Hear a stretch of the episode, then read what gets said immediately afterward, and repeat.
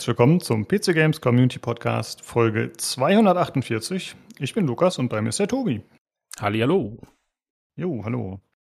Wir haben heute Game Awards Extravaganza. Also wir oh. besprechen alles, was gezeigt wurde und nichts anderes eigentlich. Äh, gut, Hardware-Teil haben wir noch, aber ansonsten haben wir keine News oder so. Aber es wurde sehr, sehr viel gezeigt, deswegen denke ich mal, wir werden die Zeit gut rumkriegen, oder?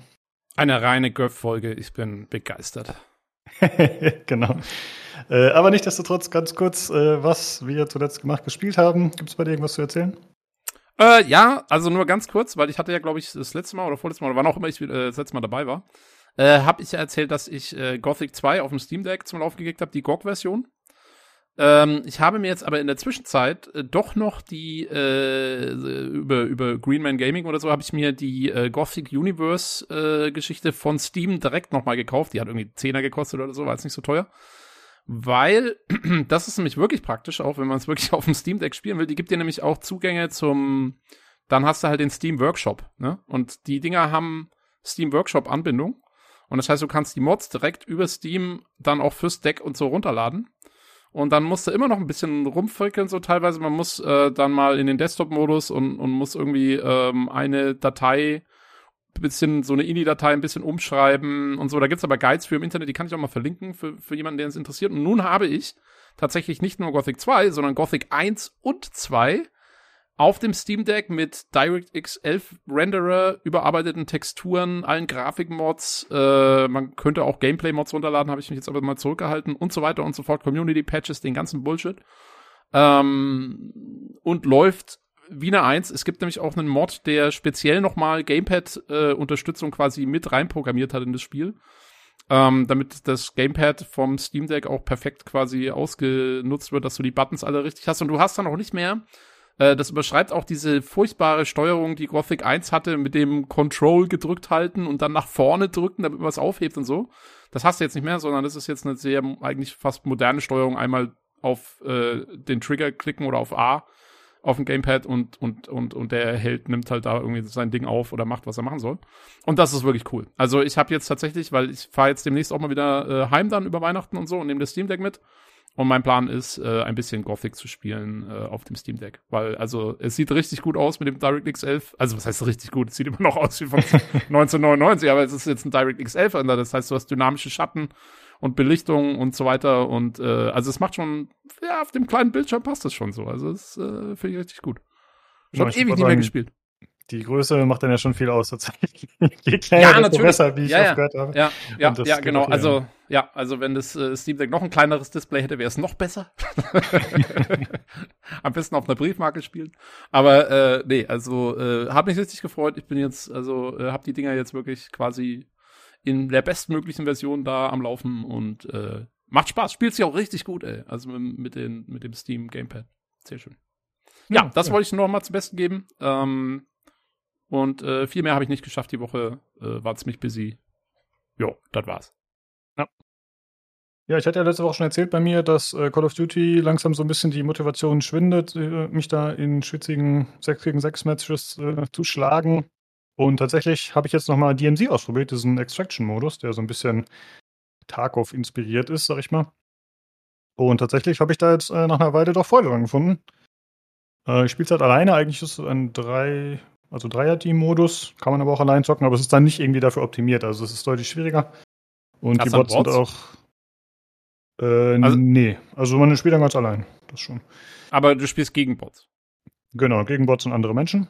Und so, okay. äh, die Bots sind halt ziemlich hart tatsächlich, äh, wenn man sie zu lange stehen lässt und keine Ahnung, haben auch ein bisschen äh, Wallhack und schießen auch schon mal durch Wände und so. Also es ist auf jeden yeah. Fall nicht optimal. Und deswegen ist es tatsächlich recht schwierig, aber es äh, macht mir ziemlich viel Spaß, muss ich sagen. Hatte ich anfangs nicht gedacht. Ja, Oha. Äh, zocke ich das erstmal. Also auch quasi über zwei Ecken in die Tarkov-Falle gefallen. ja, aber es ist halt wirklich äh, Tarkov light, light, light. Also es ist halt, äh, es ist halt so viel äh, freundlicher, noob-freundlicher, einsteigerfreundlicher. Also es hat halt nichts mit dem bestrafenden System eines Tarkov zu tun. Klar, du kannst auch eine Waffe verlieren oder so, aber es hat gar nicht diese diese Gravitas, dass das alles so schwerwiegend ist. Also wenn man da stirbt, ist einem das recht egal und das ist eigentlich ganz cool. Ja, dann erzähl dem Nino das mal im Hardware-Teil, damit der schön die Nase rümpfen kann über deine Spiele, über deine Noob-Spiele da. Ja, ja, ich, ich, ich, ich weiß nicht, ob er das schon ausprobiert hat, aber ja, für ihn ist das nix. Das ist natürlich Nee. nicht das Gleiche. Nee, nee. Wobei man ja dazu sagen muss, hat er auch erzählt, er hat ja selbst äh, Modern Warfare auch gekauft. Aber ich glaube, er ist Ach schon so. wieder fertig damit. Ja. Wieder in Taco versungen. Genau. Na gut, aber ja, sehr Jo. schön. Ist ja, ich meine, weißt du, ich finde es ja immer nicht schlecht, wenn es dann auch so ein bisschen so die casualige Variante gibt. Ich habe ja zum Beispiel, also kommen wir später noch drauf, ähm, aber ich habe ja zum Beispiel ähm, hier Star Wars äh, Jedi Fallen Order sehr gemocht, was ja so ein bisschen so ein casual Souls-like ist. Also die Hm. Spielmechaniken sind ähnlich, aber es ist alles viel einfacher. Insofern kann ich mir das schon ganz gut vorstellen, dass das auch dann funktioniert. Ähm, wenn man dieselben Spielmechaniken aber ein bisschen, bisschen verzeihender einsetzt, das ist schon immer ganz gut. Ja, bei Modern Warfare ist es ja auch so, dass man alle die Waffen levelt über alle Modi hinweg. Also ich glaube, Singleplayer zählt auch mit rein, den habe ich noch nicht ausprobiert, aber Warzone, der Multiplayer und auch DMZ, egal welche Waffe du wo spielst, du kriegst halt Erfahrung dafür und schaltest neue Aufsätze und so frei. Und es gibt halt Waffen, die ich in diesem ganz normalen 6 gegen 6 nie gespielt habe. Also so Sniperwaffen und so fand ich immer ein bisschen quatschig auf den kleinen Karten. Und tatsächlich ist es jetzt so, dass sie mir auf einmal äh, Freude bereiten in diesem Modus, weil ich die da irgendwie passender finde. Und äh, ja, das finde ich auf einmal ganz nett, dass ich jetzt auf einmal die anderen Sachen noch leveln kann, die ich vorher nie angepackt habe. Das ist ganz cool eigentlich, ja. Jo. Ja, mal gucken, wie lange das noch anhält. Und äh, am 14. soll irgendwie ein neues Update kommen, aber sprechen wir später noch ganz kurz drüber. Mal gucken. Okay, dann äh, noch einmal die aktuelle Verlosung, die wir neu gestartet haben. Äh, wir hatten ja letzte Woche mit Daniel über Amnesia gesprochen und da dachte ich auch, komm, das passt doch. Deswegen verlosen wir einmal Amnesia, The Dark Descent und A Machine for Pigs. Das ist ein Bundle quasi, ein Key. Und dann verlosen wir noch einmal separat Amnesia Rebirth. Und das geht alles bis zum 23.12. die Verlosung. Und Oh. die Keys, die Steam Keys, wurden von Jan gesponsert. Ich hatte schon im Discord geschrieben, wir müssen mal gucken. Kann sein, dass wir die Keys dann ein paar Tage später rausschicken, je nachdem, wie das so ist mit Weihnachten, Feiertage und so. Also, falls da jemand gewinnt und nicht direkt eine Meldung kriegt, nicht wundern. Aber dann kann man sie ja gar nicht mehr unter den Weihnachtsbaum legen, die Keys. das stimmt. Da musst Ja, du mal gucken, sonst, sonst schick sie mir per PM, dann ich sorge dafür, dass die noch vor Weihnachten rausgehen. Dafür stehe ich Okay. mit meinem Namen. Sehr gut. Ja, okay, äh, dann kriegen wir das vielleicht auch noch hin. Gut, und dann kommen wir einmal zum Hörerfeedback. Und zwar haben wir wieder was von Martin bekommen und er schreibt uns. Sergeant Daniel, der Imperator schickt mich. Ihr werdet mit sofortiger Wirkung zum Captain befördert. Mögen die Feinde des Imperiums beim Klang eures Namens zittern. Also er war anscheinend zufrieden mit Daniels Performance in der letzten Folge, wie wir auch. Und dann hat er natürlich wie immer Hörerfragen für uns und er schreibt, die chinesische Regierung will eure DNA mit einer digitalen Person kreuzen. Mit welcher Spielfigur oder NPC hättet ihr gerne ein Baby? Tobi, hast du dich mit der Frage schon beschäftigt vorab? Weißt du Natürlich. Natürlich. Mit so einer Frage beschäftige ich mich. Ich mich ich glaube, ich habe mich schon zu lange mit dieser Frage beschäftigt. ähm, ja, also pass auf. Und zwar ist mir aufgefallen bei der Fragestellung, also wenn es darum geht, dass die chinesische Regierung uns, also es geht ja um eine DNA-Kreuzung, das heißt, es geht nicht darum, dass ich mit der Person Sex haben muss, Ja. sondern es kann auch im Labor gemacht werden, ne? Also wie man das halt so kennt bei den Chinesen, bis dann irgendwas schief läuft. Und ähm, genau, deswegen habe ich mich jetzt da nicht zurückgehalten in meiner Partnerwahl. Ähm, deswegen habe ich drei Vorschläge. Also der erste, ähm, beziehungsweise ich, ich, ich, ich, ich, ich, ich tue es doch runter auf zwei Vorschläge. Ähm, beim ersten würde ich mich auch selbst einbringen, theoretisch. Allerdings muss ich da vorsichtig sein, weil jetzt darf ich den Olli äh, nicht zu nahe treten. Aber ich finde, eine gute Kandidatin wäre tatsächlich äh, Miranda von Mass Effect. Und zwar jetzt nicht unbedingt nur wegen ihres Aussehens, ähm, sondern weil die ja ein genetisch perfekter Mensch ist. Also die ist ja genetisch designt worden als perfekter Mensch. Und deswegen äh, ist natürlich, wenn du jetzt schon Gene kreuzen willst und so, dann nimmt man natürlich auch die besten. Und deswegen äh, wäre das eine Variante. Ja. Ähm, die zweite, die ich nehmen würde, wäre tatsächlich, ähm, und da würde ich es dann doch im Labor machen lassen. Geht auch, glaube ich, gar nicht anders. Wenn es überhaupt geht, ich weiß nicht. Ähm, wäre Batman. Äh, aus den, aus den Batman-Spielen. Und zwar vor allem, also erstens, ne, der hat, äh, glaube ich, auch ganz gute Gene, der breites Kreuz, ja, super intelligent und so weiter und so fort. Aber das Beste ist, ich kann dann Alimente von Bruce Wayne einfordern.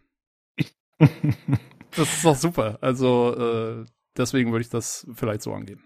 Einfach aus Außerdem finanziellen ist er ja die Fledermaus im chinesischen Labor. Das passt ja alles zusammen. Oh shit! okay, da habe ich jetzt noch gar nichts. Sehr gute Transferleistung, Lukas. Ich, äh, absolut genial. Ja, okay. Also dann vielleicht doch mit Vorsicht zu genießen. Ja. Okay, ja, hast du nicht gesagt, du hattest drei? Oder ja, aber den dritten habe ich jetzt schon wieder vergessen. Ich weiß gar nicht mehr, wer der dritte okay. war. Deswegen. Ich bleib bei den beiden. Ja. Gut. Ähm, ja, ich habe es auch so verstanden wie du natürlich, dass es jetzt nicht Sex unbedingt voraussetzt. Und ich habe überlegt, also eigentlich will ich ja gar kein Baby, egal mit oder ohne Sex, ich will kein Baby. Und dann habe ich überlegt, okay, da müssen wir wieder den praktischen Nutzen quasi für mich persönlich äh, vorantreiben. Es geht jetzt nicht darum, dass das Kind ein gutes Leben hat oder dass die Menschheit vorankommt wie bei dir. Huhuhu. Also das mit dem Geld, das kann ich schon verstehen. Ey, ich, ich gebe mein Baby an Alfred ab. Ja. das ist das erledigt. Gib ihm die Brust, Alfred. ja, der kriegt so, ein, so, ein, so eine Pumpe. Das ja. funktioniert dann schon. Und äh, mir ist eingefallen, äh, Alex Mercer, würde ich jetzt fragen, okay, wer ist das? Ah, Prototype. Äh, das genau. war meine dritte, das war meine dritte Option, die ich Ach, vergessen habe. Ja. Ja, ja, ja. okay, ja, krass. Äh, äh, ja, genau. Cool. Äh, gute Wahl, gute Wahl. Ja, willst du das kurz erklären, wieso? Ähm, falls die ja. Hörer den jetzt nicht aus dem FF kennen? Genau, der hat halt irgendwie, ich weiß ehrlich gesagt nicht mehr warum, das weiß Tobi vielleicht noch, der hat irgendwelche gestaltwandlerischen Fähigkeiten, der ist wahrscheinlich der Prototyp, das Experiment und der kann halt rumfliegen, der kann seine Arme in irgendwelche Echse verwandeln, wahrscheinlich auch schießen und ach, der kann einfach alles. Der war halt äh, total overpowered und das wäre doch praktisch, wenn man so ein Baby hätte, was im Prinzip alles kann, weil das kann einem dann halt alles machen. Absolut. Ähm, also die, wenn ich mich richtig erinnere, und ich habe es jetzt auch nicht mehr nachgeschaut, deswegen kann auch sein, dass ich falsch liege, aber wenn ich mich richtig erinnere, war es nicht so, dass sie äh, irgendwie irgendeine Regierung oder so hat die Büchse der Pandora gefunden, die äh, okay. sagen umwobene und da war aber dann irgendwie haben sie dann aufgemacht und da war irgendwie aber so ein Mutations so ein genetisches Mutationsding irgendwie drin und das hat dann aus irgendwelchen verrückten Gründen diesen Alex Mercer erwischt. Und deswegen hätte ich den auch genommen, weil der ist dann natürlich eben genetisch verändert worden. Also dem seine Superkräfte sind tatsächlich genetischer Natur und können deswegen auch vererbt werden. Und das macht ihn wirklich zum perfekten Kandidaten auch. Und ja, mhm. also so ein Baby, ich meine, es ist ein zweischneidiges Schwert, ne? Also, weil, wenn du davon ausgehst, dass der seine Superkräfte auch für seinen Daddy einsetzt, ist das natürlich alles gut. Aber du weißt ja, wie es ist mit so Kleinkindern, wenn der dann so ein Tantrum mal hat und so ein paar Autos durch die Gegend wirft, ist halt auch nicht so cool. Also, muss man aufpassen. Ja, ich, ich werde ihn schon von Anfang an dementsprechend erziehen. Es gibt ja auch meistens in so Superheldenfilmen gibt es ja dann auch, keine Ahnung, irgendwelche Stachelhalsbänder oder irgendwas wird da wohl helfen, okay. damit er sich zu benehmen weiß, dass er von Anfang an eingenordet wird. Sehr gut, also ja. du, du, ähm, frühzeitige Gewaltanwendung ist bei dir das, das äh, Problemlösung. Shit. Genau, genau. Ich hoffe, das Jugendamt hört unseren Podcast nicht. Ey, das hat bei mir auch funktioniert. obwohl, obwohl, du wolltest ja eh keine Kinder eigentlich so, also das kannst du jetzt damit auch dann durchziehen. Das erlaubt dir jetzt oh. eh keiner mehr. Macht ja, mit der wird abgeholt. Ja, sehr gut, ja. Okay. Ja, finde ich lustig, dass wir tatsächlich den gleichen hatten, aber dass es äh, bei ihm DNA-technisch bedingt war, wusste ich jetzt auch nicht. Ja, das nee, aber das perfekt. ist äh, so aus Versehen perfekt gewählt. Ja. Okay, und dann äh, hat er noch eine zweite Frage für dich, Tobi, und zwar: Was haltet ihr von zeitlich begrenzten Ingame-Events? Zaubern euch Kürbisse und Weihnachtsmützen ein Lächeln ins Gesicht oder werdet ihr ad hoc zum Grinch? Ähm, also bei mir ist es so, dadurch, dass ich ja keine Multiplayer-Sachen normalerweise spiele, bin ich da, davon ja eh meistgehend verschwunden. Deswegen finde ich es eigentlich ganz okay, weil das Einzige, womit ich mal Berührung hatte, war tatsächlich einfach in äh, den neueren Assassin's Creed-Teilen, wo es dann mal für zu Halloween oder so gab es dann mal eine neue, äh, was weiß ich, irgendwie in, in, in, in, in eine neue Rüstung für Ivor in, in, in Valhalla oder irgendwas für dein Dorf, da konntest du einen neuen Baum hinstellen und so. Und, äh, und das war ja dann voll okay. Äh, aber ich glaube, also, ich meine, ich bin ja eh kein Multiplayer-Fan. Wenn ich Multiplayer spielen würde, würde ich es furchtbar finden, wenn auf einmal irgendwelche Leute mit roten Zupfenmützen durch Call of Duty rennen und so. ähm, aber naja, so ist es nur. Ja. Äh, ja, ich sehe es ähm, bei Multiplayer-Spielen relativ entspannt, wenn es eben zeitlich begrenzt ist, wie es hier auch steht bei ihm. Dann, ja gut, dann ist es halt in drei Wochen oder so vorbei. Aber es ist dann natürlich oft so, dass man die Sachen, die man freigeschaltet hat, währenddessen dann trotzdem nachhaltig behalten kann. Und dann geht es mir so wie die, dem, was du gerade gesagt hast. Ich finde es dann auch nervig, wenn die Leute permanent mit solchen bescheuerten Kostümen rumlaufen. Mhm. Ja. ja. Genau, aber zeitlich begrenzt, gar kein Problem. Ja, ich weiß nicht, ob du das gesehen hast. Es wurde, der Jakob hatte gefragt, okay, Martin, wie kommst du eigentlich immer auf diese Fragen auf dem Discord? Und Martin hat geschrieben, ja, keine Ahnung, ich liege gerade abends im Bett und denke ein bisschen rum und dann fällt mir so ein Quatsch ein, dann stehe ich doch mal extra auf und schreibe die Fragen auf. also er äh, ist äh, quasi doch, während er im Bett liegt, doch am Überlegen. Ja, hat, äh, hat, nicht, hat nicht Sterling noch irgendwie oder irgendjemand drunter geschrieben, ähm, also quasi der Anti-Lukas, weil du machst ja immer deine Traumnotizen, wenn du aufwachst. Ja, genau, ja, ja. Ich bin noch, genau. Ich bin noch verpennt und er hat noch nicht gepennt und dann, ja.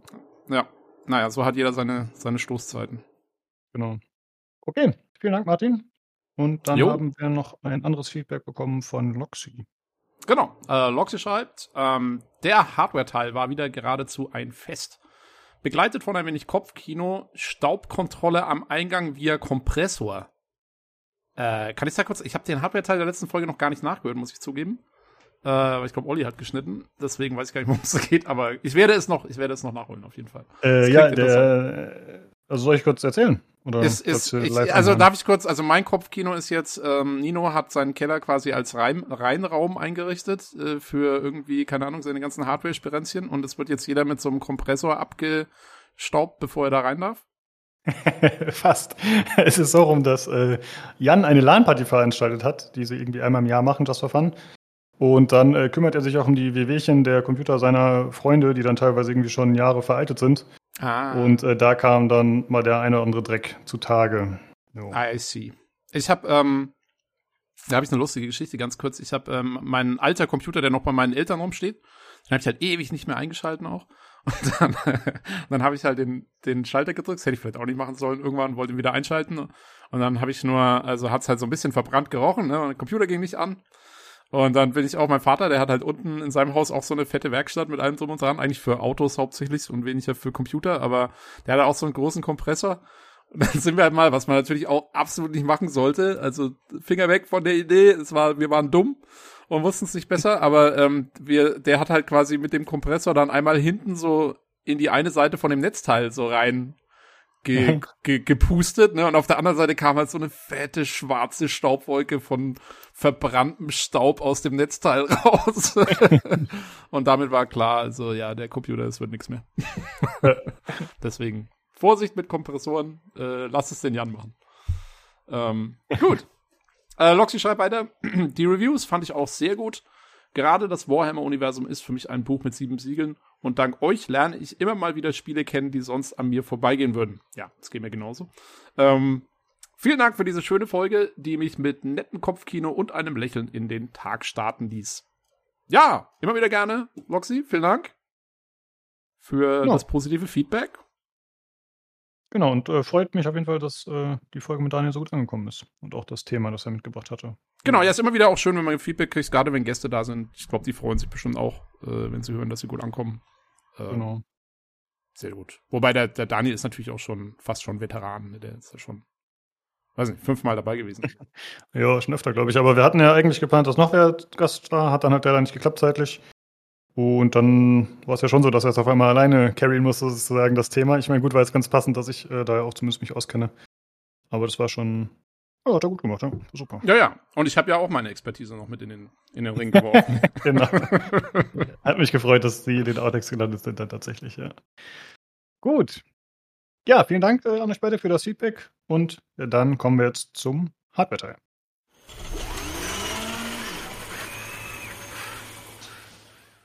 Hallo, da bin ich wieder und bei mir ist Jan. Ja, hi. Und der Nino. Servus. Jo, hi. Wir sprechen heute über die neue Grafikkartengeneration von AMD, die jetzt auch getestet werden konnte. Ja, und dann hören wir später mal, wie gut oder wie schlecht die sind. Ich bin gespannt. Aber jetzt sprechen wir erstmal darüber, was zuletzt gespielt wurde. Jan, was hast du so gemacht?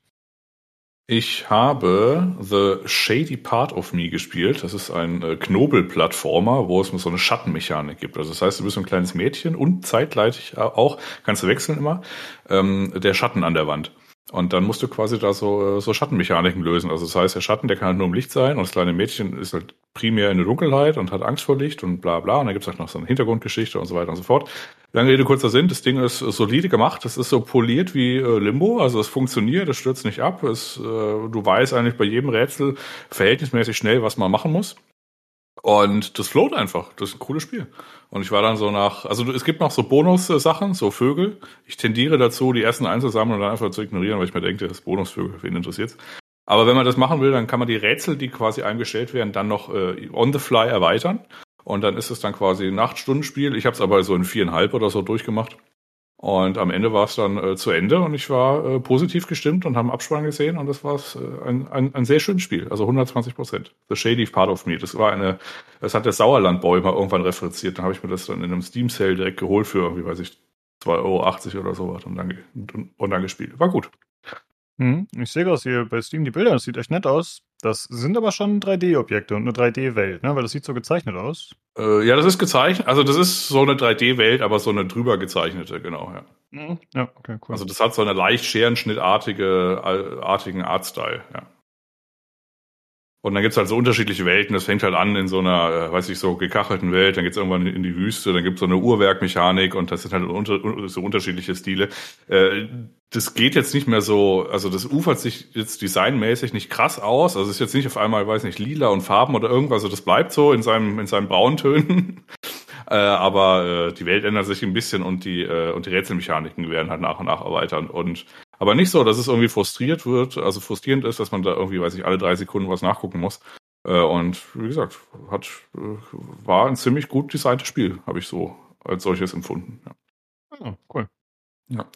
Äh, nicht ganz so geil und ganz so gepolished ist äh, der äh, Knobel-Plattformer, beziehungsweise kein Plattformer, sondern eher so eine Art, ich sag mal so Elder, äh, hier so Zelda äh, Draufguck-Optik, also so von schräg nach oben auf so eine Oberwelt. Und dann gibt's dann so eine, äh, ja, so kleine Diorama-Puzzle. Also das heißt, du läufst so durch diese Oberwelt. Entschuldigung. Und dann packst du so Leute an. Und äh, du musst die Leute, die sind halt versteinert, die musst du halt dann quasi wieder aufwecken. Also die äh, Story ist, du bist halt so eine, so eine Lost Ember, ein bisschen so einer Zwischenwelt, dann kannst du den Leuten entweder helfen oder nicht. Das ist wie im echten Leben, ne? Kannst du quasi dann mit Leuten, also deinen Mitmenschen, äh, äh, kannst egal sein oder halt nicht. Und dann kannst du dann helfen und dann musst du quasi ein Problem lösen. Es gibt aber auch lustigerweise so Leute, die sagen einfach, ja, nee, die, die wollen jetzt deine Hilfe nicht und dann gehst du halt weiter. Und äh, dann hast du quasi, wenn du in dieser Gedankenwelt von denen drin bist, hast du so ein kleines Diorama-Puzzle und dann gibt's halt so ein paar Elementen, weiß ich, du musst irgendwie so, äh, weiß ich, gucken, dass dein Feuer nicht äh, erlischt oder du musst irgendwelche äh, Blöcke hin und her schieben oder weiß ich, irgendwelche komischen äh, Zylinder aufeinander stapeln, damit man irgendwie Lücken überbrückt und so weiter und so fort. Das ist halt so Umgebungsrätsel. Und ähm, diffundiert mit zunehmender Spielzeit aber auch aus. Also ist jetzt auch nicht sonderlich lang, irgendwie auch so vier, fünf Stunden oder so, wenn überhaupt. Aber es diffundiert dann in der Gestalt aus, dass es so ein bisschen ist. Und, und da war Death's Door, dieses Rabenspiel, tatsächlich noch besser, wo du dich auch schon verlaufen hast. Ähm, ja. Also beim letzten Damm oder so, ich wusste eigentlich nicht, wo es lang geht und was, weil das Spiel sagte einem auch nichts. Und irgendwie ist das Leveldesign noch nicht so, dass es, dass es dich irgendwie hinführt. Und es hat so eine ganz seltsame Mechanik. Es hat so drei Hauptwelten. Und dann kann man halt so zum Geist gehen und dann sagen, ja, ich möchte jetzt weiter. Und dann sagt der Geist, okay, und dann lässt du dich weiter. Und du kannst jetzt den Leuten, also du hast so, weiß ich, sag mal so acht, neun Leute in, dem, in, in der Hauptwelt, denen man helfen kann. Aber wenn du die nicht findest, dann gibt's auch keinen, also es gibt ab und zu so eine Art Hinweissystem, aber es ist ein bisschen beliebig. Also das heißt, du kannst dem Geist auch einfach sagen, ja, ich will weiter und dann geht's halt weiter und dann bleiben halt sechs Leute irgendwie versteinert zurück und ist auch egal. Das war so ein bisschen, ja. Also gerade so bezogen auf die Story so ein bisschen albern. Und es ist halt nicht ganz so polished. Also ab und zu, äh, weiß ich, klippt irgendwie sowas durch oder man, man geht eine Leiter hoch und auf einmal ist man irgendwie drei Meter weiter und kommt so aus dem Boden hoch und so. Das ist alles so ein bisschen. Ugh. Und ja, also war, ich sag mal so fünf, fünf und sieben. Dafür sah es irgendwie drollig oder nett aus. Aber wenn man knobeln will, dann ist Shady Part of Me schon die deutlich bessere Alternative. Ja, aber auch so das Campfire sehr gut bewertet auf Steam tatsächlich. Aber es ist ja oft so bei diesen kleineren Games, dass die sehr gut ankommen. Wobei es hat auch 3500 Bewertungen. Also ja, das hatte seine, seine, seine 15 Minuten Ruhm, weil es halt von Hello Games ist, den No Man's Sky Machern. Deswegen ist das, ah. ne, das war so eine Fingerübung von so mhm. zwei drei Leuten. Und deswegen hatte, war das halt auf einmal deutlich bekannter als jedes andere Indie-Spiel, was irgendwie mal auf Steam geballert wird, sondern das hatte halt so, so ich sag mal, seine, seinen Wish, Wishlist Erstkontakt äh, einfach aus der Tatsache heraus, dass es halt das zweite Spiel von den No Man's Sky Leuten ist. Okay, verstehe. Ja, und das war's. Uh. Ansonsten habe ich noch ein bisschen Taco 4, aber da kann Nino ja gleich referenzieren. Genau, Nino. Wie hat er sich geschlagen? Was hat er gemacht? Hat er sich benommen? Ja, man nimmt sich immer einen Tag auf. Jan ist immer, Jan ist immer der, der überlebt, wenn äh, Philipp und ich Valhalla schreiend irgendwo reinrennen und dabei äh, traurig sterben. Nein, Spaß beiseite. Wir haben, ähm, wir sind, wir sind kurz vorm Wipe. Deswegen wird er nochmal, wird er noch mal ordentlich gespielt, weil halt die ganze Gier, die du halt gesammelt hast über die letzten Spielstunden im dreistelligen Bereich bei mir. Ähm, die du halt angehäuft hast, muss halt irgendwie raus und es gibt keinen Grund, ähm, irgendwas zu behalten und du kannst halt mit der ganzen High Gear, Meta Gear reinrennen und äh, Dinge töten oder getötet werden. Ähm, das war ganz witzig und es ist halt ein bisschen relieving, weil du halt, weil du halt weißt, es ist gleich vorbei. Ähm, das ist, das ist das Schöne daran. Du weißt, in den nächsten ein, zwei Wochen hat sich die Sache erledigt und ähm, niemand, äh, niemand tut mehr irgendwas oder es passiert nichts mehr, außer dass die Leute halt ihre teuerste Gier rausholen und sich mit ihrer teuersten Munition versuchen, gegenseitig umzubringen. Das ist hervorragend und das lässt einen deutlich entspannter. Ich meine, ich spiele ja sowieso sehr entspannt EFT ohne Gear 4 und irgendwas anderes, weil ich äh, nach meinem 37.000. Vibe ähm, gefühlt zumindestens ja weiß, wo ich lande. Und ähm, diese Vibe haben wir uns ja ewig Zeit gelassen. Also ich bin auch nur Level 34 oder so, sitze aber trotzdem irgendwo auf 17 Millionen Rubel und habe keine Ahnung, was ich damit anfangen soll und einem vollen Stage. Ähm, aber wie gesagt, das hat seinen ganz, seinen ganz eigenen Charme. Ja. Ich habe schon äh, im Maincast dem Tobi erzählt, ich spiele das äh, DMC aktuell von Call of Duty. Das ist halt äh, Tarkov Light, Light, Light. nee, das, das ist Tarkov in schlecht. ja, nicht nicht leid, sondern einfach schlecht. Ist einfach schlecht. Aber das ist meine, oh. ich hatte, ich hatte, ich hatte ja schon mal was dazu gesagt, das ist meine sehr persönliche, meine sehr subjektive Meinung. Das ist halt, wenn du es einmal, wenn du es einmal richtig gewöhnt bist, dann ist es, ist es schwierig, wenn du einmal richtig drin bist. Aber ich kann auch nachvollziehen, dass man sich etwas leichteres wünscht. Äh, ja, okay, da passt die Reaktion ja ungefähr. Äh, Tobi hat schon gefragt, ob ich, ob ich dir das schon gesagt habe, dass ich das spiele und ob ich wohl Ärger kriege. Na gut. Okay. Nein, natürlich nicht. Ich freue mich einfach, wenn dich irgendwas glücklich macht. Das ist schön. Dann äh, kommen wir zu den Fragen von Martin. Und zwar zuerst an Jan. Die chinesische Regierung will eure DNA mit einer digitalen Person kreuzen. Mit welcher Spielfigur oder NPC hättet ihr gerne ein Baby? Ja. Äh, wieso jetzt eigentlich die chinesische Regierung? Gut. Ähm, das hat Gründe. Ja. Ach so, ja, wir werden verfolgt, ja.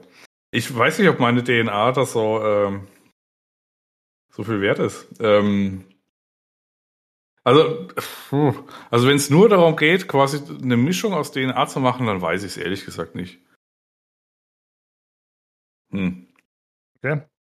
Ja, keine Ahnung. Was, was hattet ihr denn im Hauptteil? Also, wie habt ihr denn auf die Frage geantwortet? Naja, also ich weiß, Tobi hatte zwei. Äh, eins davon war Miranda, glaube ich, weil er gesagt hat, also es ging jetzt nicht um, um, Sex. Klar, Miranda. mhm. nee, nee, es ist ja einfach nur DNA-Kreuzung äh, im Labor und er meinte halt irgendwie, sie sei ja der perfekte Mensch von dem Genpool her oder so ähnlich, laut Mass Effect Lore. Deswegen mhm. sei sie geeignet. Sein zweite weiß ich gerade nicht mehr und Prototype habe ich genannt. Äh, den, den Alex Mercer, weil der so viel kann, weil er sich verwandeln kann in all so ein Zeugs und so und das wäre doch gut. Ja, dann nehme ich die von Mass Effect Andromeda, die Suvi, weil die Schottin ist. okay. Ich will ein schottisches Ach, das klingt absolut logisch. ein rothaariges Baby, dem schnell die Haare ausfallen. Hey. Sorry. Traurige Nacktmaulgeräusche. Guido, wie sieht's aus? Hast du äh, irgendeine Idee, mit wem du also ich kann, ich, kreuzen willst? Also, also, also ich bin, bin jetzt erstaunt. Also die, die Frage lässt sich natürlich von zwei Seiten beantworten. Ähm, erstmal, erstmal grundsätzlich äh, äh, ähm, wird wird's schwierig, je nachdem aus welcher Betrachtungsweise, weil er so suggeriert ja mit dem äh, Baby, dass es zu irgendwas kommt. Das wäre ja schade, wenn man das auslassen würde. Ähm, also Spielf Spielfigur wäre äh, Kira aus äh, Two Worlds. Ähm, einfach weil sie heftig ist.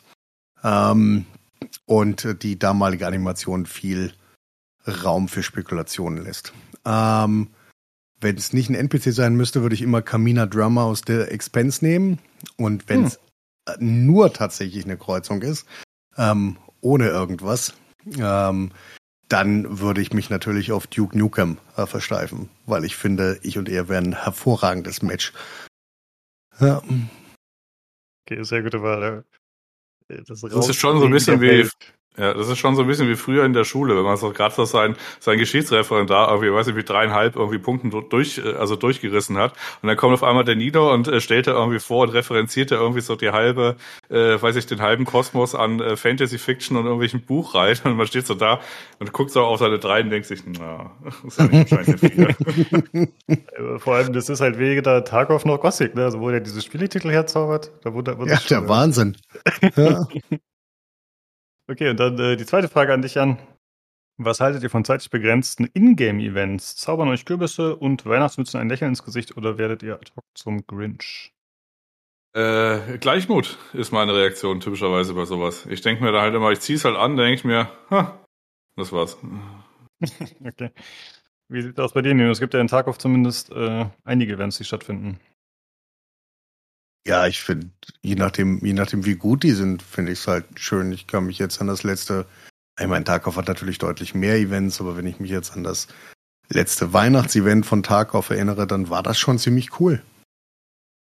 Aber die machen halt auch ein bisschen mehr. Die machen halt irgendeinen Quatsch und äh, verbinden das noch mit ein bisschen Lore. Ähm, deswegen ist es da ganz witzig. Ähm, ansonsten bei, bei den anderen Spielen, die ich so länger gespielt habe, ähm, jetzt PUBG oder so, da war es einfach egal. Und jetzt bei Assassin's Creed war es mir halt auch einfach egal. Da habe ich auch erst gar nicht reingeschaut. Muss ich zugeben. Aber bei Tarkov ist es halt immer ein relativ großer Aufwand. Das Halloween-Event war auch ziemlich cool. Ähm, aber da sind halt noch so kleinere Events immer zwischendrin. Deswegen ist das, glaube ich, ein bisschen außer, außerhalb der Konkurrenz. Ähm, nerven tut's mich, wenn es dann halt so richtig bunt wird. Also wenn ich witzige Weihnachtsmützen tragen muss oder so. Das weiß ich nicht, ob ich das muss. Ja, bei Tarkov ist ja zumindest immer noch ein bisschen Gameplay-Inhalt mit drin, ne? Ähm, Ob es dann immer so gut ist, ist die Frage, aber zumindest das Weihnachtsevent mit diesen Quests, wo man so Weihnachtskugeln sammeln konnte und dafür gab es dann Belohnungen oder darum konnte man craften, das fand ich ganz cool tatsächlich, ja. Ja. Jo, okay. Und Center lief rum, das darfst du nicht vergessen. Ich habe als allererstes Center erschossen und mir damit meinen kompletten, ähm, äh, mein komplettes Karma mit, den, mit der Skeff-Fraktion zerstört. Weil ich gedacht habe, verdammter Weihnachtsmann. Ja. ja, das war ein bisschen fragwürdig tatsächlich, diese Entscheidung. Na. Also nicht von dir, sondern von den Entwicklern. Entschuldige bitte, wenn das fragwürdig ist, dass du den Weihnachtsmann erschossen hast. Okay, tut mir leid.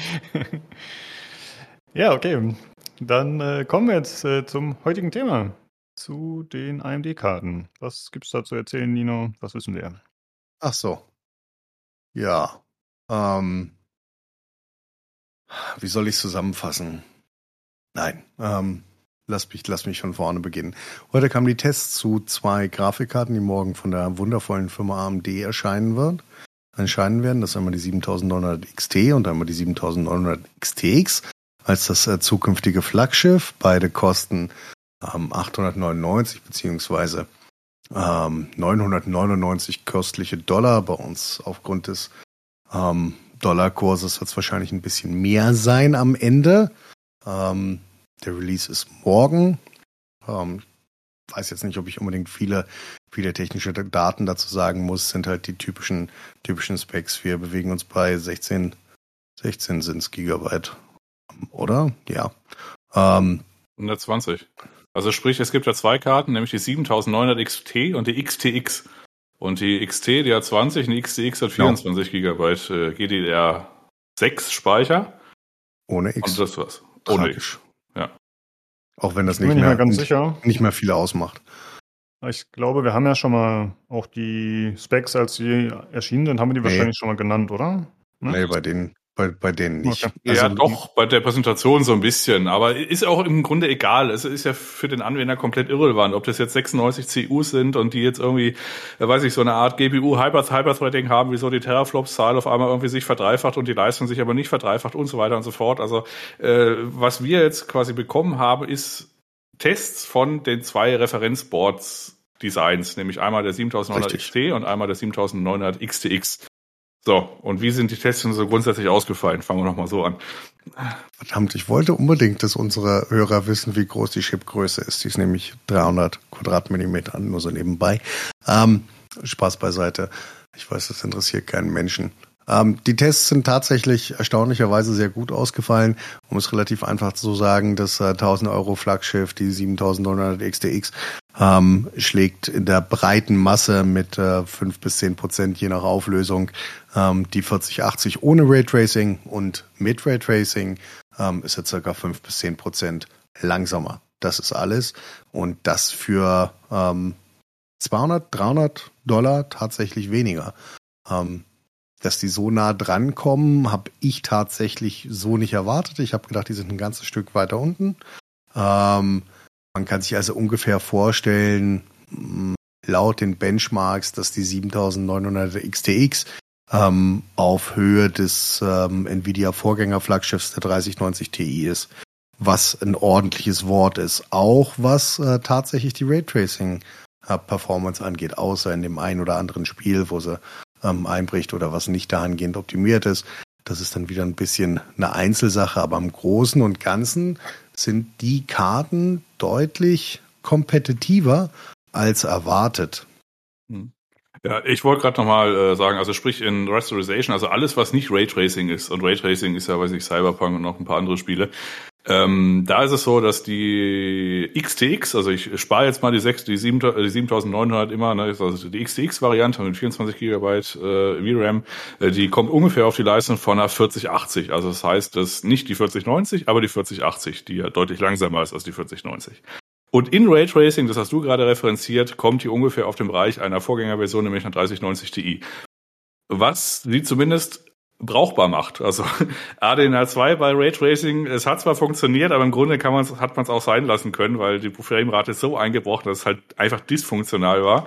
Und jetzt kann man zumindest mal mit, mit einer AMD-Karte sowas Grobes wie Raytracing darstellen, ohne irgendwie komplett den Verstand zu verlieren. Das kann man vielleicht mal festhalten.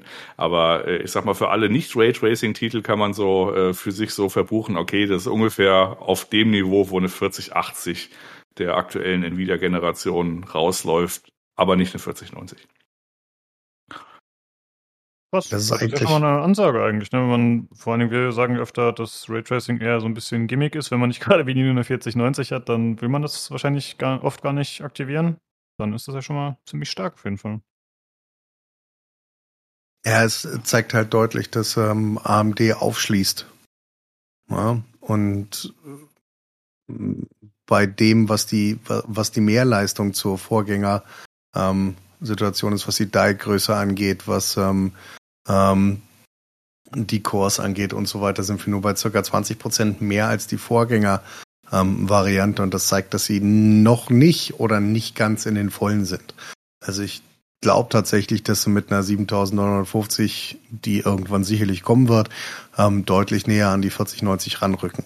Ähm, das heißt nicht, dass sie es kriegen werden, aber das heißt auf jeden Fall, dass sie deutlich näher ranrücken. Und auch die Raytracing ist halt jetzt zumindest auf diesem Niveau. Wer also nicht das hundertprozentige Topmodell will, ähm, also das Halo-Produkt, wie es äh, Jan immer so schön sagt, ähm, der kann durchaus damit leben und kann sauber mit einer Karte, die 300 Dollar weniger kostet als das äh, vergleichbare Intel-Modell, ähm, Nvidia-Modell, kann durchaus ähm, damit adäquat und sauber spielen. Und das ist eine hervorragende Sache. Gab ganz viele, ähm, ganz viele kleine Testsachen. Es wurde viel über ähm, ja, Coil Whining und so weiter, wenn äh, wir in hochfrequenten oder beziehungsweise in Bereichen sind, wo wir sehr viele Frames haben, ähm, diskutiert. Aber das kann durchaus am Referenzboard liegen und an der Referenzkühlung, die tatsächlich von Igor als äh, erträglich bezeichnet wurde und damit schon einen Qualitätsstandard hat, der ähm, vielen ähm, Bordpartnerkarten nicht mehr zuteil wird. Ähm, ansonsten gibt's dazu eigentlich nicht so viel zu sagen. Ich meine, wir könnten jetzt noch ganz tief auf ähm, die Architektur eingehen, die natürlich ein deutlicher, ein deutlicher Lieb zu 6900 XT ist. Aber ähm, ich glaube nicht, dass wir das tatsächlich ähm, so tief bringen müssten. Was wir nochmal zusammenfassend sagen können ist, ähm, Sie ist auf 4080 Niveau, ohne Raytracing und ähm, eben Raytracing auf 3090 Ti Niveau, was beides sehr ordentliche Werte sind. Ähm, was das allerdings im Allgemeinen tut, ist, bringt halt ähm, die Firma Nvidia ein bisschen in Zugzwang. weil die jetzt halt sehen, dass ihr 300 Euro teures äh, Produkt ähm, einfach nicht viel besser ist als die 7900 XTX. Und das ist äh, eine interessante Frage, was da kommen wird. Ähm, natürlich hat Nvidia noch ein paar Features, die standalone sind, Broadcast als einziges quasi für den Endanwender, was relevant ist. Ähm, aber ähm, auch das rechtfertigt keine 300 Euro. Und die Mehrleistung, die 5 bis 10 Prozent mit Raytracing, die die 4080 hat, ähm, ja, rechtfertigen meiner Meinung nach kein Drittel mehr Kosten für eine Karte. Mhm. Ja. Ich kann nur, also mir, fielen noch so zwei, drei Sachen ein. Also ähm, unabhängig, also Architektur müssen wir jetzt nicht drüber reden. Was äh, tatsächlich spannend ist aus einer, ich sag mal, technikinteressierten Sicht, ist die Tatsache, dass die Firma AMD mit den beiden Karten äh, die erste Firma jetzt ist, die quasi ein, eine Grafikkarte aus unterschiedlichen kleinen Siliziumsteinchen zusammenbaut. Also es gibt halt einen Graphics Compute Die, der ist in der Mitte, und dann gibt's so die Memory Dies, die sind drumherum. Das ist im Fall der äh, XTX sind das sechs und im Fall der XT sind das halt fünf, die drumherum sind und dann mit entsprechenden Auswirkungen auf den Memory Bus Weite und so wie auch immer, ist auch egal. Äh, der Punkt ist, es ist ein großes Steinchen und kleine Steinchen drumherum. Und der äh, Vorteil ist halt äh, Kosten. Also das heißt, du kannst halt äh, günstiger kannst du kleine Steinchen produzieren als große Steinchen. Und wenn das die Firma AMD halt hinbekommt, mit mehreren kleinen Steinchen eine Grafikkarte zu bauen, ist es halt billiger zu produzieren als äh, eine Firma Nvidia, die halt in anderen Prozessen mit, äh, mit, mit, mit einem großen Stein eine Grafikkarte bauen muss. Das hat sich jetzt bezogen auf das aktuelle Preisgefüge noch nicht so wirklich niedergeschlagen, aber muss ja vielleicht auch nicht. Ähm, vielleicht diffundiert, vielleicht geht es noch ein bisschen nach unten oder so im Zeitverlauf. Die Möglichkeit wäre zumindest mal da. Lass wir mal so stehen. Ähm, also das ist zumindest mal technisch interessant. Das ist die erste Grafikkarte, die quasi mit, weiß ich, so zusammengebaut wurde. Ähm, zum ja, Thema Call. Ähm, kann ich da ja. mal kurz reingrätschen? Ich habe ja, eine dumme Frage mal wieder. Und zwar, äh, große Steine, kleine Steine. Das hat ja mit Nanometer wahrscheinlich zu tun, unter anderem mit der Fertigungsgröße. Und äh, logischerweise hat das was mit den Fertigungsgrößen zu tun. Je größer die Fertigungsgrößen sind, ähm, also die GCDs sind hier fünf, der Rest ist sechs, ähm, MCD ist sechs, ähm, und die sind logischerweise günstiger. Die sind einfach. Okay, weil ich dachte, kleiner ältere, ist teurer sozusagen, weil das irgendwie diese kleinere Fertigungsgeschichte ist, aber das hat dann damit gar nichts zu tun. Ne? Ja, doch, das ist auch so und das ist auch der Grund, wieso ja. man das macht. Also, es gibt unterschiedliche Sachen, die davon, die davon profitieren, wenn du auf dem neuesten Prozess bist. Die Firma Nvidia, die ist auf dem 4N-Prozess, das heißt, die, die hat quasi Logik und äh, Cache und I.O. hat die quasi auf einem Prozess. Jetzt ist es aber so, dass primär Logik davon profitiert, auf einem kleineren Prozess zu sein. Und der kleine Prozess ist der modernere Prozess. Klammer auf, das ist das, was die Firma Apple primär hat, Klammer zu. Also das heißt, die bezahlt äh, immer das meiste und dann werden die ganzen iPhones da gebaut und dann kommt der Rest der Welt. Ne? Und äh, die Firma AMD ist quasi ein Prozessnode hinten dran und bei den äh, Memory-Sachen, die nicht so sehr davon profitieren von diesem Prozessnode, ist sie noch mal hinten dran. Bei den Prozessors, äh, bei den Prozessorkernen ist es noch ein bisschen besser zu illustrieren. Da haben sie es ja so gemacht, dass alles, was Logik ist, also Compute, das sind die Rechenkerne, also die Kerne an sich, die sind in einem kleineren, fortschrittlichen Prozess. Aber alles, was I.O. ist, also Memory Controller und Speichercontroller und so weiter und so fort, das ist in einem billigeren Prozess gemacht. Und das ist dann quasi im Gesamtpaket dann günstiger sich quasi äh, die Logik-Sachen äh, in einem teureren Prozess zu machen, davon aber dann nicht zu viel zu brauchen, weil man quasi alles, was es nicht wirklich davon profitiert, quasi auf äh, auslagern auf ältere Prozesse, die jetzt nicht mehr so heiß, äh, heiß und teuer sind. Ah, okay. Kam das so ungefähr rüber? Und, ja. dann, und dann baut man das. Und äh, der zweite Vorteil ist, dadurch, dass man das nicht alles in einem großen Stein bauen muss, äh, hat man quasi auch bezogen auf den Wafer, das ist ja immer so eine 30 Millimeter, äh, also 300 Millimeter große runde Scheibe, hat man da quasi, wenn man kleine Steinchen hat, kriegt man halt aus einem Wafer, was so eine Art Festkostenpreis ist, halt wesentlich mehr kleine Steine raus, als wenige große Steine. Weil du hast immer ungefähr gleich verteilte Defekte. Und wenn du halt äh, große Steine hast, dann ist die Wahrscheinlichkeit höher, dass du halt mehr große Steine wegwerfen oder zumindest mal Teil wegwerfen kannst, als wenn du viele kleine Steine hast. Weil wenn quasi von, weiß ich, 2000 kleinen, ich, nur als Beispiel, das ist keine echte Zahl. Wenn du jetzt zum Beispiel, oder ich sag mal 1000, äh, kleine Steine hast und äh, da sind fünf Defekte drauf, dann schmeißt du fünf weg. Wenn du irgendwie 50 äh, große Steine hast und da sind fünf Defekte drauf, dann musst du halt im Fall fünf von diesen großen äh, Steinen wegwerfen. Deswegen ist die, ist die Ratio halt ganz anders. Deswegen hm. ist es halt äh, attraktiver für den Hersteller, kleine Steine zu machen. Okay, ja, das war verständlich, danke. Gut, jetzt ja. weißt du wahrscheinlich gar nicht mehr, wo du warst, ne? Ich hatte dich wahrscheinlich ein Nee, nee, nee, ich habe ich hab ja nur Notizen. Also das war's auch. Also das ist halt das Interessante, dass es halt quasi eine, die erste Grafikkarte im Consumermarkt ist, die halt quasi so zusammengebaut ist. Ähm, es scheint auch so zu sein, ich habe jetzt quasi alle Tests durchgelesen und irgendwie auch die Videos geguckt. Es ist keiner der Tester darüber gestolpert, dass die sich irgendwie seltsam verhalten würde. Was ja auch, ich sag mal, ein großer Schritt beziehungsweise irgendwie so ein bisschen Anerkennung verdient, weil ich hätte da jetzt eigentlich mit mehr schlimmen Singen erwartet, dass irgendwie, weiß ich, ständig Sachen abstürzen, dass irgendwie die One, äh, die die 0,01 Prozent Lows irgendwie äh, komplett scheiße sind, aber das sind sie nicht. Also die scheint grundsätzlich funktional zu sein, ohne großartige Ausfälle. Es gab natürlich immer so ein paar, äh, ja so ein paar ähm, ja, Zahnschmerzen irgendwie für, weil die halt, weiß ich, der erste Treiber oder so war. Aber es war jetzt nicht so, dass man der Grafikkarte irgendwie von den Tests her angemerkt hätte, dass da sich irgendwie jetzt die, die halbe Tech-Community drüber beschweren würde, dass das Ding irgendwie nicht läuft. Also das, trotz Chiplet-Ansatz scheint das irgendwie so der Erstwurf geglückt zu sein von den Tests her. Also hat sich jetzt keiner irgendwie großartig beschwert. Ja, und wir wollen daran erinnern, dass äh, zuletzt die Firma AMD die Firma war, die ähm, ähm, den anderen großen Chip-Hersteller Intel dazu gezwungen hat, sein äh, monolithisches äh, Design zu überdenken, indem sie gleichwertige Chips mit den mit der Risen-Serie ähm, günstiger herstellen konnte. Weil sie halt dieses, diese monolithische Die-Art aufgebrochen haben. Ähm, also es kann tatsächlich ein, ein, ein kleiner Wendepunkt in der Technik für Grafikkarten sein. Wir werden das spätestens mit der nächsten ähm, Nvidia-Generation sehen, ob sie das übernehmen oder ob sie bei ihrem Konzept bleiben, einen großen Chip irgendwo drauf zu knallen. Mhm. Also vielleicht den, abschli den abschließenden Satz noch. Also das ist nicht ganz so einfach wie bei den Prozessoren. Also es gibt ja auch mal, es gibt ja relativ Aha. wenig, wenig äh, Videos, die man irgendwie verlinken kann, wo mal irgendjemand zwei Stunden das erklärt. Das ist eher so ein bisschen, was man, was man so in, Entschuldigung, in so weiß ich, zwischen Tür und Angel Videos von Gamers Nexus mal irgendwie so einigermaßen mitbekommt. Äh, also das, was aktuell passiert ist, du hast quasi die komplette Grafik, äh, grafische Logik, die ist immer noch in einem Stein. Das, was die Firma AMD jetzt ausgelagert hat, ist quasi Speichergedöns und Cache. Mhm. Und das war's. Da ist jetzt nicht so, dass man da aus kleinen Steinen mehrere Logiksachen aneinander gebaut hat. Da sind wir noch nicht. Da kommen wir vielleicht irgendwann hin, aber da sind wir aktu aktuell noch nicht. Also in Anführungszeichen wurde jetzt nur erstmal ein bisschen Cache-Gedöns rausgelagert. Ja, aber es ist deutlich halt ein erster Schritt. Ja, äh, sage ich ja gar nicht. Es ist jetzt halt nur nicht so einfach wie bei den Prozessoren. Also einfach in Anführungszeichen, dass man quasi ein äh, I.O. da hat, der irgendwie Memory Controller und irgendwas ist und das reine Computer, das ist irgendwie ein kleines Steinchen drumherum und so weiter. Das ist jetzt halt nicht so schön.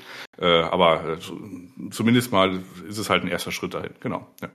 Äh, dann eigentlich noch äh, kurze Anmerkung äh, zu Coilwein. Also ich habe ja eine 6900 XT, äh, die fahre ich ja mal regelmäßig mit weniger Strom. Wenn ich die laufen lassen würde, äh, dann würde die auch rasseln. Also es gibt unterschiedliche Sachen. Das eine ist das Coilwein, das heißt, es ist eher, ich sag mal, als hochfrequentes Nebengeräusch zu beschreiben, das typischerweise dann auftritt. Ne? Ja, Spulenfiepen, genau. Okay. Und äh, worauf ich hinaus will, ist das Spulenrasseln. Also das heißt, das Spulenfiepen ist, wenn du im Ladebildschirm so 1000 Frames hast und dann kann es halt sein, dass du so ein leichtes Nebengeräusch hast. Und wenn da aber du eine Grafikkarte hast, die irgendwie 300 Watt aufwärts hast, dann kann es auch ein anderes Nebengeräusch äh, geben, nämlich äh, Spulen rasseln und dann rauscht die so ein bisschen vor sich hin. Das ist so ein bisschen dumpfer und äh, äh ist jetzt nicht so ein Lüfterrauschen, sondern ist eher so eine Art, äh, äh, weiß ich, so mit der Hand durch groben Kies fahren. Ungefähr so würde ich das beschreiben. Und äh, wenn da du, du aber natürlich eine Grafikkarte hast, die da irgendwie 350 oder 400 Watt irgendwie durchzieht, äh, dann, ich will jetzt nicht sagen, kannst es fast nicht verhindern, aber es ist zumindest mal sportlich. Wenn du die aber quasi runterfährst, und das ist ja quasi auch das große Kunststück, der, was die Firma Nvidia mit, also was das Kunststück mit der Firma, äh, was die Firma Nvidia mit der 4080 gemacht hat, äh, die hat ja irgendwie, äh, weiß ich, ein, äh, ein, ein Board Power Limit von 300 Watt, aber die erreicht es nie. Also die ist immer, weiß ich, regelmäßig 50 Watt darunter. Und äh, da ist es zumindest jetzt so, dass die neuen AMD-Karten jetzt nicht zumindest mal so effizient sind wie die Nvidia-Karten auf dem neueren Prozess. Aber die kommen zumindest mal in die gleiche Größenordnung. Aber aktuell gibt es noch so ein paar Probleme, dass die im Desktop-Idle-Betrieb so irgendwie, weiß ich, 100 Watt haben, wenn man irgendwie 120 Merk, äh, Hertz äh, Bildschirm angeschlossen haben. Aber das würde ich mal sagen, das ist vielleicht noch in der neueren Treiberversion dann irgendwie mal zu fixen. Aber das sind halt so die Effekte. Also ähm, da äh, kann man tatsächlich auch nur sagen, man muss halt Tests abwarten und vor allem Tests der äh, Custom-Partner-Modelle, um mal zu gucken, okay, wie verhalten die sich da in dem Bereich. Es gibt auch schon Sammelthreads bei Reddit, bei der weiß ich 4090. Ähm, es ist auch alles furchtbar. Man weiß aber auch immer nie, wie, äh, wie ähm, empfindlich die Leute sind. Also das heißt, der eine, der, äh, weiß ich, der hat halt Luchsohren und äh, der, der, der empfindet dann jedes Nebengeräusch als total störend und, un, äh, und äh, untolerierbar. Und alle, äh, ja, und andere, die haben irgendwie einen laufenden Lüfter mit einem Lagerschaden und die sagen, nö, mein PC ist unhörbar. Also das weiß man halt immer nicht. Das ist ein bisschen blöd. Ja, ich habe noch äh, zwei, drei Fragen. Wir überziehen heute ein bisschen, aber es muss ja. jetzt wieder sein. Ähm, und zwar hat der Nino schon gesagt, dass der Ball jetzt bei Nvidia liegt. Äh, Nino, was haben wir denn von der aktuellen Generation? Haben wir ja maximal noch eine 4060 zu erwarten, oder? Nee. Also von den regulären? Nee? Nee, da kommt noch der ganze, also der, der, der Hauptkampf, sage ich mal, der, ähm, der Hauptkampftag wird Anfang 2023 sein, wenn ähm, die Grafikkarten rauskommen für Leute, die nicht völlig wahnsinnig sind und sich eine Grafikkarte für 1000 oder 2000 Euro kaufen wollen. Also alles, was so zwischen 300 und, und 800 Euro ist, wird in diesem Zeitpunkt rauskommen. Und das wird dann locker bis zu einer 40, 50 runtergehen. Und dann so. haben wir noch 40, mhm. 40, 70, 40, 60, 40, 50 und auf der anderen Seite halt bis zur 6500, 6400, ich, äh, 7500, 7400, ich weiß es gar nicht, was da die niederen Sachen sind. Also das kommt alles noch. Das sind dann wirklich die interessanten Sachen, um also wo nicht Geld gemacht wird, sondern wo Umsatz gemacht wird. Darauf warten wir noch alle. Das wird noch ein Weilchen dauern. Logischerweise werden sie halt versuchen, so viel wie möglich von ihrem Zeug vorher loszuwerden, was die ähm, aktuellen Generationen angehen, angeht. Ich bin auch mal gespannt, ob die 6900 ähm, nochmal einen Preisdrop macht. Davon sind ja noch genügend da. Und ich denke auch, dass äh, die Vorgängergenerationen, also 3090 Ti, 3090, ähm, 3080, die noch auf Lager sind, nochmal einen ordentlichen Price-Drop ab morgen haben werden, sobald die äh, AMD-Karten, wenn sie denn verfügbar sein sollten, werden wir sehen, ähm, tatsächlich verfügbar sind. Mhm. Okay, ich dachte 4070 wäre schon verfügbar, aber gut, da sind ja dann sogar noch da unter der 4060, wenn es da noch welche gibt, ist ja gut. Ja. Ähm, also genau, ja. also da mal kurz einzuhaken nochmal äh, ganz kurz. Also das ist ja das, was wir irgendwann im Sommer gesagt haben, dass sowohl die Firma AMD als auch die Firma Nvidia äh, das große Gerät zuerst auslassen, um den, den Restbestand an 6000er und 3000er Serie quasi abzuverkaufen. Das scheint jetzt aber auch, ich sag mal, nicht weit weg von dem tatsächlichen Erfolg zu sein. Also so viel Lager sind da, glaube ich, nicht mehr. Also zumindest mal spiegelt sich das nicht mehr in den Wiederverkaufspreisen hier in Deutschland wieder. Also es gab mal so ein kurzes Zeitfenster, wo so, wo so die 3090 irgendwie um 1000 Euro herum diffundierte. Die ist jetzt wieder auf 1200 und 1300. Und die 6900 XT, da gab es mal ein kurzes Zeitfenster, wo so ein paar Modelle auf 650 oder so, die diffundiert jetzt auch wieder auf, auf, auf 800 rum. Wenn natürlich jetzt eine 7900 XTX dann irgendwie, weiß nicht, für 1200 zu, zu haben ist oder 6900 XT für irgendwie 900, dann ist halt die, äh, der Griff zur neueren Serie, weil so attraktiv ist die äh, alte Generation für den Preispunkt jetzt auch nicht mehr. Also für 600 war die ein Knaller. Man hat ja quasi für 600 irgend, irgendwann ein paar Euro irgendwie eine 4K-fähige Karte gehabt. Aber so, je höher die quasi jetzt im Abverkaufspreis wieder steigt, weil die Stückzahl sinkt, äh, desto äh, unattraktiver wird sie halt im Bezug auf die auf das, was jetzt neu kommt. Und äh, sowohl die Firma Nvidia als auch die Firma AMD äh, kommen jetzt halt mit den anderen Sachen äh, quasi down the stack weiter raus. Also 70er oder 800er Karten, 700er Karten, 600er Karten oder bei der Firma Nvidia 70er, 60er und so weiter. Ja. Mhm. Und dann wollte ich noch wissen, äh, gut, Nino hat ja die 4090. Ich glaube, Jan, du warst ja mit deinem Aufrüsten erstmal soweit zufrieden, äh, ohne Grafikkarte, wenn ich das richtig im Kopf habe. Aber mich würde mal interessieren, äh, erwartet ihr denn, dass ihr in Zukunft mal so ein Ding in der Hand haltet, in naher Zukunft? Oder wie sieht's aus? Ja, Nino jetzt nicht, also wieso soll er downgraden? also. ja. ja, könnte ja sein, dass er einen Rechner baut oder so. Also, dass er halt schon mal irgendwelche Ideen, Pläne hat. Es wäre nochmal interessant, vielleicht was aus erster Hand sozusagen zu hören dann. Hm, ja, also was ich mir auf jeden Fall, also bei, also es gibt halt, halt zwei Sachen, die ich gehen kann. Also bei der 4090 ist, ist hast du halt äh, das den Vorteil, in Anführungszeichen, wenn du mal vom Preis absiehst, dass du halt da quasi noch mal ein Tier drüber bist, ne? Also von dem. Also was ja die Firma mhm. AMD jetzt äh, gemacht hat, ist quasi der 4080 was entgegengestiegen und die ist echt signifikant langsamer als die 4090 bei vielen Titeln. Also gerade in 4K. So, und jetzt habe ich halt eine 6900 XT. Also das heißt, das Upgrade, das ist jetzt für, wenn ich bei der Firma AMD bleibe, jetzt nicht so krass. Das ist so 30 bis 50 Prozent, je nachdem, was man gerade hat. 4K tendiert ein bisschen dazu, ein bisschen besser zu sein, äh, was ja auch mein Markt wäre. aber wenn ich quasi ein richtiges Upgrade haben wollen würde, dann kann ich mir halt auch direkt eine Founders Edition 4090, wenn ich die erwischen würde, kaufen. Und dann hätte ich's. Also das ist jetzt nicht so, dass ich da, äh, also ich, ich habe aktuell nicht so viel Probleme. Bei Tarkov kann ich auch einfach den beim OLED-Fernseher den, äh, den Bildausschnitt äh, begrenzen. Da muss die Grafikkarte zweieinhalb Millionen Pixel weniger berendern, habe ich auch 100 Frames, ist auch okay. Ähm, ist jetzt kein dringendes Problem, aber ähm, also entweder ich warte jetzt noch einen Refresh ab oder ich krieg vielleicht eine FE mh, hm, oder vielleicht versöhne ich mich doch mal mit der Firma AMD. Ich weiß es noch nicht. Ist jetzt auch nicht so, dass es irgendwie, weiß nicht. Bei mir wäre es nur relevant für die Frau, die irgendwann mal von der 2080 Ti weg muss. Ähm, hm. Aber dort, ja, dort fehlt mir halt tatsächlich das Broadcast, so hart das klingt. Hm. Das ist hm. da, das ist da ein Muss für die ganzen komischen Konferenzen und diesen Quatsch. Die braucht das einfach. Ja, aber ja gut, also die haben ja dann, also müssen wir jetzt nicht tiefer darauf eingehen, also äh, da ist ja quasi die Sondergeschichte, dass es quasi noch irgend so ein Sonder, äh, also so ein, ja. so ein, äh, so ein eigenes Tool ist. Wenn du jetzt Teams oder Discord hast, diese integrierten Sachen, die da drin sind, also bei, bei, bei Discord Crisp, aber bei Teams, die haben so einen eigenen äh, ge, Geräuschfilter, der reicht auch schon. Da muss man jetzt nicht zwingend Broadcast für haben. Wenn alle Stricke reißen, hat die Firma AMD auch noch irgendwas in dem Treiber drin, das ich sag mal so semi funktioniert. Ich persönlich hatte es mal testweise, als es ganz frisch war, mit damals noch einer 2070 Super getestet und dann aber im Grunde das Crisp von Discord angeschaltet und ist einfach ignoriert, das Broadcast. Also von daher. Ja, ja je nach, äh, je nach Anwendungsgebiet. Ne? Das ist korrekt. Ja. Kommt immer drauf an. Also richtig. Gut. Ja, okay. Gut, und ja, dann, dann, also bevor du die, ab, die, die Abmoderation machst, es gibt noch eine Sache, die zumindest mal spannend ist, nämlich ist, ist der äh, Videocodec AV1. Äh, da hat quasi AMD jetzt in der neuesten Grafikkartengeneration den jetzt auch in Hardware, in, also in Hardware kann man den quasi dann, äh, was man auch mal streamen möchte, in AV1 dekodieren, irgendwo hinschicken. Es fehlt jetzt aktuell noch der die Gegenstelle, also das heißt, äh, weiß ich, Twitch, dass es auch das verarbeiten kann. Wenn es aber da ist, dann sind beide, also es war ja immer jahrelang so, dass zum Stream die Firma Nvidia immer besser war, weil die halt äh, einen besseren äh, 264er Codec hatten und äh, der von AMD halt einfach scheiße war. Das muss man ganz so sagen. Also der hatte bei der gleichen Bitrate, das sah aus wie Größe, und bei Nvidia konnte man zumindest mal grob was erkennen. Und äh, AV1 ist der große Gleichmacher. Das ist nämlich jetzt alles gleich. Also ist egal, ob du einen AMD äh, hast oder den Nvidia Codec. Ähm, AV1 sieht äh, gleich gut aus und da ist es wurscht. Also sobald äh, AV1 quasi in der Internetwelt komplett angekommen ist, äh, ist das zumindest mal kein Argument, wo man irgendwie eine Entscheidungsweiche hätte, weil es können beide Karten dann. Mhm.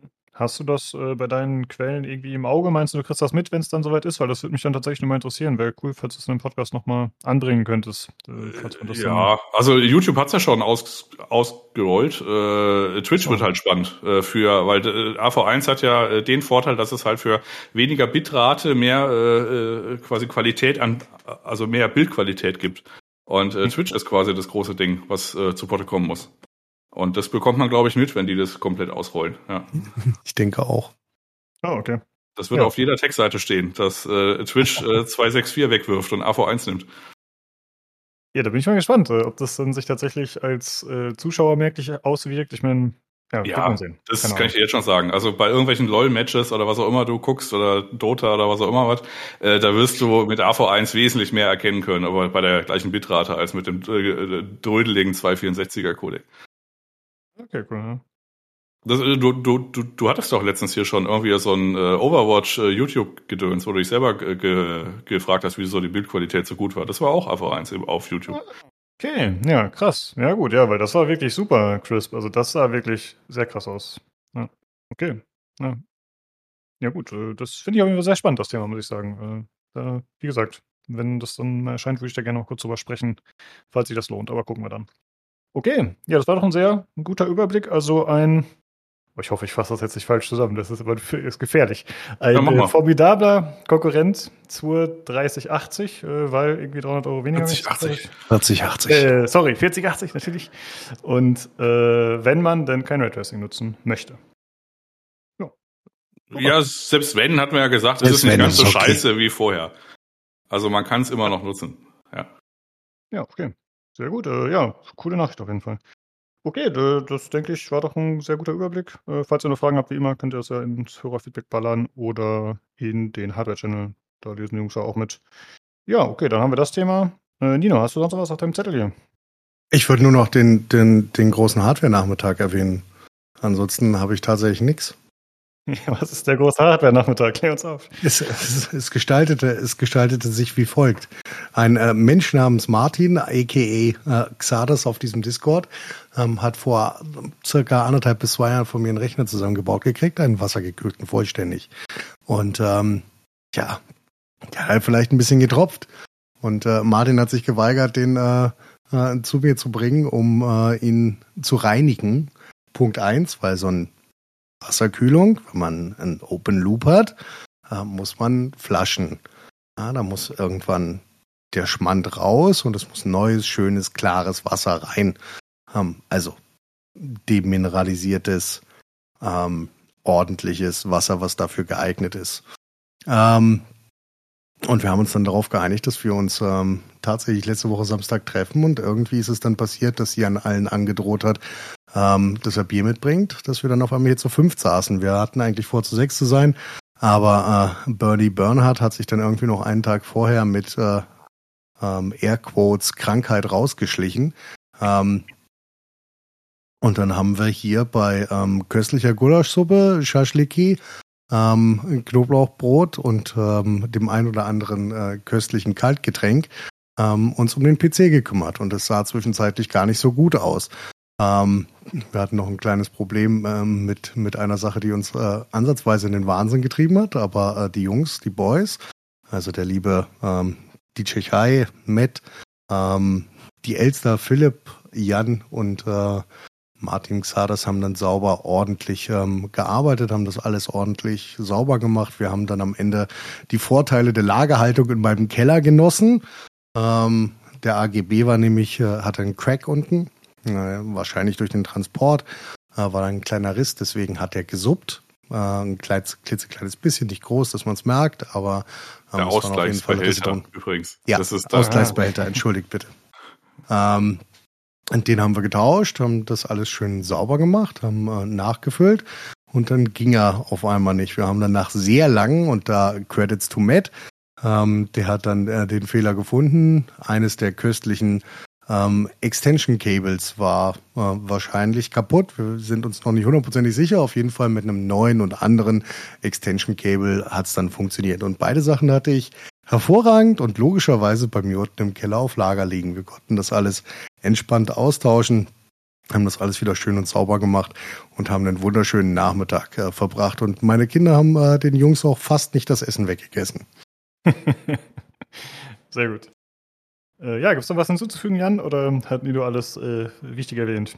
Nö, nö, das war alles richtig. Also ich muss äh, auch, äh, also ich habe ja, ich habe meine zwei Bierkästen im Kofferraum gehabt. Ich, die kamen nicht zum Einsatz. Wir haben quasi äh, an, an äh, Ninos Bierkasten quasi uns gütlich getan.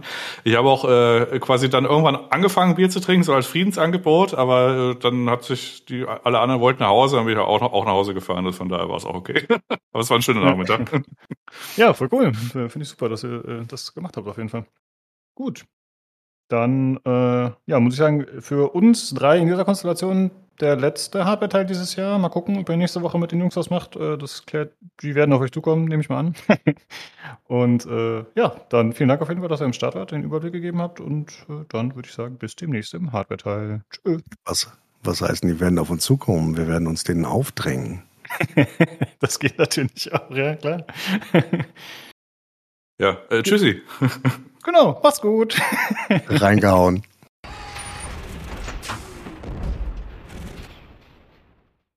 Gut, das war's von Nan und Dino und jetzt geht's zu den Game Awards.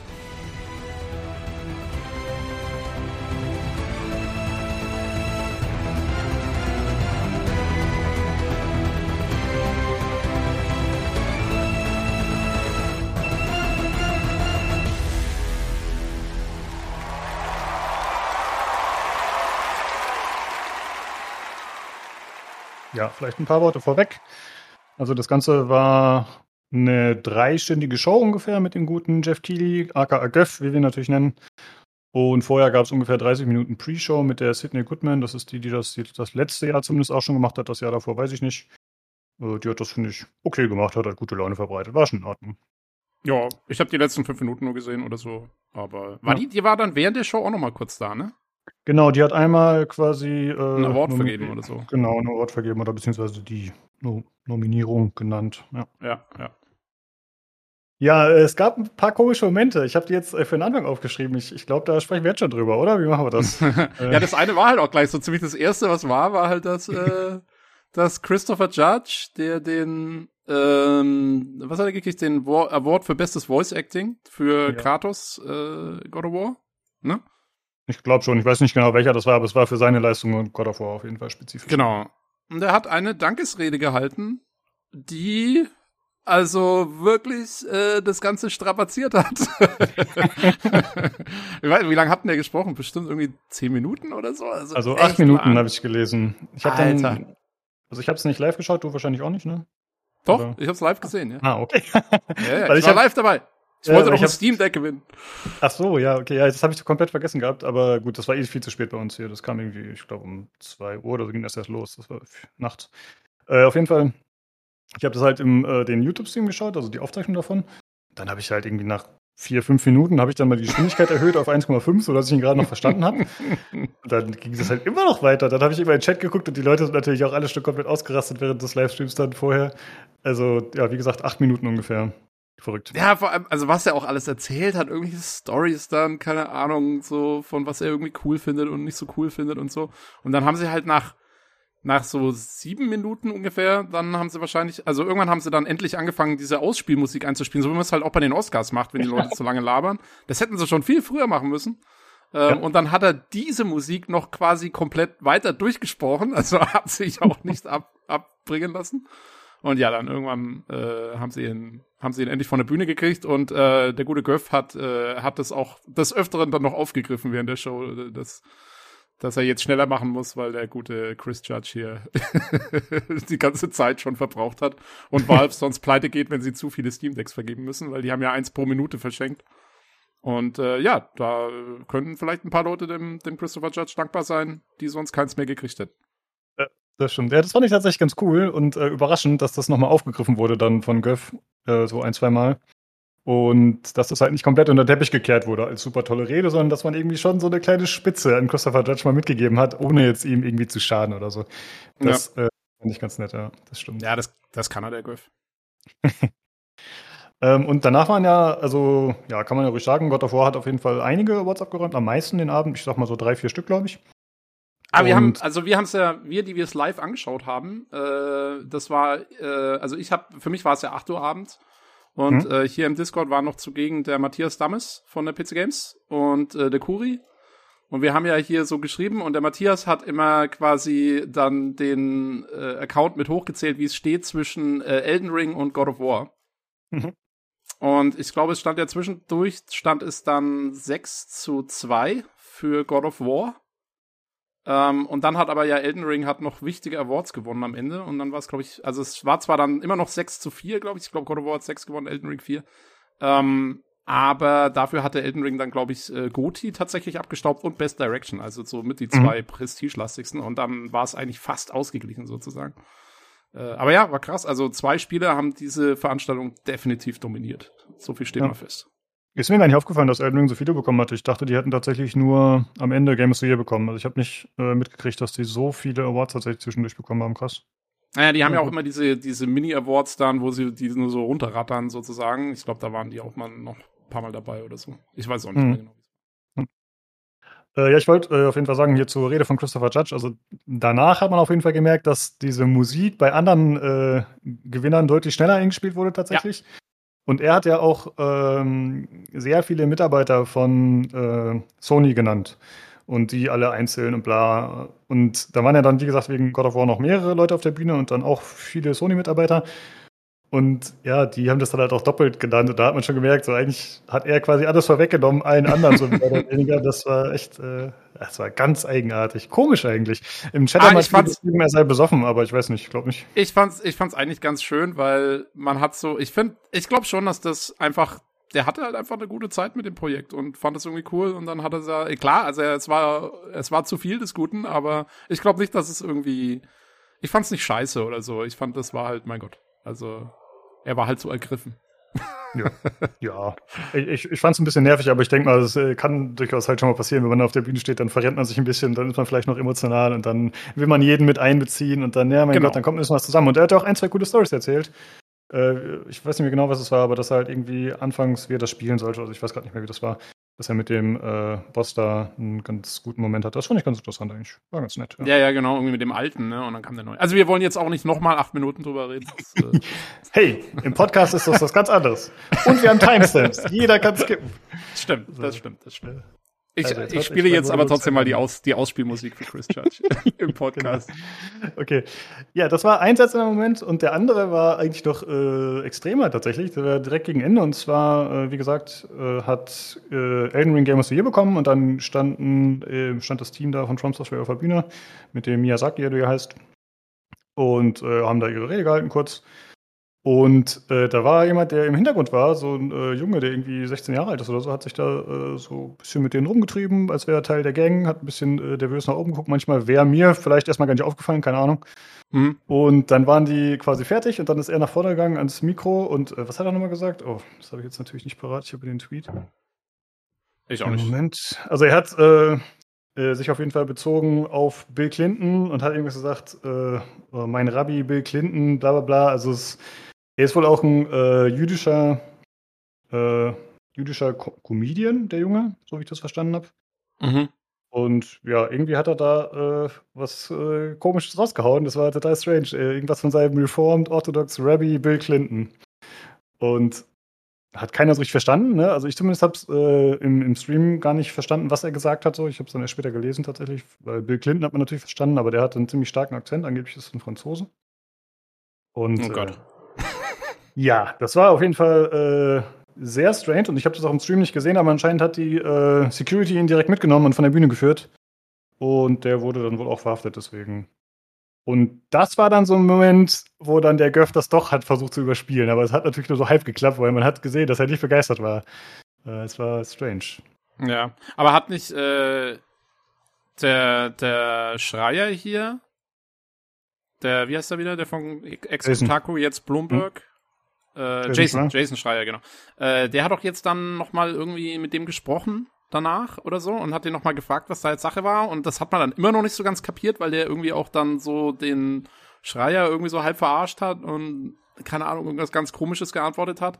Aber ich, was ich mich frage ist, also äh, muss der, was meinst du, was mit dem, was mit dem jetzt ist? Also muss der jetzt irgendwie eine Strafe zahlen oder was ist da los? Gibt es irgendwelche rechtlichen Konsequenzen? Das fragt mich halt, was passiert, wenn du sowas machst, so ein Stunt. Na, gute Frage. Mal gucken, was wir noch erfahren.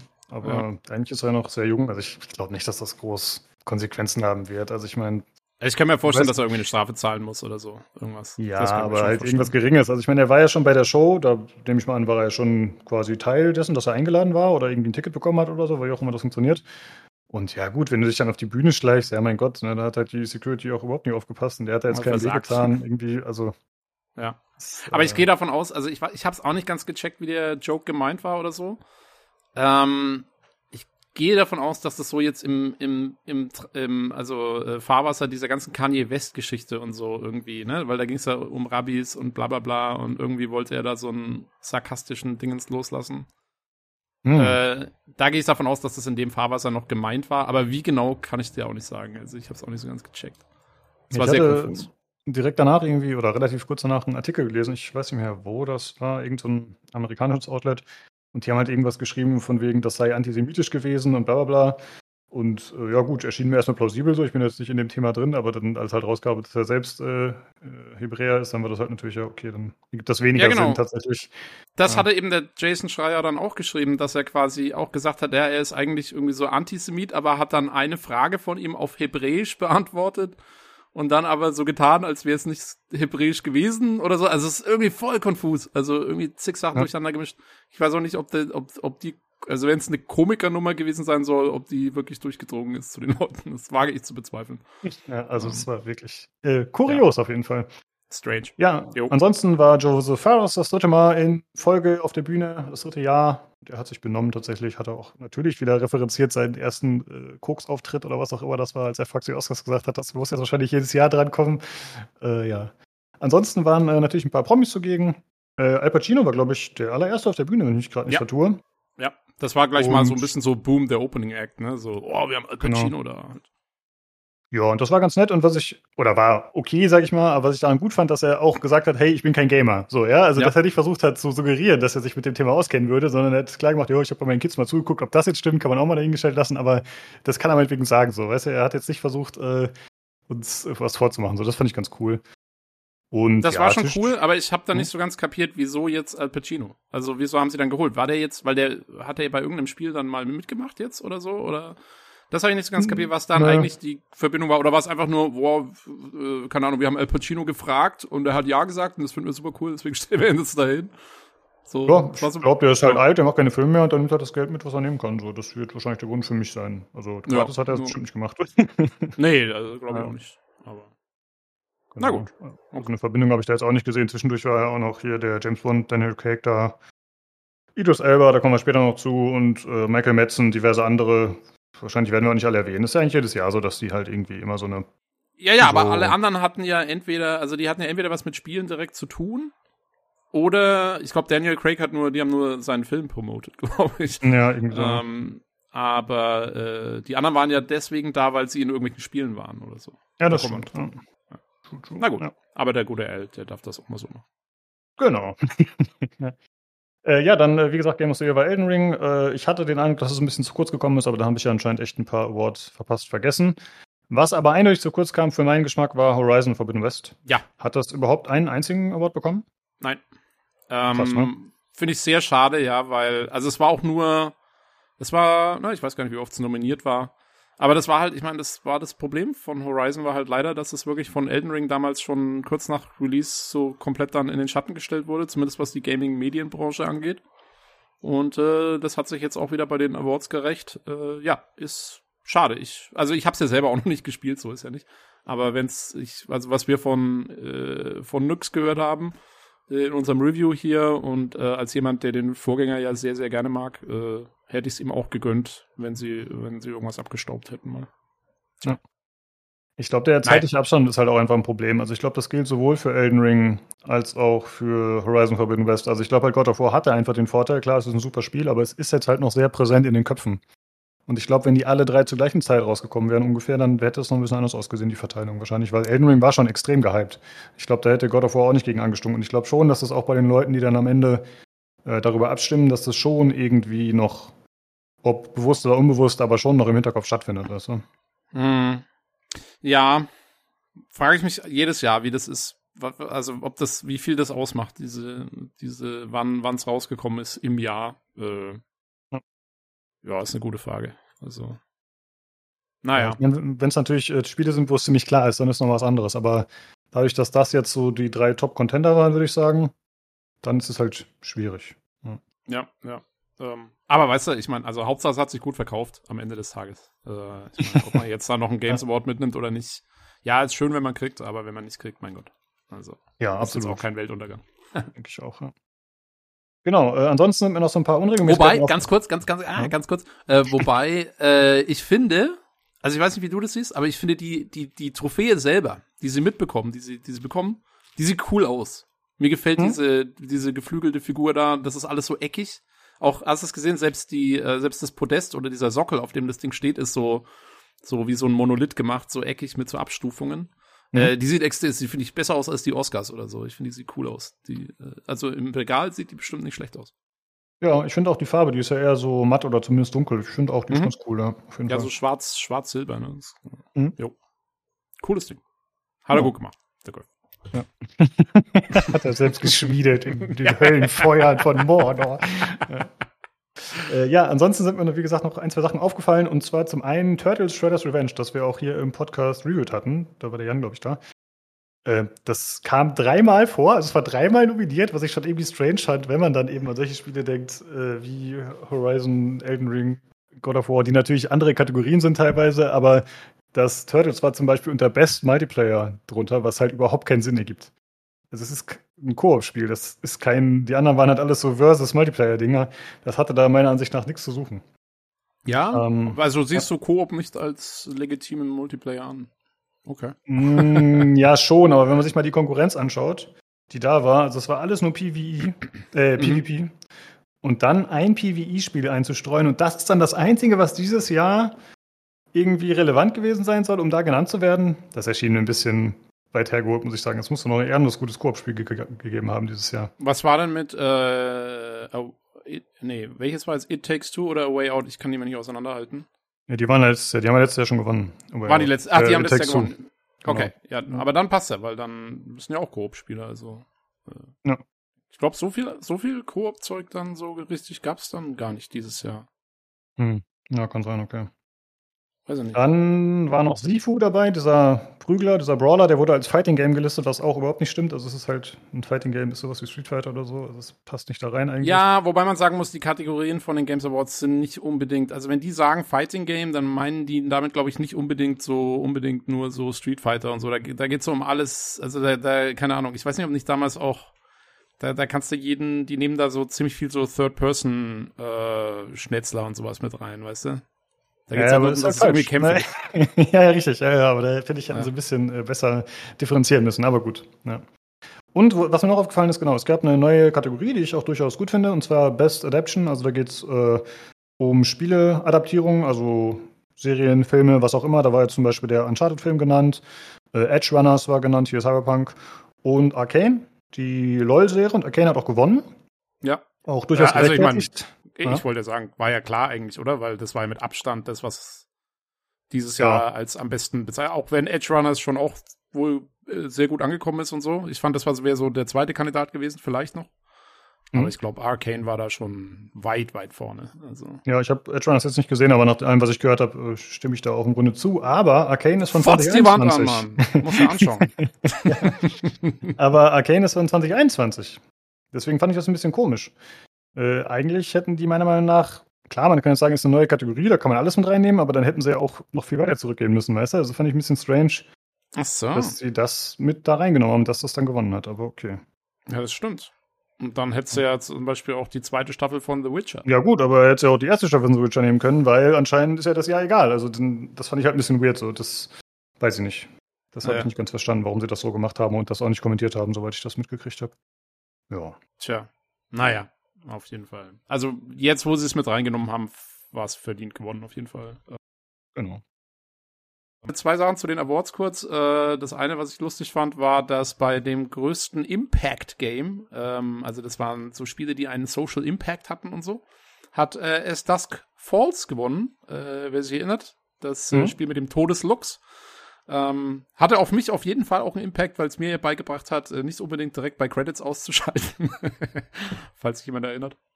ähm, das fand ich sehr schön, war das einzige von in der Kategorie, was ich auch gespielt hat, hat auch gewonnen. Ähm, und äh, was mich am meisten aufgeregt hat, äh, war ähm, Most Anticipated äh, Future Game. Ich weiß jetzt nicht mehr, wer es gewonnen hat, aber es war nicht Starfield und deswegen bin ich sauer. So. Ach so, ja, stimmt. Ja, ich stehe mit noch mal. Hm. Äh, Final ich, Fantasy? Oder, oder, oder Breath of the Wild 2 Ja, doch, Final Fantasy, glaube ich. Ja. Oder, oder ja, kann auch sein. Ich hätte ja. auch äh, Starfield genommen. Ich muss auch sagen, ich habe manchmal den Eindruck, das sind ziemliche Nintendo-Fanboys. Ich meine, mag auch aus meiner Warte kommen. Ich bin halt eher so das Gegenteil von einem Nintendo-Fanboy. Nintendo-Hater nennt sich. Genau, ich wollte das nicht so klar nennen, aber ja, das ist die Wahrheit. Äh, deswegen weiß ich nicht, vielleicht liegt es ja daran. Ähm, ja. Ja. Zu, zu viel Nintendo für meinen Geschmack. Gut. Ja, also ja, man merkt halt, es sind, ist eine amerikanisch geprägte Veranstaltung und dadurch sind Konsolenspiele überhaupt, ähm, äh, also quasi ist jetzt keine PC-Veranstaltung, ne? Also es hat einen, hat einen starken Konsoleneinfluss und damit sind halt Spiele drin, die wir gar nicht so auf dem Schirm haben, teilweise, wie so Switch-Sachen und so. Ja, ja, aber ich glaube halt, das wäre mittlerweile ja in Deutschland auch nicht anders, oder? Also sind die, ist die, die PC, nein, nicht die PC Gaming Show, die natürlich schon. Ich meine, die Gamescom Opening Night Live, die ist doch jetzt auch nicht mehr PC geprägt, oder? Äh, ja, ja, wahrscheinlich nicht. Aber die wird ja auch vom Golf gemacht jetzt. Das ist ja eh alles der gleiche Sums. ja. Mann, äh, soll ich mal einen neuen Computer kaufen, der Penner. Können wir mal den Jan fragen, ob er mir einen zusammenbaut. Ja. Ähm, was ich noch sagen wollte, apropos Nintendo, äh, was man auch gesehen hat und was ich so ein bisschen bemerkenswert fand, war, die haben so einen Ausschnitt gezeigt, auch äh, von diesem neuen Mario Bros. Film, der jetzt dann kommt, wo mhm. Chris Pratt ja Mario spielt und so. Und ähm, also ich habe ja bin ja schon quasi mit mit einem äh, also ich hatte schon meinen Mundschutz äh, drin für das Zähneknirschen Und ich muss mal sagen, ich fand's lustiger, als ich gedacht hätte, den, den Ausschnitt. Also für so einen Kinderfilm, äh, glaube ich, könnte das tatsächlich äh, besser werden als erwartet. Ja, ich fand's auch äh, durchaus lustig. Äh, da ja. war der Keegan Michael Key auf der Bühne, der das präsentiert. Das war einer der weiteren Promis. Ja, und der, der spricht den Toad. Genau. Und äh, ich fand's auch sehr witzig, aber ich find's immer noch seltsam, dass Mario spricht, muss ich ganz ehrlich sagen. Also das ist irgendwie, das äh, funktioniert für mich nicht. Ist ein bisschen übertrieben, aber das kennt man halt von dem nicht. Noch ja, dazu komplett glaub, ohne Akzent. Komischer Typ, sag ich mal. Ja, okay. Aber es ist, vielleicht wollen sie es auch ein bisschen neu erfinden, weil ich denke halt, der Film ist auch sehr auf ein junges Publikum ausgerichtet, die das jetzt, die noch nicht so die Verbindung haben mit dem alten Mario und vielleicht machen sie so ein bisschen so ein Rebranding. Ich weiß nicht. Kann man natürlich auch scheiße finden als Mario-Fan. Ich habe da keinen Bezug dazu, deswegen äh, finde ich es okay und habe da kein Problem ja. mit. Es und ich, ja auch schon mal ganz, den, ganz, ich, ich, ich, glaube auch diesen, diesen italienischen Stereotype, ne, mit dem Akzent und so, den kannst du heute vielleicht auch gar nicht mehr so bringen. Also ich weiß nicht, ob das nicht dann wieder einen anderen Shitstorm hervorgerufen hätte, wenn du jetzt da ankommst mit Ah, mi, jetzt Mario. Ähm, weiß ich nicht, wie empfindlich da die Welt schon wieder geworden ist mit sowas. Stimmt, eigentlich komisch, dass der Mario noch nicht gecancelt wurde. Ja, ja der, äh, die haben sich jetzt quasi selber gecancelt, der Selbstzensur. um dem zu entgehen vielleicht. Also es gab ja auch damals den Mario-Film mit, wer war das, Bob Hoskins? Ach, keine Ahnung, wer ihn gespielt hat, aber so einen ganz alten, der, glaube ich, ziemlich scheiße sein soll. Und ich weiß mhm. gar nicht, wie die da gesprochen haben. Ob der da einen Akzent imitiert hat oder ob das dann auch akzentfrei war. Keine Ahnung.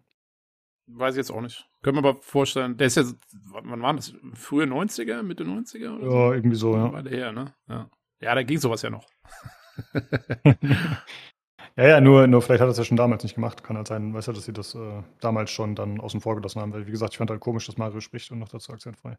Aber gut. Ja. What? Dafür ja. hört ihr den PCGC Podcast. Wir sinnieren über uralte Filme, die wir alle nicht gesehen haben und keine Ahnung haben, was eigentlich los ist. Genau. Okay, äh, dann äh, wollte ich noch einmal kurz vorweg sagen. Äh, ich habe mir, also wir haben natürlich beide die Show komplett geschaut, aber ich habe mir eine Liste rausgesucht, äh, die hieß Everything Announced at the Game Awards. Von IGN ist das ein Artikel. Und ich habe dann im Nachhinein festgestellt, dass die nicht 100% aller Sachen da drin haben, die gezeigt wurden. Also so Mini-Trailer oder irgendwelche kleinen Geschichten, die jetzt keine Neuankündigung waren, die haben sie teilweise nicht drin, habe ich dann festgestellt. Aber die großen Sachen haben wir auf jeden Fall alle mit abgedeckt. Und was ich noch sagen wollte, wenn ich es nicht oder wir es nicht spezifisch dazu sagen, welche Konsolengeneration das ist, dann ist es die aktuelle. Also wenn jetzt nochmal ein PlayStation 4 Spiel dabei ist oder so, dann sagen wir das schon speziell. Aber wenn wir jetzt nur PlayStation sagen, dann ist das nur PlayStation 5 oder eben Xbox ist dann die Xbox Series. Okay. Ja, wie gesagt, die ganze Show ging drei Stunden nach der Pre-Show und deswegen wurde einiges gezeigt und damit steigen wir jetzt mal ein. Und zwar, was zuerst gezeigt wurde, was mich tatsächlich direkt sehr gefreut hat, war ein neuer Dead Cells DLC und zwar Return to Castlevania.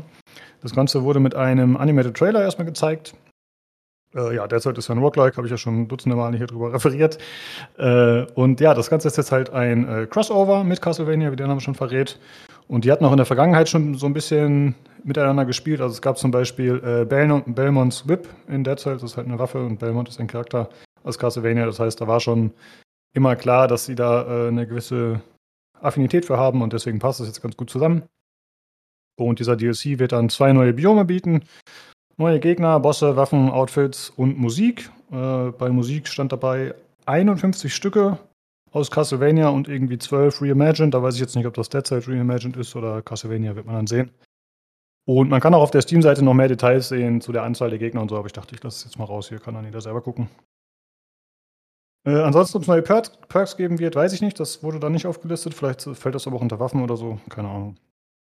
Und ja, das Ganze wird dann tatsächlich auch wieder ein bisschen Story bieten. Eigentlich hat der Dead Cells keine wirkliche Story. Da bin ich mal gespannt, inwieweit das implementiert ist, wie viel Umfang das bietet und wie interessant das wirklich wird. Und die Story ist halt, dass man eben den Victor Belmont und Alucard trifft und die helfen einem beim Kampf gegen Dracula. Mal schauen, wie das zusammenpasst. Und es wird betitelt auf der Steam-Seite als Biggest DLC yet, also der größte. Und das ist schon eine Ansage, denn es gab ja schon einige, die nicht so klein waren, die man bezahlen konnte. Mal gucken. Mhm. Und Release ist geplant für das erste Quartal 2023. Achso, und man kann auf der Steam-Seite auch schon Bilder und so sehen äh, zu den neuen Levels. Äh, zum Beispiel zu dem Schloss eben. Das sieht äh, ja, nett aus, wie man so kennt. Äh, mal gucken. Bin gespannt und werde es mit Sicherheit spielen. Ja, da musst du uns auf dem Laufen halten, weil, weil mit Dead Spells kenne ich, äh, Dead Cells kenne ich ja. überhaupt nicht aus. Da bin ich leider komplett raus. Ähm, aber äh, dafür würde ich jetzt was erzählen zu einem anderen Spiel, mit dem ich mich überhaupt nicht auskenne. ähm, nämlich, äh, das nächste wurde gezeigt, Valiant Hearts Coming Home. Ähm, was im Prinzip, äh, ja, Valiant Hearts kennt man ja die Serie, ähm, spielt äh, im Ersten Weltkrieg. Glaube ich, spielt schon immer im Ersten Weltkrieg, ne? Ja. Und ähm, knüpft dann damit also auch an die Serienvorgänger an. Ähm, und es gibt auch bekannte Charaktere und so weiter und so fort. Die Story geht wohl darum, dass man äh, den Bruder von Freddy spielt. Ich habe keine Ahnung, wer Freddy ist, aber ich nehme an, Freddy kennt man schon. Genau, ist ein Charakter aus dem ersten Teil und es kommen anscheinend auch noch weitere Charaktere aus den ersten Teilen vor und auch irgendwie Verwandte, Bekannte von denen. Also es scheint mehrere, außer diese Brüderbeziehungen gibt es noch mehrere. Ja, aber was ich sehr interessant finde, ist, ähm, der Bruder, den man spielt, der schließt sich den Harlem Hellfighters an. Die kenne ich allerdings äh, weil das war eben ein Regiment im Ersten Weltkrieg äh, der US-Armee, das hauptsächlich aus äh, eben äh, Afroamerikanern bestand.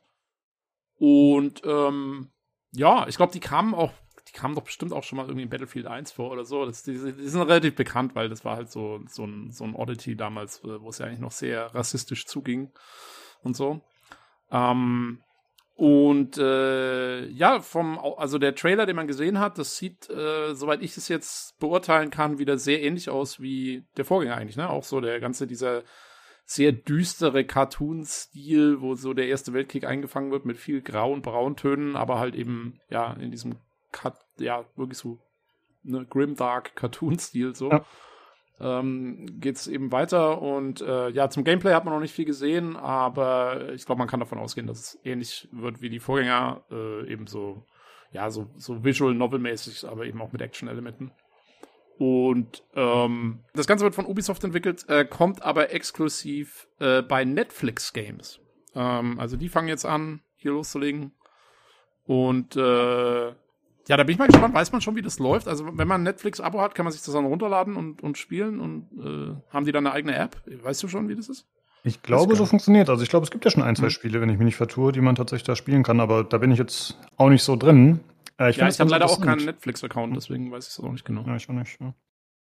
Ähm, ich finde das interessant, weil Valiant Hearts ist ja doch irgendwie so ein Kritikerliebling, glaube ich. Ne? Also viele haben gesagt, ja, das ist ein ganz tolles Spiel und äh, das ist super gemacht und das ist mal was ganz anderes und eine Thematik, die eher ungewohnt ist und gut umgesetzt und so. Und deswegen haben die Fans, die wahrscheinlich jetzt, wenn man ehrlich ist, nicht so viele sind, auf die gesamte Spielerschaft gesehen, sich natürlich immer Nachfolger gewünscht. Und jetzt ist es halt äh, gerade bei denen natürlich schlecht aufgenommen, dass das jetzt so ein Netflix-Exklusivding wird. Aber ich könnte mir vorstellen, dass das sonst gar nicht gekommen wäre. Also ich könnte mir vorstellen, dass Netflix gesagt hat, hey, Ubisoft habt ihr irgendwas? Oder Ubisoft ist auf die zugekommen und das halt speziell diese Kooperation mit diesem Spiel, mit dieser Erzählweise für Netflix sinnvoll erschien. also vielleicht wäre es sonst gar nicht erschienen, keine Ahnung. Hm. Aber nichtsdestotrotz natürlich ärgerlich für die Leute, die sich kein Netflix leisten wollen für zwei Monate, keine Ahnung. ja, das ist halt die Frage. Also ich kann mir auch vorstellen, weiß nicht, die vielleicht äh, erwarte ich jetzt hier zu viel, aber ich kann mir vorstellen, dass viele von den Spielern von ähm, Valiant Hearts, die dann auf so Visual Novels und sowas stehen, ich weiß nicht, da werden doch viele wahrscheinlich eh schon einen Netflix-Account haben, oder? Die werden doch sicherlich auch mal eine Serie schauen und so. Also, finde ich jetzt nicht so schlimm, muss ich sagen. Ja, ich finde Exklusivität nie so gut, aber ist jetzt aus meinem Gefühl heraus auch jetzt nicht so dramatisch. Ist halt wie der Game Pass. Ne? Wenn man jetzt natürlich so einer ist wie ich, der sagt, äh, Xbox Store komplett scheiße, vielleicht findet man Netflix aus ideologischen Gründen ganz schlimm, oder was auch immer, dann ist man natürlich außen vor. Ne? Dann geht's schon. Klar, ja, das stimmt schon. Ja. Aber ja, wenn du sagst, also wer weiß, vielleicht wäre es sonst gar nicht gekommen. Äh, ja, ich habe jetzt natürlich auch leicht reden, weil ich werde sie nicht spielen. Das ist egal. Ähm, ja, ich voraussichtlich auch nicht. Ich habe auch den Vorgänger nicht gespielt, genau wie du. Aber ich wollte nochmal den Stil ansprechen, den du gerade schon genannt hast. Diesen, der ja dem Vorgänger doch entspricht tatsächlich, wahrscheinlich ein bisschen aufgefrischt oder so. Aber ich finde den richtig, richtig cool, muss ich sagen. Also es ist jetzt, wie du sagst, es ist so, schon so ein, so ein ernster Look eher, aber es ist jetzt nicht so super dark. Ich finde, es ist echt eine coole Mischung zwischen sympathischen Charakteren, die auch so ein bisschen diesen Comic-Look noch haben und äh, alles nicht so super proportional korrekt wie echte Menschen, aber dann trotzdem so harte Szenen, wie irgendwie einer, keine Ahnung, da tot im Graben liegt oder so. Also das mhm. ist irgendwie ein ganz interessanter Stil, dass sie das so, so hinkriegen, so vereint, dass es nicht irgendwie out of place wirkt. Also es gefällt mir sehr, sehr gut, muss ich sagen. Ja, also meins ist es nicht. Aber äh, ja, nee, es ist auf jeden Fall ein interessanter Stil und ähm, es fängt, finde ich schon, obwohl es Cartoon ist, eben diese erste Weltkrieg-Atmosphäre gut ein. Das äh, finde ich schon auch. Ja. ja.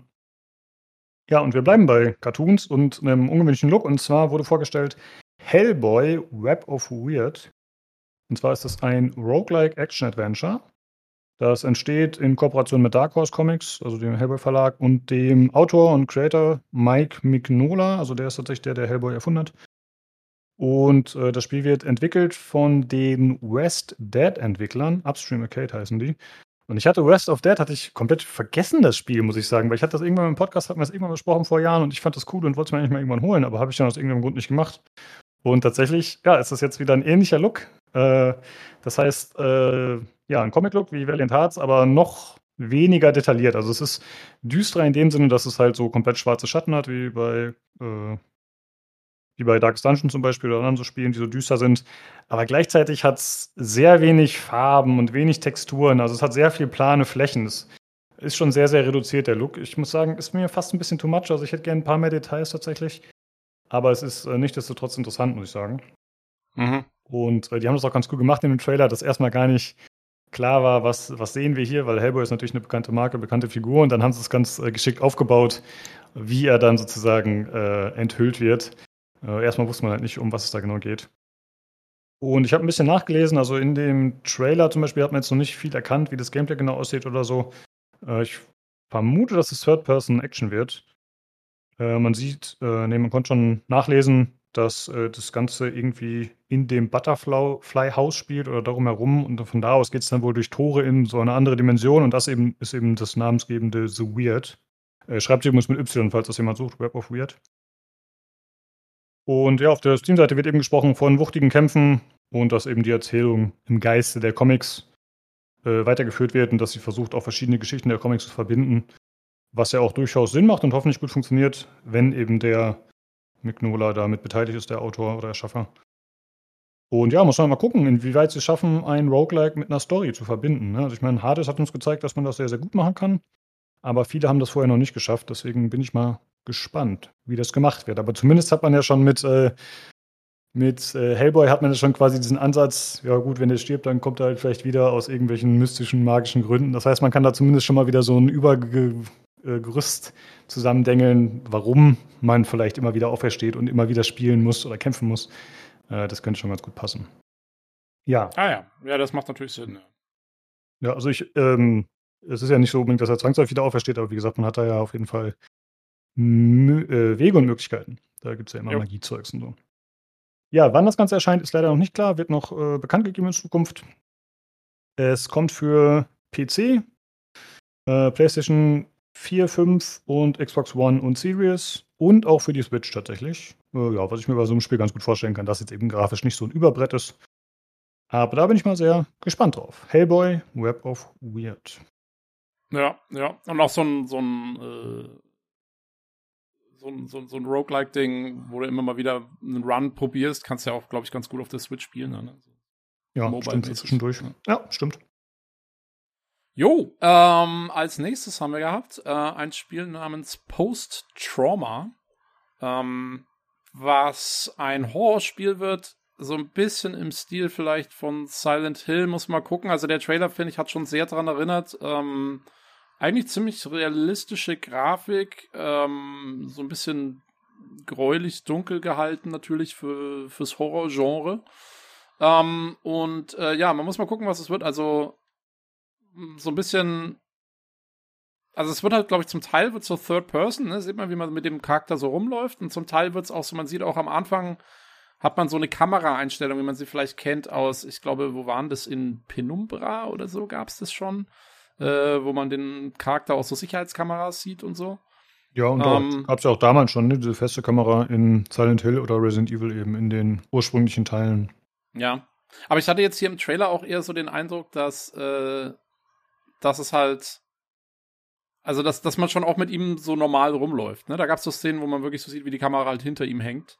Mhm. Ähm, und dann vielleicht für bestimmte Puzzles oder für bestimmte Spielelemente wird dann halt sowas eingesetzt wie ein fester Kamerawinkel, damit man auch wirklich sieht, zum Beispiel guckt er mal für so ein Puzzle, guckt er irgendwie auf so eine Pinnwand oder sowas. Und dann hast du halt den Kamerawinkel an der, in der Szene oder eben du hast diese Security-Kameras oder so. Also da nimmt sich so ein bisschen Freiheiten.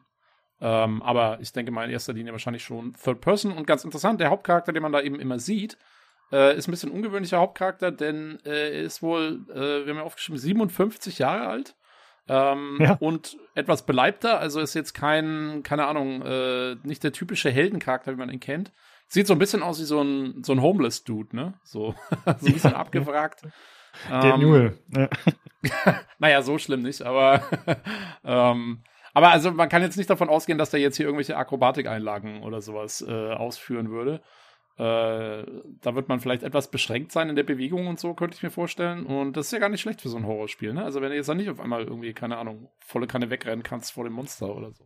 Naja, soweit habe ich tatsächlich gar nicht gedacht, aber stimmt, das könnte natürlich auch eine Rolle spielen.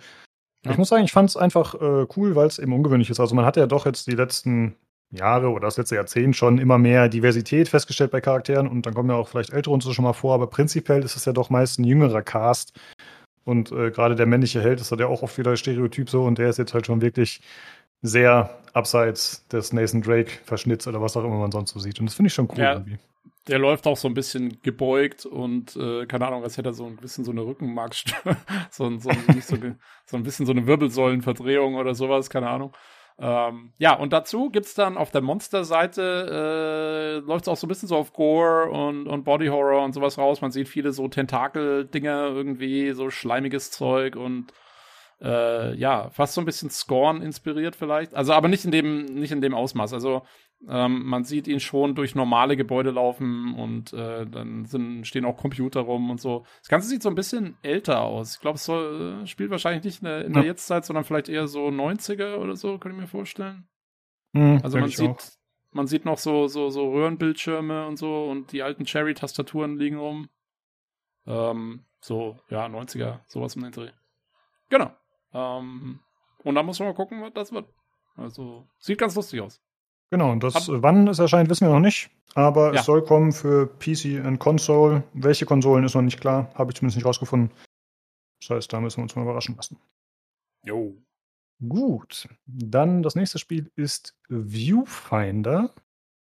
Und zwar ist das ein First-Person-Adventure-Game. Es hat einen äh, interessanten Kniff. Es ist so ein bisschen äh, Puzzle-Rätselmäßig. Und zwar ist es so, dass man eine Sofortbildkamera anscheinend dabei hat und damit Bilder macht von der Umwelt. Und mit Hilfe dieser Fotos, die man dann äh, zum Beispiel vor sich hält oder irgendwie positioniert in dem Level oder im Sichtfeld eher gesagt, dann ist es so, dass das die Umwelt verändert. Also man kann halt zum Beispiel, äh, ja, wie in so typischen äh, Spielen, wo es eben um optische, na, wie heißt das, Illusionen geht, also dass man quasi äh, durch das, na, welch, welchen Begriff suche ich? Ich weiß nicht. Aber dass man halt die Umwelt verändert, indem man äh, optische äh, Dinge sich vor die Augen hält. Und äh. ja, ich, ich weiß gerade echt nicht, welches Wort ich suche. Das gibt da was Bestimmtes. Das ist wie bei Face zum Beispiel, wo man ja auch dann äh, die Kameraperspektive dreht und dann durch Perspektivenänderungen sich auf einmal Wege ergeben, die vorher nicht ersichtlich waren. Und das ist hier im Prinzip äh. auch ein bisschen so. Ja, das sind schon so, so, so, so optische Illusionen eigentlich so. Aber es sind nicht nur optische Illusionen, sondern es ist auch einfach, äh, keine Ahnung, man nimmt ja dann zum Beispiel ein Stück Papier, hält sich's vors Gesicht und dann wird das auf einmal die Welt oder so. Das ist ja nochmal genau. was anderes. Das ist ja irgendwie so. Also ja, ja, es wird dann schon manifestiert. Hm? Du kennst doch die Szene in ähm, Inception, wo sie zum hm. ersten Mal in dem Traum sind von ihm und, und, und die Lady da lernt gerade eben diese Träume zu machen. Und dann haben sie doch diese Spiegel. Weißt du es noch? Wo dann irgendwie, ja, da wird doch dann ein, eine Tür so zum Spiegel und dann macht sie diese Spiegel hintereinander und auf einmal hast du so einen Korridor. So ähnlich wirkt mir das hier so, diese, diese Realitätsumänderung. Genau, und im Prinzip geht es dann darum, äh, ja, dadurch, dass man diese Fotos eben auf die Umwelt anwendet, äh, man hat zum Beispiel so, vielleicht als Beispiel mal äh, ein Bild von einer Hausfassade von so einer Ecke und dann äh, dreht man das Foto so ein bisschen, dass es diagonal liegt und dann äh, wird das in die Umwelt integriert und dann hast du auf einmal so ein Stück Haus, was dann eben eine Brücke bildet oder einen Aufgang, wo dann hochgehen kannst zum Beispiel. Und das äh, wird halt immer wieder gezeigt in verschiedenen Perspektiven, verschiedenen Möglichkeiten. Und es scheint auch relativ vielfältig zu sein. Oder sie haben jetzt schon ihr ganzes Pulver verschossen im Trailer, ich weiß es nicht, aber es ist schon äh, recht unterschiedlich, was man da macht, auch wenn es immer anhand dieser Fotos ist. Man sieht dann zum Beispiel auch mal einen äh, Kopierer, der dann angewendet wird und so. Also es äh, wird immer so ein bisschen abgewandelt. Und dabei werden auch verschiedene Grafikstile genutzt. Also zum Beispiel ist dann mal schwarz-weiß, mal Pixel-Stil und halt so verschiedene Sachen. Das ist tatsächlich äh, interessant, sage ich mal. Und auch abseits davon soll laut der Beschreibung die Welt noch zum Erkunden einladen. Also dass es wohl auch noch andere Dinge gibt, die man entdecken kann, bis jetzt auf die Rätsel oder da die Passagen, um in der Welt voranzukommen. Und das Ganze soll 2023 kommen für PlayStation 4 und 5 und für den PC. Und ich glaube, weitere Systeme sind nicht geplant. Ich muss sagen, das war öfter mal so in der Show irgendwie, dass das so ein bisschen. Also ich weiß nicht, ob das jetzt im Nachhinein durch mich entstanden ist, weil ich die Trailer dann geschaut habe online. Also ich habe halt alles rausgesucht. Äh, die waren dann öfter mal von der PlayStation. Jetzt zum Beispiel dieser Trailer auch. Und äh, ja, PlayStation macht das ganz gerne, dass sie dann natürlich indirekt suggerieren, dass es sich um ein PlayStation-exklusives äh, Spiel handelt, weil die schreiben natürlich nicht am Ende dazu, ja, kommt auch für PC oder Xbox, sondern die schreiben dann nur PlayStation. Und ich glaube, auch in der Show wurde das als PlayStation-Spiel explizit genannt. Das ist ein bisschen strange manchmal. Okay. Ja. Naja, muss ja. man abwarten, wie es genau. denn genau ist. Ja, das ist bei Steam gelistet und äh, ja, ich gehe davon aus, dass es dann auch dort noch kommt. Ja, ja. Aber es ist ein bisschen komisch, stimmt schon. Also, dass sie es dann nicht irgendwie doch dann richtig sagen, weil äh, das ist ja völliger Schmarrn. ja. Das ist quasi so wie exklusiv auszuweisen, wo es dann gar nicht ist. Ja, äh, ja mal schauen, wie es dann am Ende kommt. Äh, ist auf jeden Fall ein interessantes Spiel, wenn man so Rätselsachen mag, dann äh, kann man das auf jeden Fall. Ach, Perspektivenspiel, habe ich das vorhin gesagt? Perspektive war, glaube ich, das Wort, was ich gesucht habe. Das, äh, ich glaube, darum geht es mir.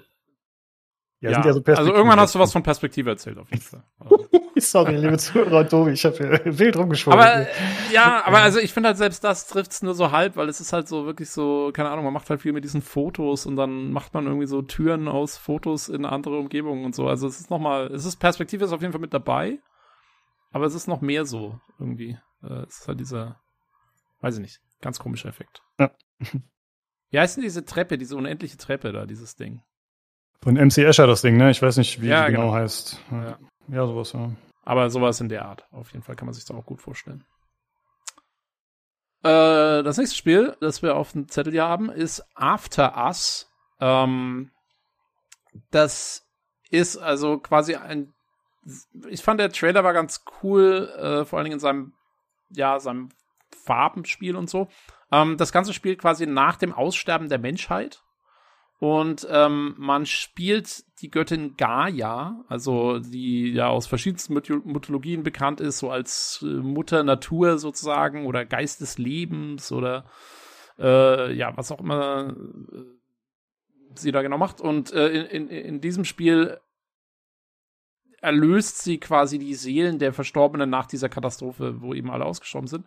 Ähm, und das Ganze äußert sich darin, dass man quasi in diesem Trailer, es ist, also ich glaube, es wird ein sehr ruhiges Spiel. Es, es hat so ein paar Plattformer-Elemente, man läuft da mit dieser Gaia durch die Gegend und erkundet so ein bisschen die Umgebung und ähm, äh, findet dann immer wieder irgendwelche Lebewesen, also Tiere, hat man jetzt da vor allen Dingen gesehen, die wie so blaue Geister dann da irgendwie durch die Gegend fliegen und die erlöst man dann. Also zu denen geht man hin und dann kann man quasi deren Seelen irgendwie so erlösen. Ähm, und ja, also ich, es, es, wirkt mir so ein bisschen wie so ein, ähm, ja, hauptsächlich Erkundung. Äh, man soll hauptsächlich so ein bisschen Journey-mäßig, ne? Also es hat, hat äh, so ein bisschen sehr stylische, farblich stylische Umgebungen. Wie gesagt, es hat so ein paar Plattformer-Elemente, man sieht sie auch mal schwimmen und so, so ein bisschen 3D-Navigation. Ähm, aber ich denke mal, ich kann mir auch vorstellen, dass es so ein bisschen vielleicht auch ein bisschen auf ein jüngeres Publikum ausgerichtet wird. Ich finde, das, ist so ein Spiel, das wirkt so, als hätte es eine sehr starke Message. So, ja, so Naturverbundenheit und bla bla bla. Und wir, wenn wir so weitermachen, sterben wir alle aus und dann muss Gaia kommen und uns hier erlösen. So in dem Stil. Also ich dachte, es gibt auch Kämpfe, aber vielleicht habe ich mich vertan, weil ich habe gerade nochmal geschaut und das ist anscheinend auch nur so eine Fluchtsequenz, weil da kommen zwei Gegner vor, aber ich glaube, die werden nicht bekämpft, ja. Ja, ähm, also ich meine auch, man hat nur gesehen, man sieht auch mal, dass irgendwie so Speere auf sie zufliegen oder so, aber das, alles, was ich immer sehe, da weicht sie immer überall aus und so. Ich glaube nicht, dass man aktiv kämpft. Es würde auch nicht so in diese Message eben reinpassen, glaube ich, wenn sie da genau. irgendwas umbringt. Ich muss aber sagen, ich finde es für Kinder, glaube ich, nicht so richtig geeignet, weil ich finde es ehrlich gesagt relativ creepy. Also ich, es ist schon ein toller Look und es sind viele Szenen, die äh, ja, die beeindruckend sind, trotz der jetzt nicht super krassen Grafik, sag ich mal, aber einfach die inszenatorisch in dem Trailer ganz gut was hergemacht haben. Aber ich finde, es hat auch die ganze Zeit so, so, so einen gewissen Ekel-Grusel-Vibe so leicht. Also man sieht da halt irgendwelche komischen Menschen, die irgendwie verändert sind, da rumliegen oder irgendwelche Kreissägen, die da rumfahren. Okay, das können Kinder vielleicht noch verkraften. Aber ich finde grundsätzlich ist es eher so ein bisschen spooky. Ja, gut, das stimmt schon, das stimmt schon. Ja, also man sieht halt auch zum Beispiel so, ich weiß nicht, wie so in der Zeit festgesteckte Menschen, die fast wie so Schaufensterpuppen dann da so rumstehen und so. Da hast du schon recht, das hat schon teilweise ein bisschen creepy Vibe.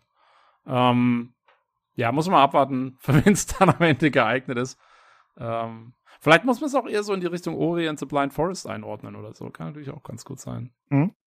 Ja, bin mal gespannt, was es dann storymäßig so hergibt. Ähm, ich erwarte da jetzt nicht zu viel. Ich habe so das Gefühl, es setzt eher auf Style ähm, als irgendwas anderes. Aber jo, muss man mal gucken.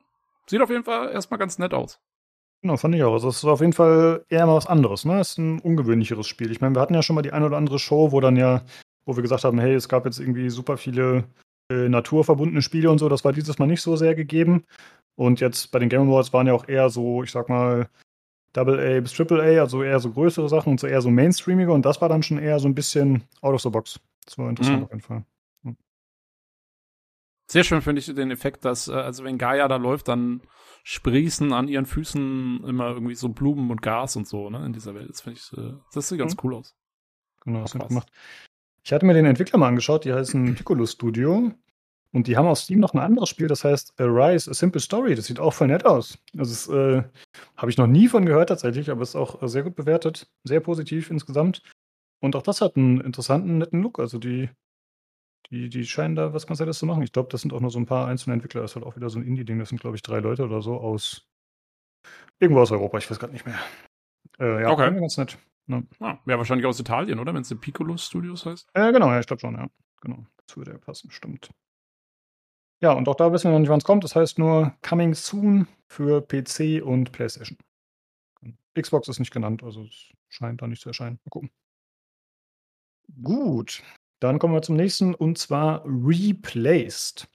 Das ist jetzt kein brandneues Spiel, das wurde schon mal gezeigt und auch hier dachte ich wieder initial, als der Trailer anfing, äh, der Pixel-Trailer mit modernen Effekten, The Last Night ist zurück, endlich. Das habe ich aber letztes Mal schon gedacht, als der Trailer gezeigt wurde, denn es war halt Replaced, was ein sehr, sehr ähnlichen Look hat und auch eine ähnliche Thematik, halt eher so cyberpunkig, vielleicht ein bisschen düsterer noch, würde ich sagen, als The Last Night, aber insgesamt doch schon äh, daran erinnert sehr. Es ist eben so ein 2,5D Pixel-Game, wie sie es nennen. Also weil es eben dann doch Tiefeneffekte hat und die Kamera nicht immer eine 2D-Perspektive ist, sondern es so wechselt. Und dazu eben diese Beleuchtungseffekte, die eigentlich die Pixel bzw. Sprites dann ungewöhnlich wirken lassen. Also es hat äh, einfach einen super coolen Look. Das äh, gefällt mir immer wieder sehr, sehr gut. Und auch der Trailer war cool. Es war halt so ein, ja, ich sag, gesungener Song und das war einfach passend unterlegt mit dementsprechenden Gameplay-Szenen und hat einen guten Staccato am Ende und hat sich nochmal gesteigert. So, das war echt sehr, sehr cool. Also hat mir von der Komposition war das, glaube ich, mein liebster Trailer tatsächlich in der Show. Ich fand das okay. sehr, sehr gut. Ja. Und ja, sie selbst, also wie gesagt, wir haben schon mal darüber gesprochen, aber sie selbst bezeichnen das halt als retrofuturistischen Action-Thriller im dystopischen in den dystopischen alternativen 80er Jahren. Also im Grunde so ein bisschen Blade Runner, würde ich sagen. Daran erinnert es mich am ehesten. Hm, ja, ja, hat auf jeden Fall den Look. Genau. Ja, und das soll 2023 kommen für Xbox One und Series und für den PC. PlayStation anscheinend nicht. Und es kommt auch im Game Pass tatsächlich. Das ist schon bekannt. Das heißt, äh, da kann man sich das auch mal gönnen. Gut, das war Replaced und jetzt kommen wir zu einer für mich sehr überraschenden Ankündigung und zwar Hades 2. Ja. Äh, genau, also wieder von Supergiant Games. Oh, das ist aus dem Grunde ungewöhnlich, da die noch nie einen zweiten Teil gemacht haben zu einem Spiel. Also sie haben eigentlich immer was Neues gemacht und alle ihre Spiele waren sehr gut bewertet. Ähm, das heißt, ja. Hm? Also sie machen jetzt zwar einen zweiten Teil, aber ähm, für mich klang das so, als jemand, der Hades jetzt aber allerdings auch nicht gespielt hat, ähm, als wäre es doch eine, also zumindest die Handlung jetzt ist doch relativ anders, ne? Man hat ja einen neuen Hauptcharakter und so und macht irgendwas ziemlich anderes. Genau, also es ist natürlich wieder ein Roguelike und auch die Spielmechaniken sind wieder ähnlich, aber man spielt eben die Hexe Melinö, Melinoy, so heißt sie, ich habe es mir extra aufgeschrieben. Äh, und zwar ist das eben die Schwester von Zagreus, also dem äh, Charakter aus dem ersten Teil, aber natürlich auch äh, ja, Tochter von Hades dementsprechend und Prinzessin der Unterwelt wird sie genannt. Und ja, sie ist halt eine Hexe, das heißt, sie scheint eher so ein bisschen in diesem Magiespektrum zu Hause zu sein. Und man sieht auch, wie sie gemeinsam mit der Nyx, wenn ich das richtig gesehen habe, äh, die auch im ersten Teil schon vorkam, wie sie mit ihr gemeinsam trainiert oder von ihr angelernt wird. Und das Ganze ist halt anfangs ein Animationstrailer, wo man das Ganze ein bisschen detaillierter sieht. Ich glaube, wenn ich mich nicht täusche, ist das auch der erste animierte Trailer zu dem zu Hades. Also der nicht irgendwie Gameplay war oder so. Ich weiß nicht, ob es vom ersten Teil eingab, kann ich mich nicht dran erinnern. Äh, fand ich auf jeden Fall ganz cool. Und später sieht man eben auch noch Gameplay. Und es wurde auch schon gesagt, beziehungsweise steht auch schon dabei auf der Steam-Seite, es gibt dann neue Götter, neue Biome. Und ja, knüpft im Grunde an den ersten Teil an. Äh, gut, könnte natürlich auch theoretisch davor oder parallel spielen, das weiß ich nicht, aber es wird äh, gameplay-technisch sehr, sehr ähnlich werden. Äh, was ich irgendwie ungewöhnlich finde. Also ich habe ja vorhin schon erzählt von Dead Cells, von dem DLC, der kommen wird, der Castlevania DLC. Und derzeit ist ein Spiel, das seit Jahren irgendwie immer weiter ausgebaut wird. Und das passt halt sehr gut zu diesem Roguelike-Ding, weil du halt immer dieses Zufallsbasiert hast und wenn du da mehr Zufallselemente hinzufügst und mehr Inhalt, der dazukommen kann und das Ganze wieder variieren kann, äh, sorgt das halt natürlich für mehr Abwechslung und mehr Langlebigkeit. Und jetzt ist es hier so, dass wir tatsächlich ein ganz neues Spiel haben, äh, was natürlich insofern passt, da Hades ja doch eine sehr umfangreiche Story hatte, der erste Teil, und das wird jetzt hier auch wieder so sein, denke ich mhm. mal stark. Aber ich würde mir trotzdem wünschen, dass sie das irgendwie verbinden. Also, dass sie sagen, wir machen so eine Art Challenge-Modus oder so, dass wir den Spielern die Möglichkeit geben, die beide Teile gekauft haben, dass sie quasi wie bei Total War, diesem Immortal Empires, dass sie sozusagen beides verbinden können. Ja, also, dass sie quasi einen, sagen wir mal, Challenge-Modus haben oder Non-Story-Mode, wo sie dann eben die Elemente aus dem ersten und Teil, zweiten Teil nutzen können für zufallsgenerierte Runs. Das würde ich halt sehr, sehr cool finden. Das heißt, man hätte mehr Variation bei den Bossen oder man hätte längere Runs, man hätte andere Waffen, mehr Fähigkeiten. Wie das Ganze dann balancing-technisch aussieht, ist natürlich ein bisschen schwierig zu sagen. Aber sowas würde ich tatsächlich ganz cool finden, wenn sie da die Möglichkeit geben würden, dass das nicht beides nur für sich steht. Ja. Ja, ja das wäre natürlich interessant. Also, äh, weiß ich nicht, ob wie einfach das aber dann ist, ja. Also, weil so zwei Spiele zusammenzuführen, ja, ist schon schwierig. Also auch mit Features und so weiter und so fort, ne? Das muss ja. halt dann schon irgendwie stimmen. Aber. Ja. Ja, mal gucken. Vielleicht machen sie sowas in der Richtung. Ich würde es gut finden. Man hat auf jeden Fall gemerkt, die Leute haben sich sehr gefreut und es kam natürlich auch äh, für alle irgendwie überraschend. Also, ja, gut, die Musik hat schon so ein bisschen angeteasert und dann hat man die beiden Augen gesehen. Das ist ja so ein rotes und ein grünes Auge, genau wie bei Zagreus. Und dann hat man gesehen, okay, krass, ja, das ist tatsächlich Hades 2. Was schon irgendwie ziemlich äh, cool und speziell war. Also, hat mich sehr gefreut. Und ja, das ist äh, to be announced. Also man weiß noch nicht, wann es kommt, aber es wurde schon geschrieben auf der Steam-Seite, dass ein Early Access kommen wird, wie es ja auch beim ersten Teil war, was eigentlich immer sehr gut ist, finde ich, bei solchen Spielen, dass sie halt äh, mit Hilfe der Community und mit Hilfe von Feedback, dass sie quasi ausgearbeitet werden können, bevor sie final erscheinen. Was jetzt noch interessant wäre, der erste Teil, ich weiß nicht, ob die Leute sich noch erinnern, ist ja schon ein bisschen her, der war exklusiv tatsächlich ein Jahr für den Epic Games Store. Ich vermute, dass das hier nicht mehr so sein wird, aber es könnte halt theoretisch sein dass wir das wieder machen. Muss man mal gucken dann. Ja, so viel zu Hades 2. Auf jeden Fall eine überraschende und willkommene Ankündigung. Ja, also ich meine, das war ja auch bei uns auf dem Discord wirklich äh, gut angekommen, Hades. Ne? Das haben ja eigentlich relativ viele Leute in der Community sehr ausgiebig gespielt. Ja. Und insofern, äh, ja, da geht was. Ich denke auch, das ist halt, also das ist halt deren, mit Sicherheit deren bestverkauftes Spiel und am meisten gelobt ist. Und ich denke mal, das war auch einer der Gründe, warum sie gesagt haben, hey, wir machen jetzt zum ersten Mal einen zweiten Teil. Ich Klar. hoffe, dass das jetzt sich in Zukunft nicht negativ auf deren Spiele auswirkt, aber ich denke mal, man sollte jetzt nicht direkt den Rückschluss ziehen, dass es irgendwie schlecht ist oder so. Jo. Auf jeden Fall. Jo. Also ich gehe jetzt auch mal davon aus, dass das, dass das wieder was Gutes wird. Jo. Jo, ähm, nächster Banger, den der Göff rausgehauen hat, mal einfach so, ähm, ist, äh, es gibt ein neues Spiel ein First-Person-Shooter von Ghost Story Games, äh, früher Irrational Games. Und das bedeutet, es ist unter der, es steht unter der Leitung, unter der Leitung von äh, Ken Levine. Spricht man jetzt aus? Ich hoffe. Den äh, Bioshock-Schöpfer. Also, ähm, der ja wirklich die Bioshock-Serie, mit der Bioshock-Serie damals seinen, ja, seinen, seinen Namen in die Annalen der Spielegeschichte eingemeißelt hat, sozusagen. Ähm, und äh, die machen jetzt ein neues Spiel, das nennt sich Judas oder Judas. Ähm, und ist, hat ein total abgefahrenes Design. Also ich meine, sag mal so, es hat schon seine, es erinnert teilweise schon an Bioshock, ne? Also es ist so ein, so ein Steampunk-Design ist schon wieder drin, mhm. aber schon auch irgendwie anders. Ich finde, das ist futuristiger in dem Fall jetzt. Ja, ähm, und ein bisschen also knalliger. ja, genau. Ja. Ja. Also äh, es hat ist auch sehr viel Neon mit drin und so. Und das Ganze liegt also daran, also die Handlung ist, ich muss sagen, als ich den Trailer zum ersten Mal gesehen habe, habe ich nichts gecheckt. Also das ist mal vorneweg, ja. Ähm, es ist es sind wirklich sehr viele abgefahrene Bilder drin. Die Handlung ist wohl, also man spielt einen weiblichen Judas, der auf ein Raumschiff entkommen ist, was irgendwie beschädigt ist oder zerfällt oder so. Und man muss irgendwie aus dem Raumschiff entkommen und sich dafür wohl irgendwie mit anderen Charakteren auf diesem Raumschiff äh, verbünden. Oder ich glaube, man kann sich dann entscheiden, ob man sich verbünden will mit denen oder ob man quasi, ob einem alles scheißegal ist und dann eben dieses ganze Raumschiff irgendwie auseinanderbricht, weil es geht darum, irgendwie dieses Raumschiff zu reparieren, damit es nicht komplett auseinanderfällt. Aber man kann es wohl auch irgendwie so spielen, dass es auseinanderfällt oder so. Ich habe keine Ahnung.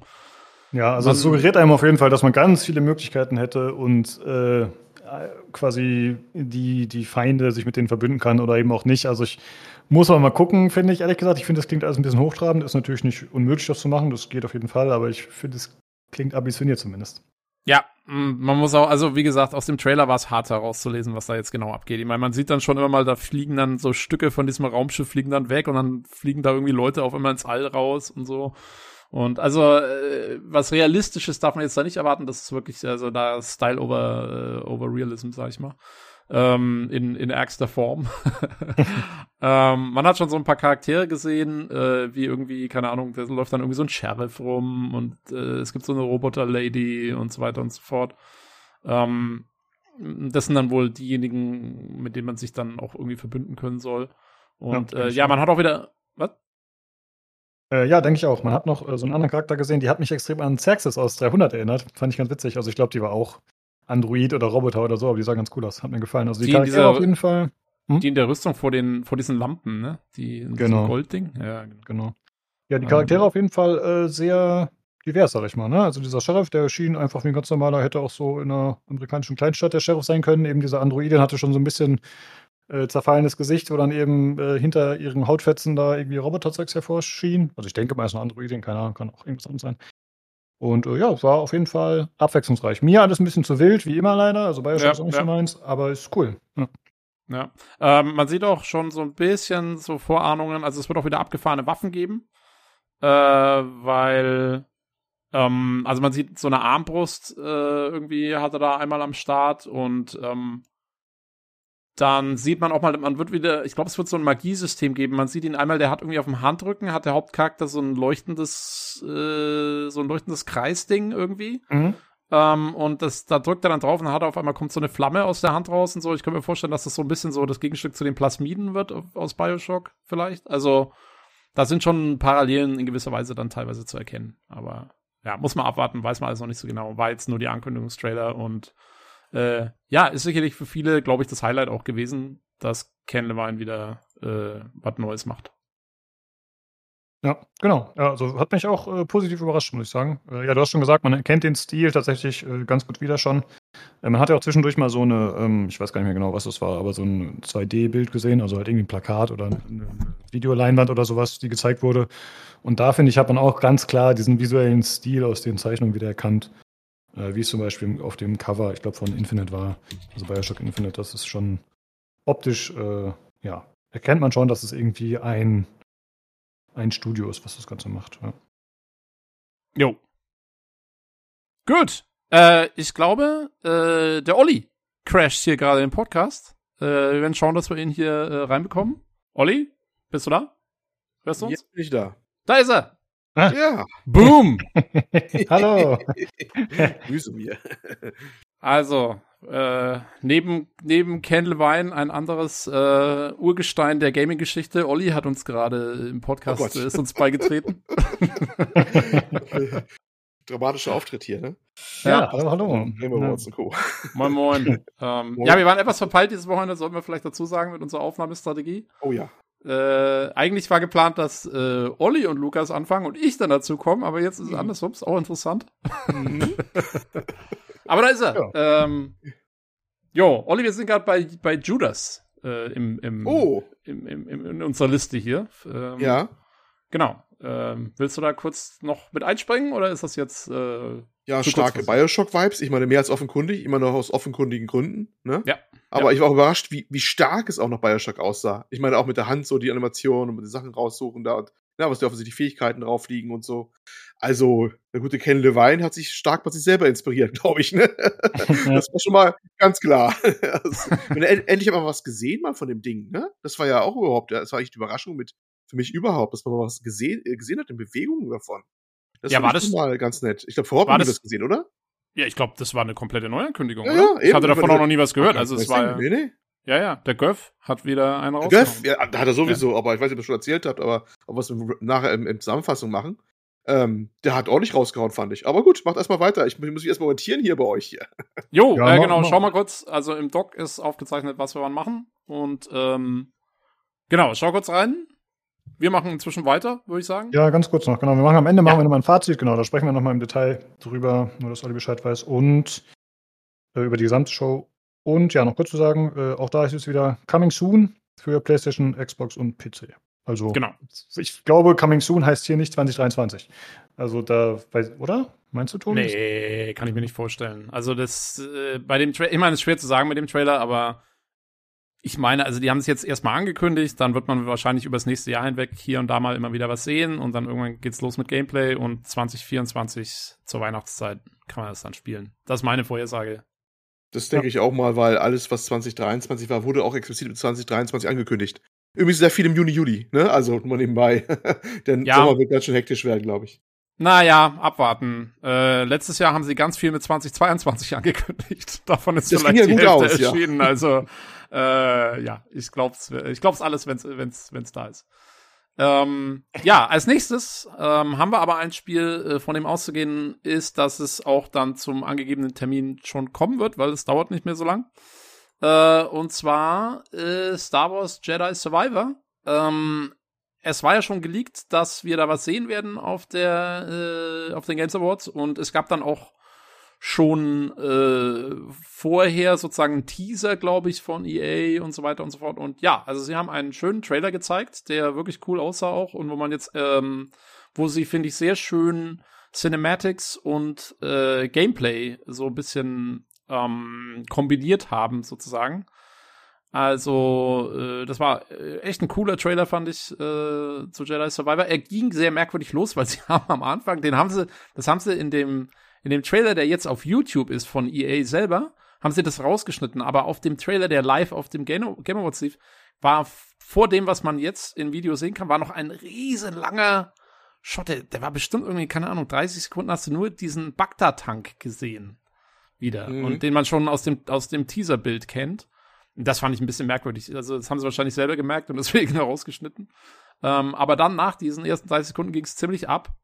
Und äh, ja, wir sehen also in dieser, in diesem Bagdad-Tank äh, ist irgendwie so eine Figur, die wiederbelebt wird und die irgendwie, weiß nicht, ob das, ich habe nicht so ganz erkannt, wer das jetzt genau sein soll, ob man die erkennen soll oder nicht. Ich, ich habe jetzt nicht gecheckt. Nichts Bekanntes. Ja. Ähm, zumindest in der Zusammenfassung, die ich jetzt nochmal geguckt habe. Ich habe also diverse Zusammenfassungen und den ganzen Stream nochmal als solchen geguckt. Mhm keine Ahnung, ob die sich im Detail teilweise unterscheiden, die, die, äh, nachher die späteren Cuts von, dem, von der ganzen Präsentation. Ich ja. glaube, es ist keine Figur, die bekannt ist. Das ist ich, mit vierten Arm, wie die so gerne ja Jedi und Verwandte mal die Straße verlieren, ne? Ja, ja, naja, gut. Ja, das ist ja irgendwie, das ist ja irgendwie, glaube ich, Auszeichnung, das musst du ja haben. Berufsgefahr, ja. Berufskrankheit quasi, das fallen Magiepassen ab. ähm, also nichts bekannt, äh, ist nicht ganz klar, aber auf welcher Seite er steht. Fand ich so ein bisschen, ist ein bisschen mysteriös gehalten, ne? Genau, weil er sagt ja irgendwas von hier, er lässt sich nicht nochmal verraten oder ja, so, aber ja. Äh, ja, wie und von wem und mit was. Also es sieht in dem Trailer zumindest so aus, als ob Cal Kestus ihn da rausholt aus diesem Bagdad-Tank. Also ja. Äh, ja. aber man weiß nicht, was passiert. Und dann äh, wird aber in relativ schneller Folge eben werden auch ein paar Gameplay-Sachen gezeigt und so. Ich habe mir den, den Trailer jetzt auch nicht zu oft und zu genau angeschaut, weil ich jetzt mich auch nicht komplett spoilern wollte, aber es waren ein paar, interessante, äh, äh, paar interessante Sachen drin. Ne? Also ich glaube, man sieht ihn einmal äh, in den alten Jedi-Archiven rumwandeln, was ja eigentlich dann eventuell auf Coruscant sein müsste, oder vielleicht gibt es auch andere Zweigstellen der Jedi-Archive, ich weiß es nicht, aber da ist er irgendwie unterwegs. Ähm, sieht man diese typischen blauen Wände da, wo diese ganzen Discs drin sind und so. Ähm, dann, äh, keine Ahnung, man sieht ihn ähm, halt in den typischen imperialen Basen und so. Also es, äh, ja, es spielt auf jeden Fall wieder zwischen ähm, äh, zwischen der alten und der neuen Trilogie. Also ich nehme an, es wird eine direkte Fortsetzung vom ersten Teil werden. Und ähm, ja, ich weiß nicht, ob man noch mehr zur Story sagen kann oder soll. Ich habe jetzt da noch nicht so viel rausgelesen. Ähm, aber was man auch sieht, sind einige Gameplay-Änderungen. Ähm, zum Beispiel, man sieht ihn einmal mit zwei Lichtschwertern kämpfen, was mhm. ich sehr lustig finde. Es erinnert mich sehr stark an äh, Jedi Knight 2, wo man auch äh, mit Kyle Katan nur ein Lichtschwert hatte und dann Jedi Knight 3, äh, Jedi Academy, wo man dann auch mit zwei Lichtschwertern oder einer Doppelklinge kämpfen konnte und so. Das wirkt hier ähnlich in der Evolution des, der Spieleserie. Ähm, man kriegt so ein paar neue Bewegungsfähigkeiten anscheinend, also irgendwie springt er mal und während dem Sprung zieht er sich dann mit so einem Greifhaken irgendwo ran und dann hat er irgendwie, äh, lässt er sich mit einem Lichtschwert an so einer Wand runter. Da weiß ich nicht genau, ob das nur ein Cinematic ist oder ob das wirklich Gameplay dann sein wird, dass man sich da irgendwie an so Wänden so runtergleiten lassen kann mit seinem Lichtschwert so drin reingerammt. Ähm, ja, ähm, paar neue Kampfmoves sieht man so, äh, zieht mal so einen Stormtrooper an sich ran und kann dann irgendwie so ein Energieschild von ihm mitverwenden, um Blaster abzuwehren. Er kann Blaster Bolts, also äh, die, wenn Leute auf ihn schießen, kann er jetzt anscheinend so anhalten, so ähnlich wie Kylo Ren ja. das, glaube ich mal, in den Filmen. Ich würde sagen, er macht den Kylo Ren Move, ja. Mhm. Genau, genau. Also so ein paar neue Tricks hat er da drauf. Und und ganz wichtig, unsere Vorhersage ist eingetroffen. Ähm, er hat auch wieder äh, Jedi Academy oder Jedi Knight mäßig. Er hat das äh, Kyle Katan Treatment bekommen und er hat jetzt einen Bart. ähm, und das ist ganz wichtig und äh, es sieht, er sieht nämlich, finde ich, mit Bart jetzt wesentlich besser aus. Er hat, also, muss man haben, schon sagen. Sie haben etwas Alter und Erwachsener lassen. Es ist jetzt nicht ganz so mehr der, der blässliche Jüngling, ne? Ja, ja jetzt ja, hat er, ja. jetzt haben sie ein bisschen, ein bisschen kantiger, ein bisschen mehr Bart gegönnt und so. Es ist er, äh, konnten sie zwei Fliegen an der Klappe schlagen oder mindestens auch verkaufen. Ist halt ein bisschen älter und jetzt ist er auch nicht mehr ganz so milchgesichtig und das können sie vielleicht auch ein paar Gemüter da ein bisschen ruhig stellen jetzt, ne? Ja, er hat also, mehr Profil bekommen quasi. Zumal ja sein Schauspieler, sein, sein äh, leibhaftiges Vorbild, ne? War ja auf der Bühne bei der Präsentation. Der war da, ja, ne? genau. Ja, der ja. ist da reinmarschiert, auch mit so einem schönen Plastiklichtschwert und hat da ein bisschen ah. umgefuchtelt und äh, ja, war, war nett.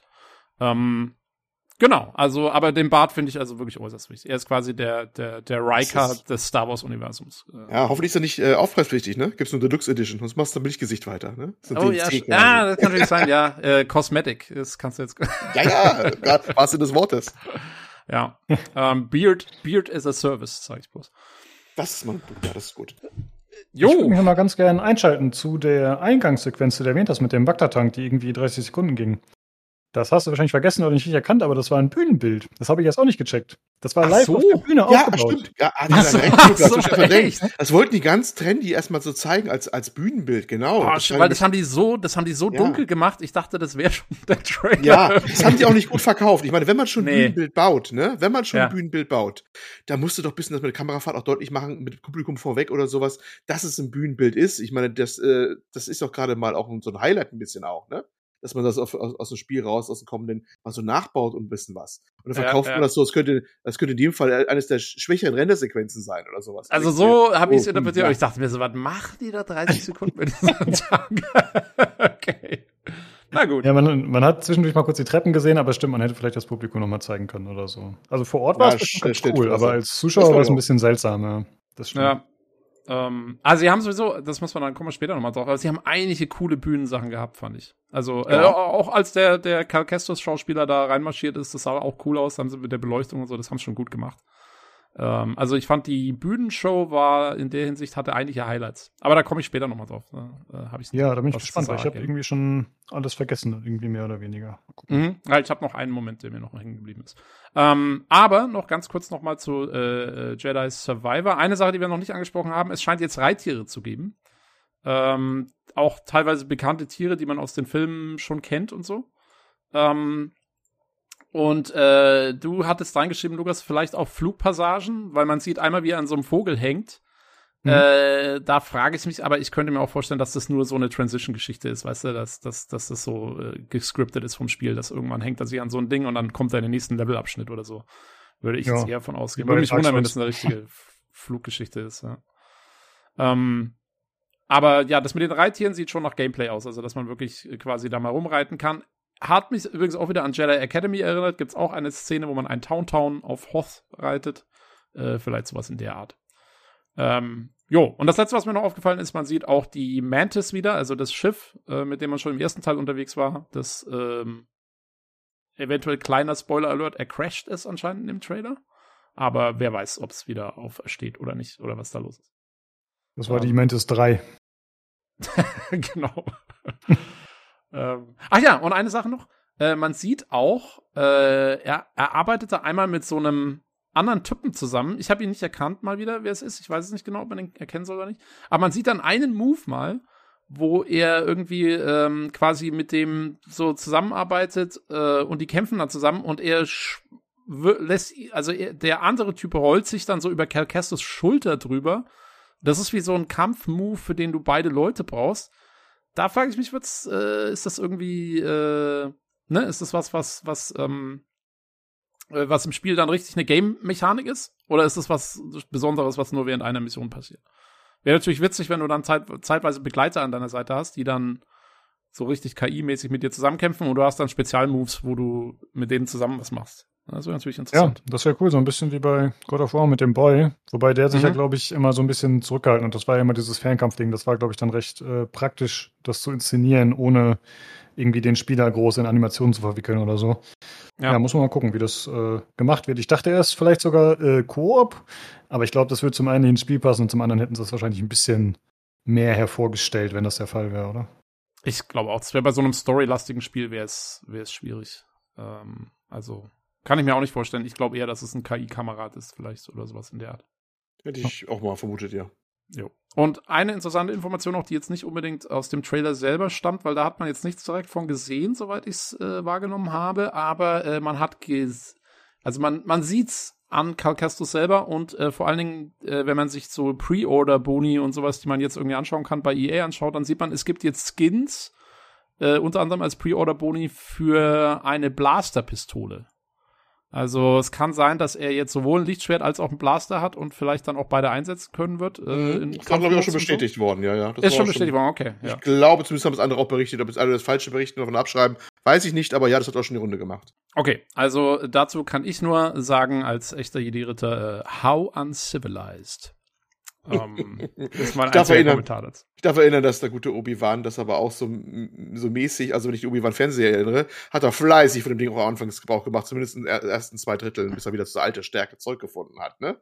Scheinheilige. Also ja, die Jedis ist das so? Okay. Scheinheilige. Ja, ja, ja, ja, das ist ja. auch. Alle scheinheilig, ne? Naja, sind sie. Dann will ich Karl Kestos nicht, äh, nicht, nicht zur arg rannehmen.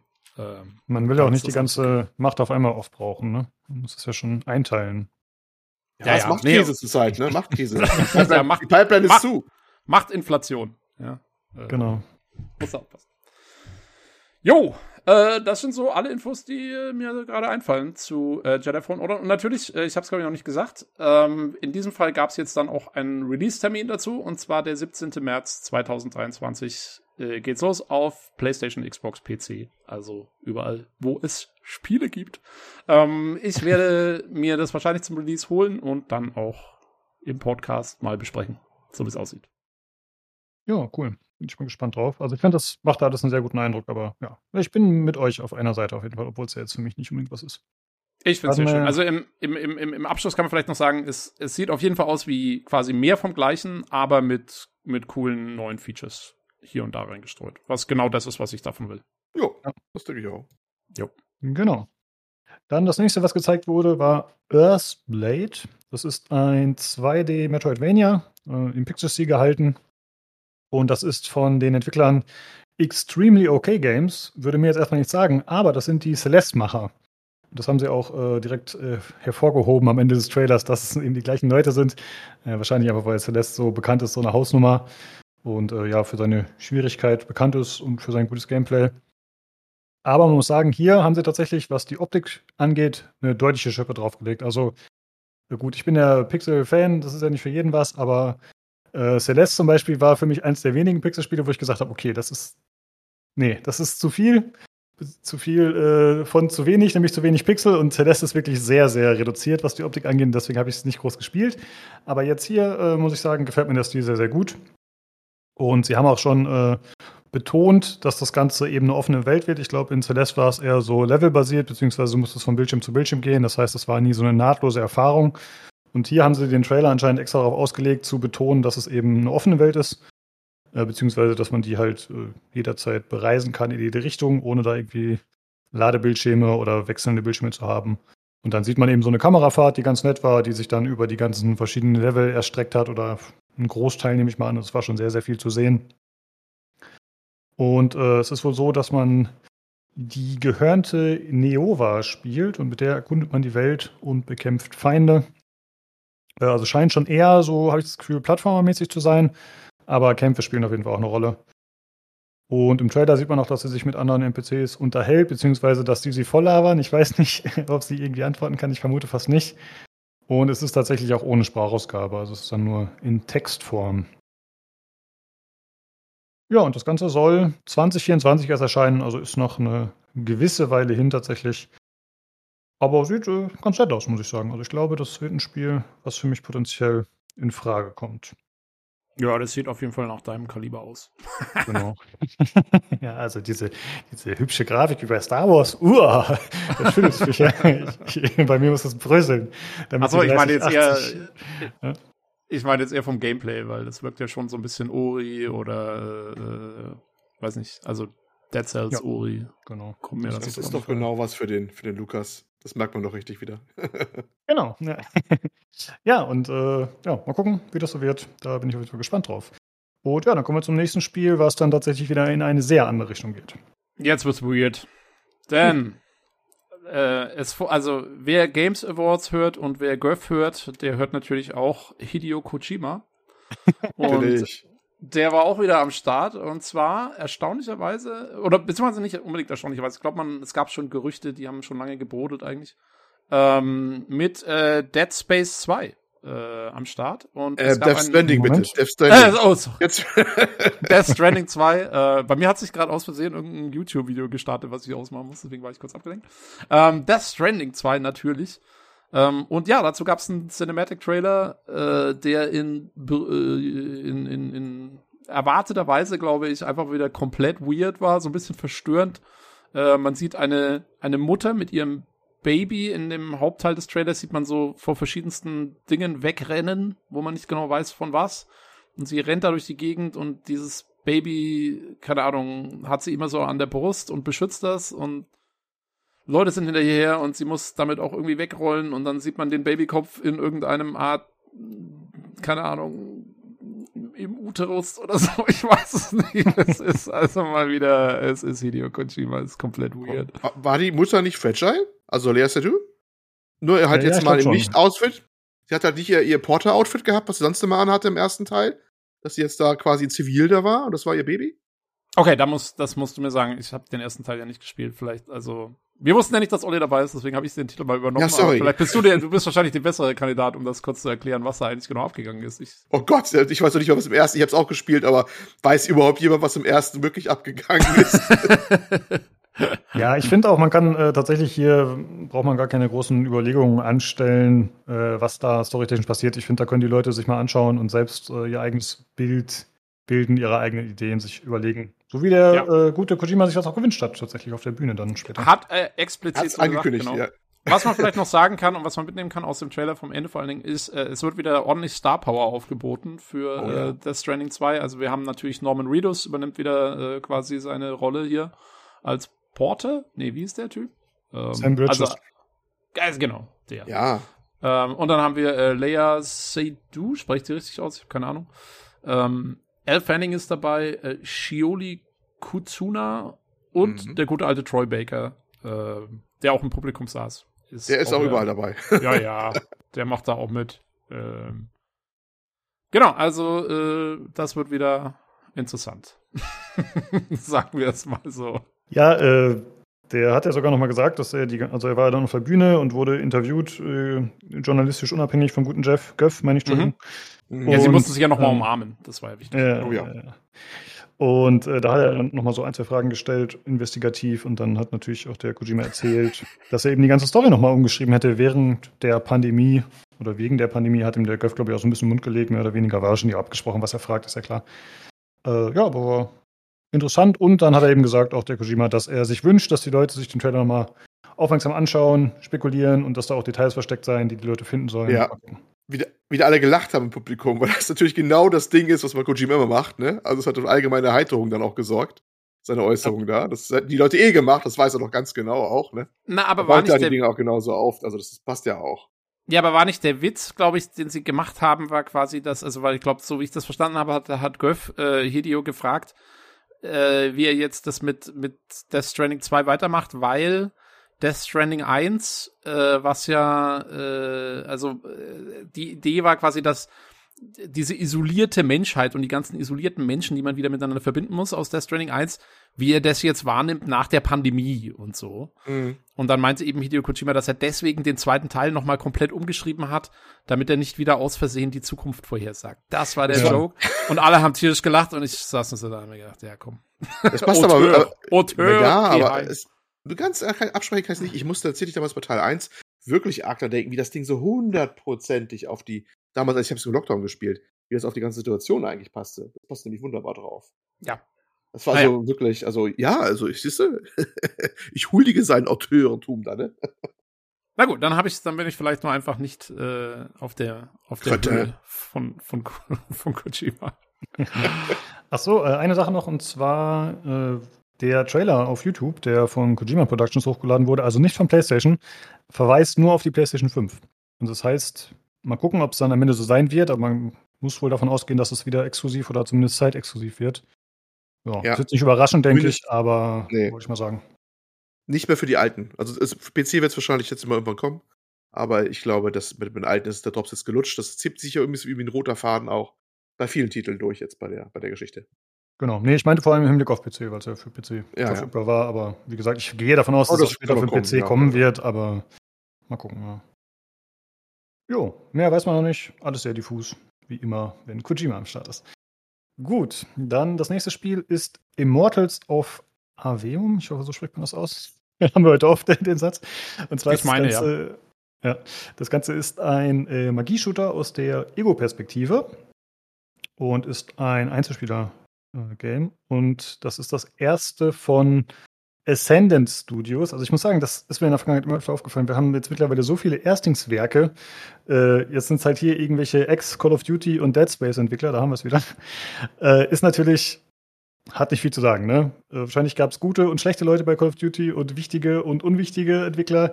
Also das äh, ist natürlich äh, was, was die Studios ein bisschen nach vorne halten, um so ein bisschen Strahlkraft mitzunehmen oder zu suggerieren, dass sie schon mal große Sachen gemacht haben. Ja, aber zumindest im Trailer, äh, man sieht erst einen Teil als Cinematic und dann später sieht man auch ein bisschen Gameplay oder Ingame. Und da hat man schon den Eindruck, dass es so ein bisschen Call of Duty Vibes hat im Sinne von bombastisch. Also das ist halt irgendwie in so einer Festung und da rennen lauter Wachen rum oder Soldaten und irgendwie äh, schreien die alle im Hintergrund und das ist alles recht groß und weitläufig. Ob das dann am Ende Gameplay sein wird oder wie bei Call of Duty halt wirklich eher so eine Kulisse. Keine Ahnung, muss man dann mal sehen. Also Aber darf ich ganz kurz da äh, einhaken, hm? weil ich fand ja, also als dieser Trailer, gerade dieser cineastische Teil von dem Trailer, wo man sieht, wie quasi so eine Art Armband oder Handschuh oder sowas da sich zusammensetzt am Arm von so einem Typen aus so Gold und mit irgendwelchen leuchtenden inneren Licht, dass da irgendwas wie so Energiedinger da drin sind und so, ne?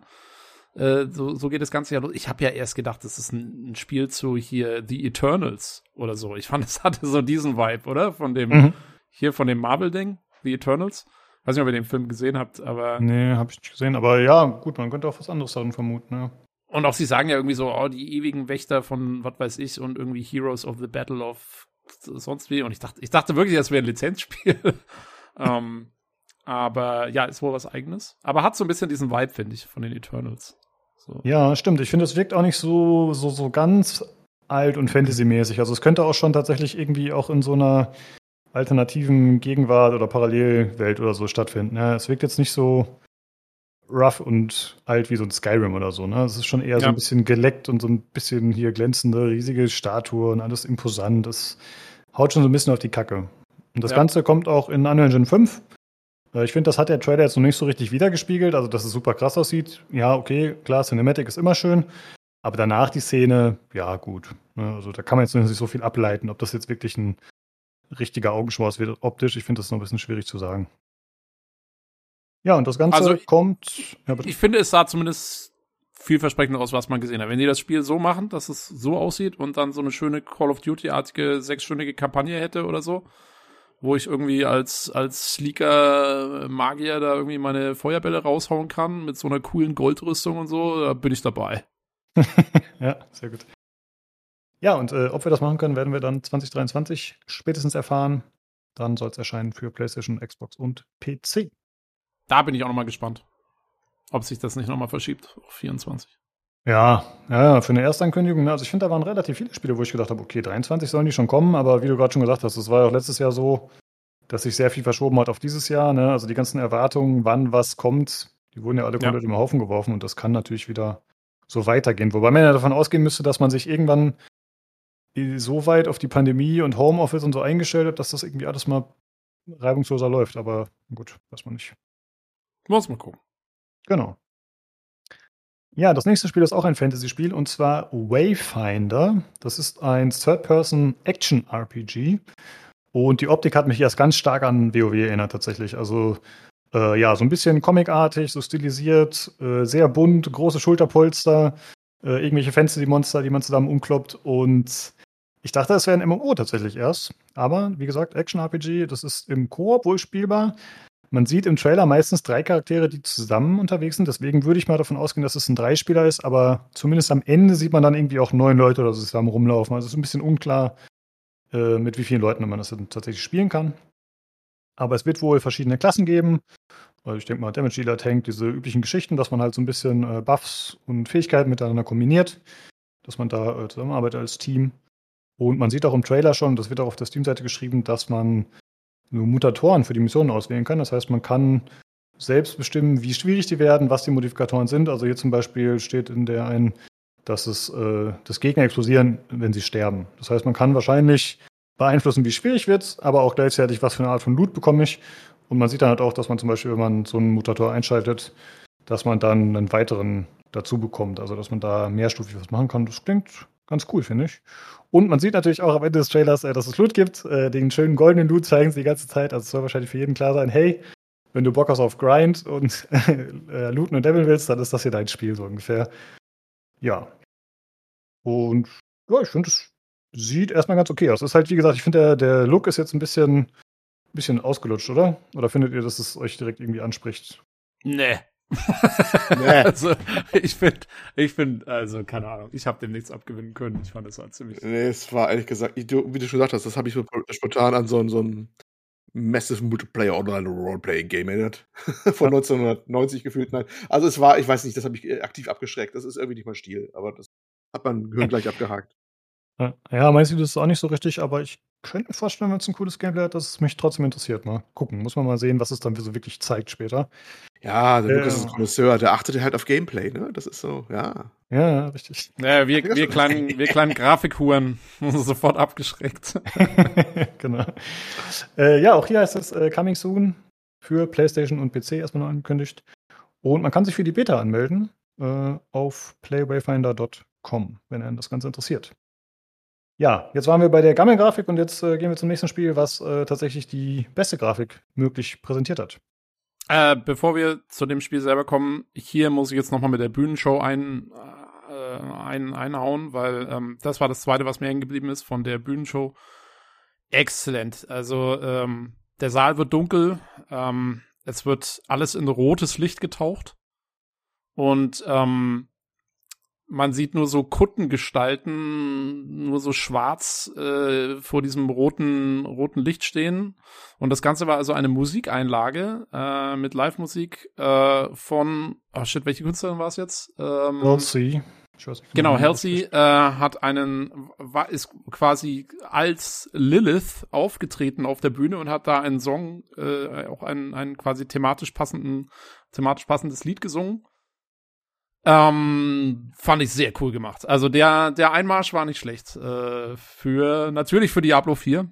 Ähm, aber, aber sehr cool. Die ganze Farbgebung und so, das war, das war äh, vom Feinsten, muss ich sagen. Stimmt, das haben sie gut Also- hingekriegt. Diese Kuttenträger waren ja so rot angezogen und die haben es aber auch geschafft, dass das rote Licht dann tatsächlich nur die beleuchtet hat und sie, trotz des ganzen Nebels und so, war recht hell erleuchtet mit weiß. Also das haben sie gut gemacht mit den Spots. Das ja, also, ziemlich genau, cool die kam, die kam erst rein, da hast du nur so ihre Silhouette gesehen, weil alles halt super dunkel war und dann wurde sie halt mit diesem weißen Licht angestrahlt. Und ähm, da hatte ihren Song vorgetragen und das Ganze ging dann fast mehr oder weniger über in einen Cinematic-Trailer für Diablo 4 und der war vom feinsten Blizzard at its best mit Cinematic-Trailern. Also ich meine, natürlich, ja, kannst jetzt nichts zum Spiel selber sagen, aber der Trailer war schon. Also äh, hier ein, ein ein Heer des Himmels, äh, beziehungsweise wahrscheinlich Menschen, ähm, aber quasi mit dem Himmel verbündete Menschen, also, also gute Menschen, äh, treten in eine wirklich rote, äh, feurige Hölle ein und dann kommt so eine Priesterin nach vorne und und fängt da eben an, so ihr Gebet zu sprechen und auf einmal kommt eben dieses gleißende Licht und einer der Erzengel äh, tritt dann so über der Armee, kommt dann da so rein. Ähm, ich weiß nicht, du hast hier ins Dokument schon reingeschrieben, Tyrael, Fragezeichen. Ich weiß es auch nicht genau, ob es Tyrael sein soll. Die Stimme hat nicht so ganz gepasst, ist nicht die gleiche wie in Diablo 3, aber sehr ähnlich. Ich weiß nicht genau, ob sie vielleicht den Sprecher ändern mussten und versucht haben, es wieder so hinzukriegen oder ob es ein anderer Engel sein soll. Bin mir Mhm. nicht ganz sicher. Äh, aber natürlich, also die, die Dämonen der Höllenscharen greifen dann an und die, diese Priesterin steht so vorne dran und dann machen die da so einen Move, wo die, die, die Soldaten ihre Speere nach vorne gehen und dann geht der Engel nach vorne und also sehr geil. Äh, ich hab's gefeiert, das Ding. Ich finde halt nach wie vor, äh, Blizzard soll einfach mal einen, einen zweistündigen Feature-Film machen zu Diablo in dem Stil. Da wäre ich, da wäre ich voll dabei. Einfach ein Kinofilm mit Animationen in der, in der Qualität. Ähm, ja, und äh, wie gesagt, also dann viel, ich meine, so jetzt irgendwie storymäßig gibt der Trailer nicht viel her. Der, der Engel will dann, sieht dann Lilith und dann will er da irgendwie zu ihr hin und dann wird er natürlich aufgehalten auch erstmal von den Dämonen und bla bla bla. Und dann ist eigentlich auch schon vorbei. Ähm, aber jo, war nettes Eye Candy, auf jeden Fall kann man sagen. Und am Ende des Trailers wurde dann der Release-Termin für Diablo 4 genannt, nämlich der 6.6.23. Ähm, ich hoffe mal, dass sie es um 6 Uhr dann auch veröffentlichen, weil, oder freischalten, weil dann ist natürlich 666, ne? Also ganz wichtig. Mhm, mhm, mhm. Ähm, jo, ähm, das war so die Präsentation zu Diablo 4 mit äh, Veröffentlichungstermin vom Spiel selber. Hat man eigentlich nichts gesehen äh, jetzt direkt, sondern nur diesen Cinematic-Trailer. Ich habe allerdings in der Zwischenzeit eine E-Mail bekommen von Blizzard, weil ich ja äh, doch relativ viel Diablo spiele auch. Und da e-mailen sie mir immer schön und wollen also, dass ich das jetzt vorbestelle. Und äh, ich will noch mal kurz sagen, in dieser E-Mail war also zu sehen, äh, da hieß es, ja, bitte, also die Ultimate Edition soll man doch bitte vorbestellen, weil die Ultimate Edition beinhaltet, also jetzt pass auf, Diablo 4 natürlich, dann Four Days Early Access to Diablo 4's Launch, also man darf vier Tage früher anfangen. Accelerated Seasonal Battle Pass Unlock in Diablo 4 includes a premium seasonal battle, Cl- uh, battle Pass Unlock plus 20 tier skips and a cosmetic.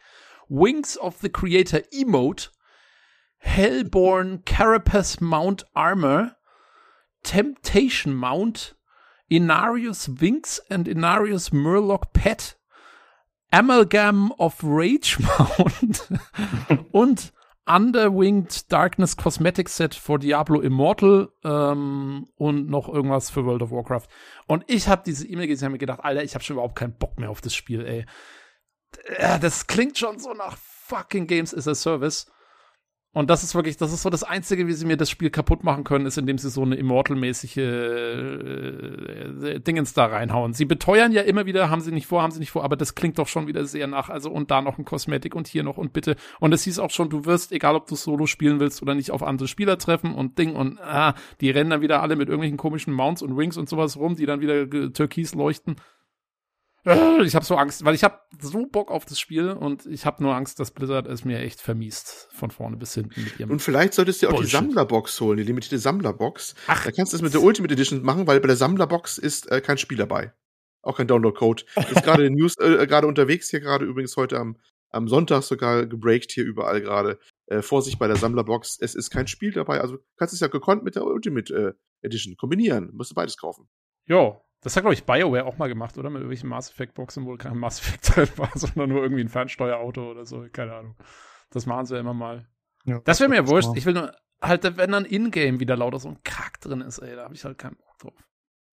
Ja, ich habe ja heute und gestern, als ich die Themen nochmal so rausgesucht habe und die Trailer und so nochmal geschaut habe, habe ich öfter tatsächlich diesen Hinweis gesehen. Also zum einen äh, sind so ähm, Pre-Order-Trailer, sind jetzt öfter so gefleckt, bestimmte Trailer, ne? Also, und da sind dann auch öfter wieder so Pre-Order-Boni dabei. Ich hatte eigentlich so ein bisschen das Gefühl die letzten Jahre, dass wir diesen ganzen Scheiß hinter uns gelassen haben. Äh, dass es sowas gar nicht mehr gibt, aber jetzt äh, geht es anscheinend wieder los oder ich habe es mal so ein bisschen verpasst, ich weiß nicht, aber gefällt mir nicht. Ne? Ja, Ja. Corona ist vorbei, jetzt ist das wieder entmaskiert, die ganze Szene. Jetzt kannst du wieder loslegen. Jetzt geht's wieder rund. ja. Die Leute sollen gefälligst wieder Geld ausgeben. Aber hallo. Ja. Naja, also ich bin gespannt. Ich hoffe nach wie vor, der, der, der hoffnungsvolle Teil in mir. Ähm, aber ich bin doch sehr skeptisch, ob das wirklich. Ich glaube halt, also ich, meine Befürchtung ist ganz ehrlich, sie vermasseln den Release, kriegen einen riesen Shitstorm und dann kriegen wir zwei Jahre später wieder sowas ähnliches wie das Reaper of Souls Update für Diablo 3 und dann wird es endlich ein gutes Spiel, aber wahrscheinlich erst in zwei Jahren. Ja, das Ja, war das auch meine Erwartung. Deswegen finde ich es sehr mutig, dass du das mit äh, 6. 6. um 6 Uhr, dass da alles stabil auch läuft, ne? Ja, das ist nochmal mutige eine andere Äußerung, Frage. mutige Äußerung. Ja, naja, ähm, also wie gesagt, ich würde es mir gerne zum Release kaufen, aber ich muss mal gucken. Ich Bin mir so, so ganz sicher bin ich mir noch nicht, ähm, wie ich das genau mache. Also ich wünsche mir schon, dass du dir holst und ob du es dann im Podcast trasht oder liebst, ist mir eigentlich egal. Aber ich will schon hören, was du zu berichten hast, so als Du willst nur Emotionen, Ja, welche sind egal, Hauptsache Emotionen. Dämonen, Menschen, Emotionen. oh Mann, ey. ja, ja, du bist auch so eine Lilith. Treibst mich hier in Dinge rein, ey. Ja, mal gucken. Also, Ja, ich ja. meine, wenn nichts anderes im Juni ansteht, dann werde ich es mir wahrscheinlich schon, schon mal gönnen. Aber ja, also ich bin, Antun. Antun. Antun, ja, genau. Man muss sich ja auch selber ein bisschen foltern bei Diablo. Das gehört ja schon mit dazu. Das ist ja Teil der Gesamterfahrung. So ist das. Jo, äh, so viel zu Diablo 4. Ähm, wie gesagt, nicht so viel zu sehen, aber den Cinematic Trailer empfehle ich doch fast mal anzuschauen. Der war richtig schön. Ähm, jo, und dann ging es weiter mit einem DLC, einer DLC-Ankündigung für Horizon äh, Forbidden West, äh, Burning Shores DLC. Der wurde wohl, äh, die Burning Shores sind also eine Gegend, die wohl im Hauptspiel schon erwähnt wurde, die man allerdings noch nicht bereisen konnte. Und die wird jetzt hinzugefügt. Dabei handelt es sich, äh, wie man im Trailer sehen kann, um die Überreste von Los Angeles, die jetzt ähm, ja so bisschen vulkanisch sind. Also man sieht irgendwie überall so Lavastürme rauskommen und so. Ich weiß nicht, ob es, ähm, also ich glaube, äh, ob es eine Insel sein soll, weiß ich jetzt nicht genau, aber äh, also so ein vulkanisches Gebiet auf jeden Fall. Und woher wissen wir, dass es Los Angeles ist? Denn Aloy fliegt im Trailer mal an dem überwucherten Hollywood äh, sozusagen da vorbei, die bekannten. Ähm, Die werden sogar zerstört. Spoiler. Da ist so irgend so ein Vieh, was dann sich von da hinten drüber stürzt. Oh, krass, habe ich Aber ich fand überraschend, dass sie überhaupt so lange gehalten haben, tatsächlich. Ich weiß ja nicht, aus was die gemacht sind, die Letter, ob das Metall ist Ich meine, eben, ich habe mir auch, weil die sind, glaube ich, aus Holz und dann weiß angemalt. Äh, habe ich irgendwann mal in der Doku oder so gesehen, wenn ich mich richtig erinnere. Oh ja, hast recht, ja, werden kaputt gemacht. Also, Leute, ähm, wenn ihr den DLC ungespoilert spielen wollt, dann habt ihr jetzt hoffentlich nicht zugehört.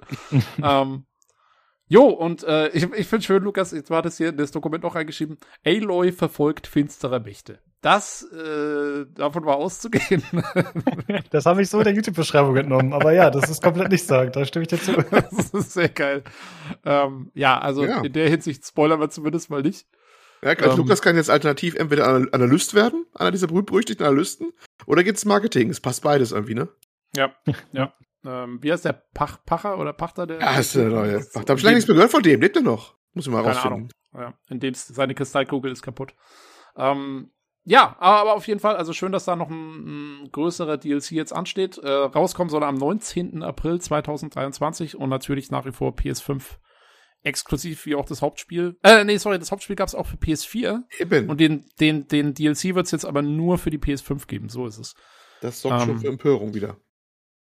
Ja, Ja, Ja, Mai. ja. Ja, Also kannst du nicht, als die DLC kannst du nicht kriegen, wenn du noch auf der alten auf der Hardware sitzt PS4 quasi. spielst. Ja, Äh, ähnlich wie bei Cyberpunk quasi, im Prinzip ja auch, ne? Wo es den, den, äh, den, den DLC, den großen, nicht mehr geben wird. die- Genau, nur noch für die Genau. neuen. Ja, Mai, ich meine, man kann sich halt so überstreiten. Ne? Ich, ich sehe schon ein, dass die Leute, die es vielleicht auf PS4 gespielt haben, die sind halt äh, jetzt natürlich sauer, weil sie halt das Spiel haben. Aber auf der anderen Seite, ich glaube, ich habe gelesen, man kann ja, äh, also wenn man dann eine PS5 hat, kann man ja kostenlos updaten, ne? die PS4-Version. Man, man muss sich zumindest dann das Spiel nicht mehr neu kaufen. Ja, immerhin, Und- ne? Musst du halt nur Immerhin- äh, eine PS5 besorgen, du. Naja, Ja, aber so ich sag's halt Power. mal so, weißt, ja, aber wenn sie mit dem DLC halt nur mal Sachen machen wollen, die technisch auf der PS4 halt nicht mehr gehen, Und ich nehme mal schon an, dass das der Grund ist, wieso es nicht mehr gibt, weil wieso sollten sie sich sonst die Käufer wegnehmen selber? Das machen sie ja nicht zum Spaß. Ähm, dann ist es halt so. Ich meine, irgendwann ist halt nun mal die neue Generation da und nun gut, nun ist es zu einem DLC und nicht zum eigentlichen Hauptspiel. Äh, Pech gehabt. Tut mir leid. da ich du hast so ein bisschen auftreten wie, wie damals Microsoft bei der Xbox One. Das finde ich gut. Das ist ein bisschen, ein bisschen breite Brust, das ist gut. ja, ja ich möchte ja nur mal, sie, sie sollen halt mal dann die jetzt dann, also wenn der DLC draußen ist, so lange gebe ich ihnen noch und dann sollen sie gefälligst die PC-Version ankündigen als Ultimate Edition mit allem drum und dran. Wollte ich auch sagen, sehr gut. Äh, kann, ich, kann ich das hoffentlich 2024 auch mal spielen, das Ding. Jo. Das ist meine Hoffnung. Gut, dann mache ich mal weiter mit dem nächsten. Da muss ich jetzt äh, vorab sagen, ich habe das äh, aus Versehen gar nicht äh, mir notiert hier. Irgendwie hatte ich das übergangen. Und zwar ist das Blue Protocol. Deswegen habe ich jetzt hier nicht so tiefgehende Infos. Das soll ein Action-Pack Combat MMO werden. Und zwar kommt das von Bandai Namco und Amazon Games. Das heißt, äh, ja, mal gucken, ob Amazon Games mal vielleicht ihr erstes Spiel rausbringt und auch draußen behält. Beziehungsweise, nee, New World läuft noch, sorry, da will ich Ihnen nicht Unrecht tun. Aber bisher war es ja alles eher so ein bisschen, äh, äh, nicht den Erwartungen entsprechend oder der Größe, wie man es erwarten könnte. Und das hier hat jetzt, würde ich mal sagen, so einen Genshin Impact Look. Ja, also es äh, geht stark in so eine Anime-Richtung. Äh, sehr farbenfroh, freundlich wirkt es irgendwie mit äh, putzigen Anime-Mädchen. Keine Ahnung, das wird schon wieder, glaube ich, so ein bisschen klischee-mäßig, nehme ich mal an. Äh, ja. ja, das ist ein, das ist ein eigener hm. Trend. Also erstmal, das Ding gibt es schon länger in Asien. Das ist, äh, hat dann einfach nur, äh, die publishen das hier einfach nur. Das ist also schon gut abgehangen, okay. das Ding. Äh, was ist gut abgehangen. Aber es, es, ist, schon, ist schon draußen. Das ist jetzt kein Reveal, dass das ein neues Spiel wäre oder sowas. Es ist, wird hier einfach nur released und wahrscheinlich Übersetzungsarbeit geleistet. Weiß ich gar nicht, ob es vorher gar nicht übersetzt war. Und ja, der Rest ist schon gesagt, das ist jetzt so ein, so ein, so ein Trend, der sich auch spätestens der Genshin Impact durchgesetzt hat und ähm, auch so ein eigenes Genre geworden ist und ein eigener Style geworden ist. So ähnlich wie bei ähm, Tower of Fantasy zum Beispiel, das hat ja fast das gleiche wie Genshin Impact vom Look her. Es ist immer der gleiche Look, Cell-Shading-Look mit Anime-Style, mit äh, Figuren zum Sammeln, sage ich mal so im Allgemeinen. Ne? Das läuft darauf hinaus, dass man auch viele, viele Figuren sammelt und die wie Skins teilweise auch nur wechselt. Und äh, ja, das ist, ist eigentlich so ein neues Ding. Das ist schon echt ein Untergenre geworden über ganzen Gacha-Games so im Prinzip. Jetzt Achso, also hat dieses ja. Blue-Protokoll auch diese Gacha-Elemente drin? Oder? Das weiß ich eigentlich gar nicht genau, aber okay. ich würde es vermuten hm. fast. Also, es, es, zumindest dieses Sammeln von Figuren und dieser Grafik ist äh, zumindest, ähm, na gut, ich, kann es ehrlich nicht sagen, ob die Sammel da dabei ist. Aber diese, mhm. diese typische Anime-Render-Look, der jetzt dabei ist, ne, das ist fast ja eins zu eins austauschbar. Genshin Impact, Dauer Fantasy, jetzt das Ding hier und ähm, Gepoyo äh, Universe, wie hieß der Herr? Ich weiß nicht mehr. Bringt ja auch noch zwei Spiele raus, die auch noch so ähnlich sind demnächst, dieses Jahr, glaube äh, nächstes Jahr noch. Das ist echt so ein Trend geworden. Das ist, äh, ja, und äh, teilweise sehr erfolgreich. Sag mal, Genshin Impact, hast du ja gesehen bei der Wahl nachher Publikumsliebling und sowas, ne? Die sind so zahlreich, die Leute, die wählen ja alles platt. Also das, das ist, auch die äh, übelste Goldgrube halt, ne? Also die verdienen ja, absolut, dumm und dämlich. Das ist krass. Also muss ich habe mal irgendwie muss vor auch sagen, ja. Hm? Man muss auch sagen, dass die aber auch nicht äh, unbedingt minderwertig produziert sind. Also Genshin Impact habe ich auch mal, zumindest mal länger mal angeguckt das ist auch ein Wahnsinnsaufwand, der da reingeflossen ist. Ne? Also technisch als auch musikalisch oder so, die ganz mit Live-Orchester-Musik noch ein nöcher und immer neue Stücke und sowas. Die stecken da auch ordentlich rein. Verdienen natürlich auch sehr viel. Aber es ist, äh, ist es mir sympathischer Money Grab als manches andere, weil zumindest da auch Produktionswerte teilweise reinfließen. Wenn die es da auch so machen, von mir aus, dann äh, bin ich nicht ganz so sauer. Ja, also ich bin ich, bei dir, dass ich den, den Look und so finde ich äh, fantastisch auf jeden Fall. Ja, für, für Tobi auch was, ne? So ich find's furchtbar, ich wollte gerade sagen. Absolutes Gegenteil. Ich bin raus. Ey, ich werde wahrscheinlich auch nicht spielen. Also, ich würde jetzt nicht sagen, dass Anime-Stil so mein Ding ist. Aber, aber wenn man sich das einfach technisch anschaut, ich finde, das ist schon ja. wunderschön tatsächlich. Also, das ist einfach gut gemacht. Ja. Nee, ich kann es nicht trennen. Sorry. er ist ein alte, verbitterter Mann, so ein bisschen. Ja, ja. Wie wisst ihr, du magst Gothic. Du willst es eher kantig. Ja. ja. Gothic auf dem kleinen Bildschirm. Ja, das ist so, was Tobis Herz schlägt. So. Ja. ja. genau. Geräusch, regionale Haltung auf der Couch. Ja, ja. Alle anderen kriegen aufs Maul. ja. Ja, und das Ganze äh, kommt dann free to play tatsächlich äh, in der zweiten Hälfte 2023 und für PlayStation, Xbox und PC. Gut, dann kommen wir zu einem eher dreckigen Spiel und zwar Remnant 2, also der Nachfolger zu Remnant from the Ashes. Da haben sie sich jetzt gedacht, wir den Namen kürzen wir ein, finde ich auch ganz gut eigentlich. Und zwar wird das wieder, ja, wie gewohnt, wie der erste Teil, ein Third-Person-Koop-Loot-Shooter. mit äh, ja, dementsprechenden Fantasy-Designs, also äh, dementsprechend, was man zum Beispiel von From Software auch kennt, einfach eklige, fiese, groteske Monster, gegen die man antritt. Äh, natürlich nicht äh, zwangsläufig mit Nahkampfwaffen, sondern auch hier viel mit Schusswaffen. Das äh, ist ja ein großer Teil dessen. Und äh, sie haben schon auf der Steam-Seite geschrieben, dass sie das Ganze ein bisschen überarbeitet haben, also dass die Archetypen, also die Klassen, dass die mehr Flexibilität erlauben, dass man die besser anpassen kann auf die eigene Spielweise und dass auch so ein bisschen mehr Variation dann stattfindet eben. Ja, ich fand das vom Design, muss ich sagen, was man da sieht, äh, fand ich alles tatsächlich sehr cool und irgendwie beeindruckend. Aber grafisch, muss ich sagen, fand ich das ganz schön schlecht teilweise. Also, ich hätte halt gedacht, so ja, der erste Teil, klar, so ein Double-A-Game, aber war ja anscheinend erfolgreich genug, dass es für den zweiten Teil reicht. Und dann hätte ich gedacht, okay, dann wird jetzt mal eine ordentliche Schippe draufgelegt. Aber ich finde, teilweise ist es so matschig und so unscharf und das sieht mir nicht aus wie so eine Stilentscheidung, sondern eher wie, ja, technisch ein bisschen unzureichend. Fand ich ein bisschen krass, dass das so aussieht teilweise. Wobei ich die Beleuchtung gut fand, muss ich sagen. Bist du sicher, dass da nicht gerade in dem Augenblick der, Steam, äh, der, der Stream gebröselt ist? Äh, nee, Weil, ja. Weil so schlecht fand ich es eigentlich jetzt nicht. Ich fand das sogar teilweise ganz, ganz schick, ein bisschen wechselnd. Vielleicht auch nicht das Niveau von den Besten, die gezeigt worden sind, aber auch nicht übel. Ja. Also ich, find's, ich fand es jetzt auch okay, muss ich sagen. Ähm, mich hat eher ein bisschen abgeschreckt, aber das ist halt bei Remnant so, dass so verschiedenste Dinge da durcheinander gemixt werden. Irgendwie Ja, ja, ja. so ein bisschen beliebig zwischen Fantasy und dann hat mal einer eine Pistole und der andere hat einen Bogen und der nächste hat ein Schwert und was weiß ich. Das Da gehört wohl so- dazu, glaube ich, ne? Das gehört, Ja, aber das ist halt nicht drin, mein- aber kam mir So so vor, das. wenn ich die alt, also den vorigen Teil gesehen habe. Ist Ja. wahrscheinlich so eine Designentscheidung, Stilentscheidung. Ja. Aber ich Genau. fand es jetzt optisch allein, fand ich jetzt auch nicht so. sch- Also ich meine, natürlich, das ist jetzt kein absolutes AAA-Ding und so. Und Gesichter sehen auch manchmal so ein bisschen wachsmäßig aus. Ähm, aber es passt schon. Ja, ist okay, so kann man spielen, aber wie gesagt, ich hatte mir da einen besseren Sprung erwartet tatsächlich. Äh, ja, und am Stream lag es jetzt nicht, also ich habe später nochmal das Video auf YouTube geschaut, also wie gesagt, die Beleuchtung fand ich sehr gut, aber teilweise so manche Szenen haben mir nicht so gefallen. Ja, muss man mal sehen. Ich weiß, dass die Loxy zum Beispiel großer Fan ist davon, die spielt den ersten Teil sehr, sehr gerne. Mal gucken. Äh, das kommt, ihr könnt ihr sie nächste Woche mal fragen, falls sie dabei sein sollte. Könnt ihr sie mal interviewen, was sie davon hält. Äh, das kommt 2023 für PlayStation, Xbox und PC. Gut, dann zum nächsten Trailer. Und zwar äh, war das ein Cinematic-Trailer. Man wusste erstmal nicht, worum es geht, was da gezeigt wird. Und dann wurde klar, okay, es ist ein Transformers-Spiel. Transformers Reactivate. Und ja, die Story ist mal wieder anscheinend, dass äh, Böse auf die Erde kommen. Wahrscheinlich Decepticons wurde jetzt nicht explizit gesagt, aber wer soll es sonst sein? Äh, ich dachte erst, es landet ein Reaper im Hintergrund. Aus das war- Mass Effect. Mhm, ja, weil das war, kam so aus den Wolken raus und so und ich habe erst gedacht, huch. Aber ja, da war es Transformers. da war die Enttäuschung groß, ne? Äh, naja, also Ähm. ich habe jetzt keinen Mass Effect erwartet. Also ich habe schon gedacht, dass ich da falsch liege, aber äh, es sah im ersten Moment so ein bisschen so aus. Ja. Ja, und wie gesagt, das ist ein reiner Cinematic-Trailer. Man sieht dann halt äh, sozusagen aus der Sicht eines Transformers, wie irgendwelche Menschen, Techniker ihn reparieren, reaktivieren und wie er dann aufsteht und dann sieht man halt seine Hände und wie er sich erhebt über die Menschen. Hm? Ja, bin ich eigentlich der Einzige, der dachte, dass der, ähm, der, der People of Color, der eine mit der Brille, der Schwarze, also sozusagen, dass der genauso aussah wie der Typ aus Saints Row, der, der äh, Saints Row, den aktuellen Teil hier, der, der, der BWLer. Na, du bist halt die einzige Person, die sich in Deutschland mit Saints Row beschäftigt hat, aber ja, kann sein. Ah, okay, ja, gut. Ich dachte, vielleicht ist er jetzt auch übergewechselt ins andere Fach. Na gut, egal. Okay, ich. ich Vielleicht meinst du, es ist vielleicht dasselbe, ähm, vielleicht haben die einen Model Ja, oder Schauspieler eingescannt, sagen, der dann. das sah halt wirklich sehr ähnlich aus. Also, aber der ganze Look war so krass so ähnlich. Ich dachte mir auch, was macht der denn da? Ist das jetzt irgendwie Saints Row DLC? Also ich habe es irgendwie Anfang Crossover. Crossover.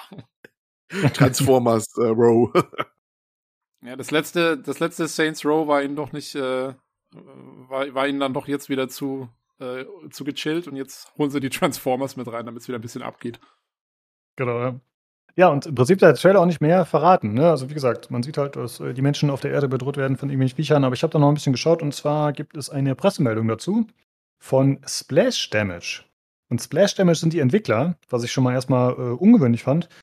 Das sind die Leute, die zum Beispiel Brink gemacht haben oder Enemy Territory Quake Wars. Also schon so Shooter-Experten, würde ich mal sagen, aber haben auch schon mal sich in anderen Gefilden so ein bisschen äh, ja, ausgetobt.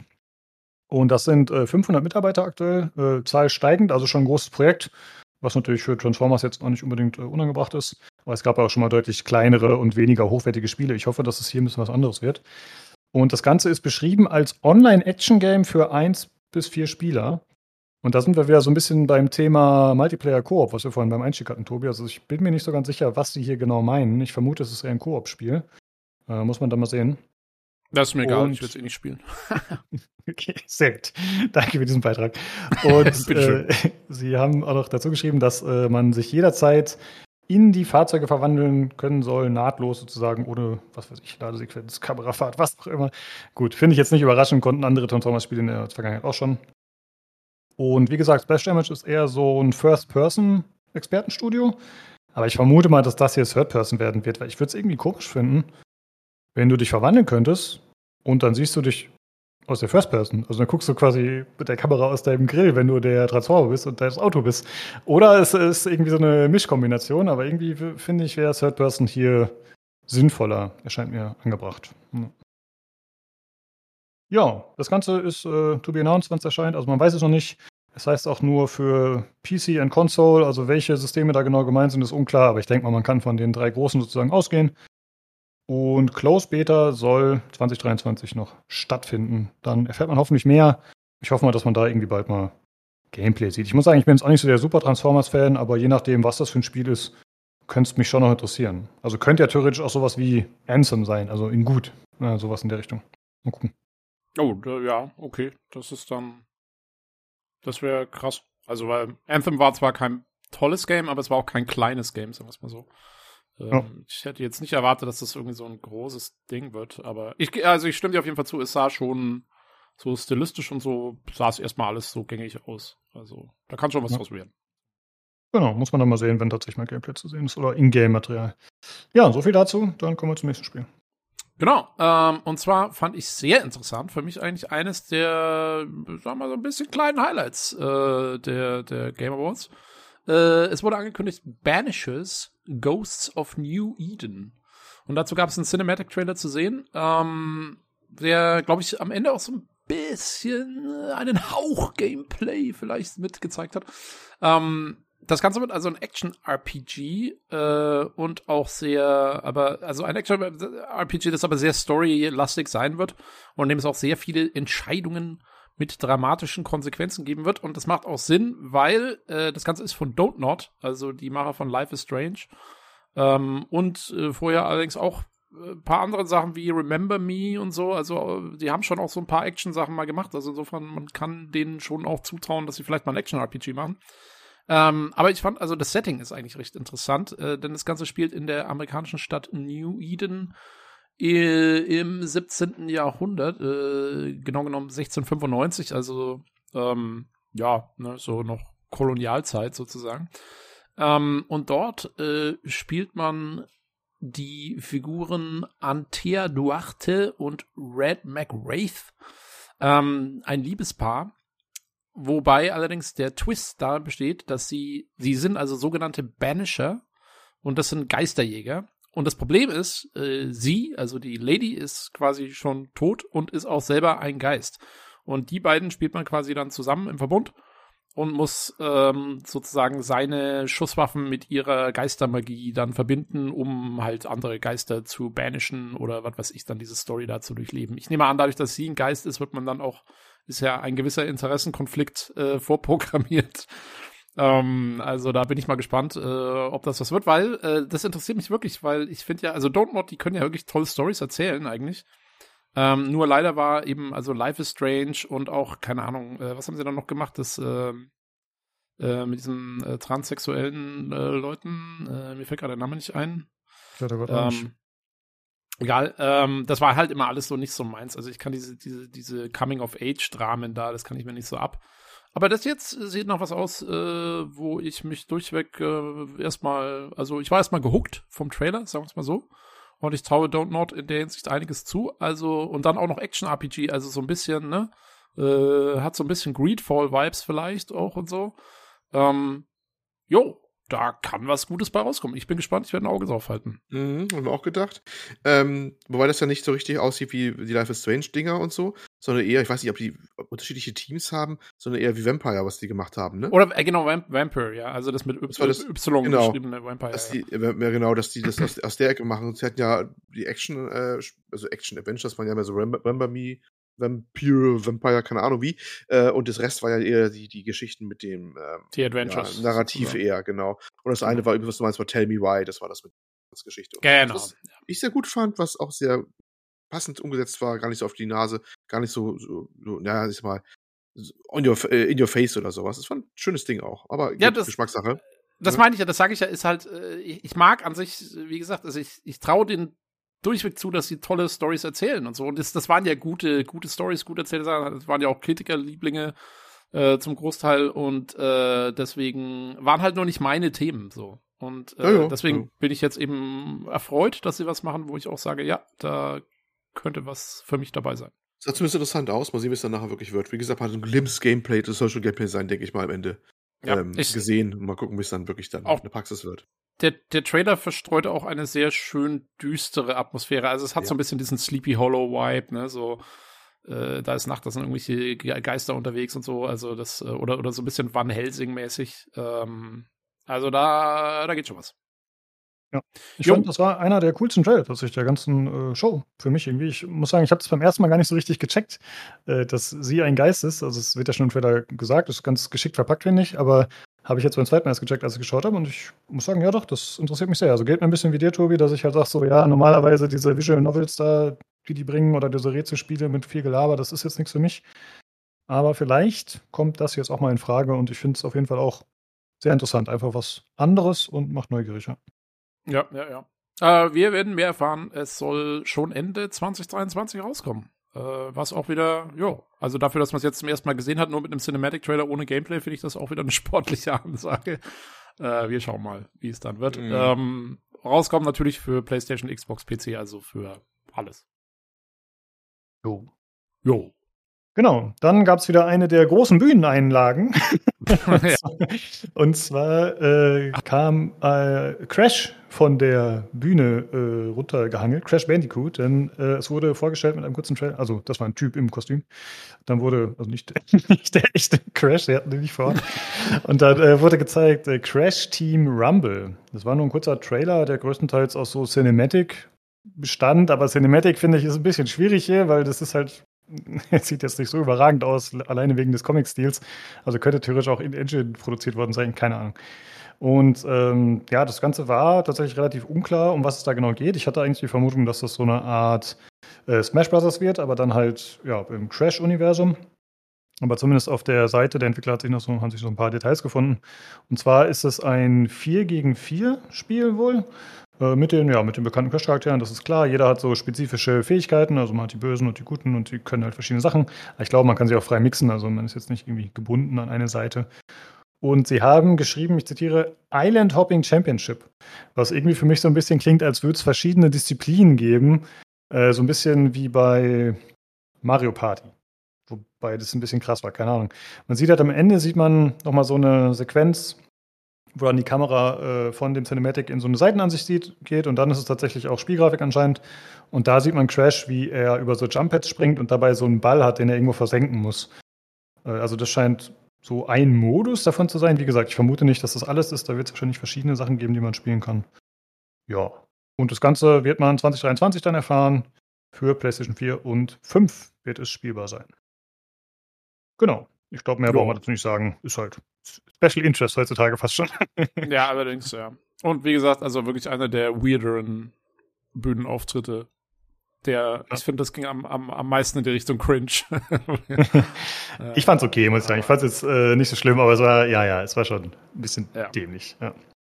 Genau, und dann gab es einen weiteren Bühnenauftritt und zwar kam Michael Madsen, der Schauspieler, auf die Bühne und äh, hatte auch noch andere dabei und zwar äh, wurde ein Spiel namens Crime Boss Rockay City vorgestellt. Rockay, also schreibt sich wie Rock wie der Stein und dann AY und dann City. Äh, und ja, er ist nicht der einzige äh, Schauspieler, der da vorkommt. Also er ist der Hauptcharakter, Travis Baker. Aber es gab zum Beispiel auch noch im Trailer zu sehen äh, Danny Trejo, Kim Basinger oder Danny Glover und auch noch andere tatsächlich. Also schon äh, Staraufgebot, jetzt nicht unbedingt alle in ihrer Prime, sag ich mal, äh, in ihrer Hochzeit, aber trotzdem äh, große Namen auf jeden Fall. Und, ja. Äh, ja. Darf ich dir nur ganz kurz anmerken wegen dem Bühnenauftritt? Ähm, das war für mich auch einer der misslungenen Bühnenauftritte, weil ich finde, der kam da ja raus so mit seinen beiden Bodyguards so und dann haben die da irgendwie ihr Ding aufgeführt, dass er jetzt hier der große Crime-Boss ist, der da was sagen soll. Aber die haben sich so oft versprochen oder dann irgendwie da zu lachen angefangen oder sonst irgendwas. Also die haben halt das, dieses, die wollten also diesen Effekt machen, oh, da kommt jetzt hier der Crime-Boss und macht irgendwas. Und das kam halt überhaupt nicht rüber, fand ich. Also das, das war leider wirklich, ähm, also das zum Beispiel das Crash Bandicoot-Ding war halt cringe, weil es halt cringe sein sollte. Aber hier finde ich, die haben es ziemlich vermasselt. Also es war zumindest irgendwie so mein Eindruck. Habt ihr das genauso wahrgenommen oder bin ich da ja, ist mir, kritisch?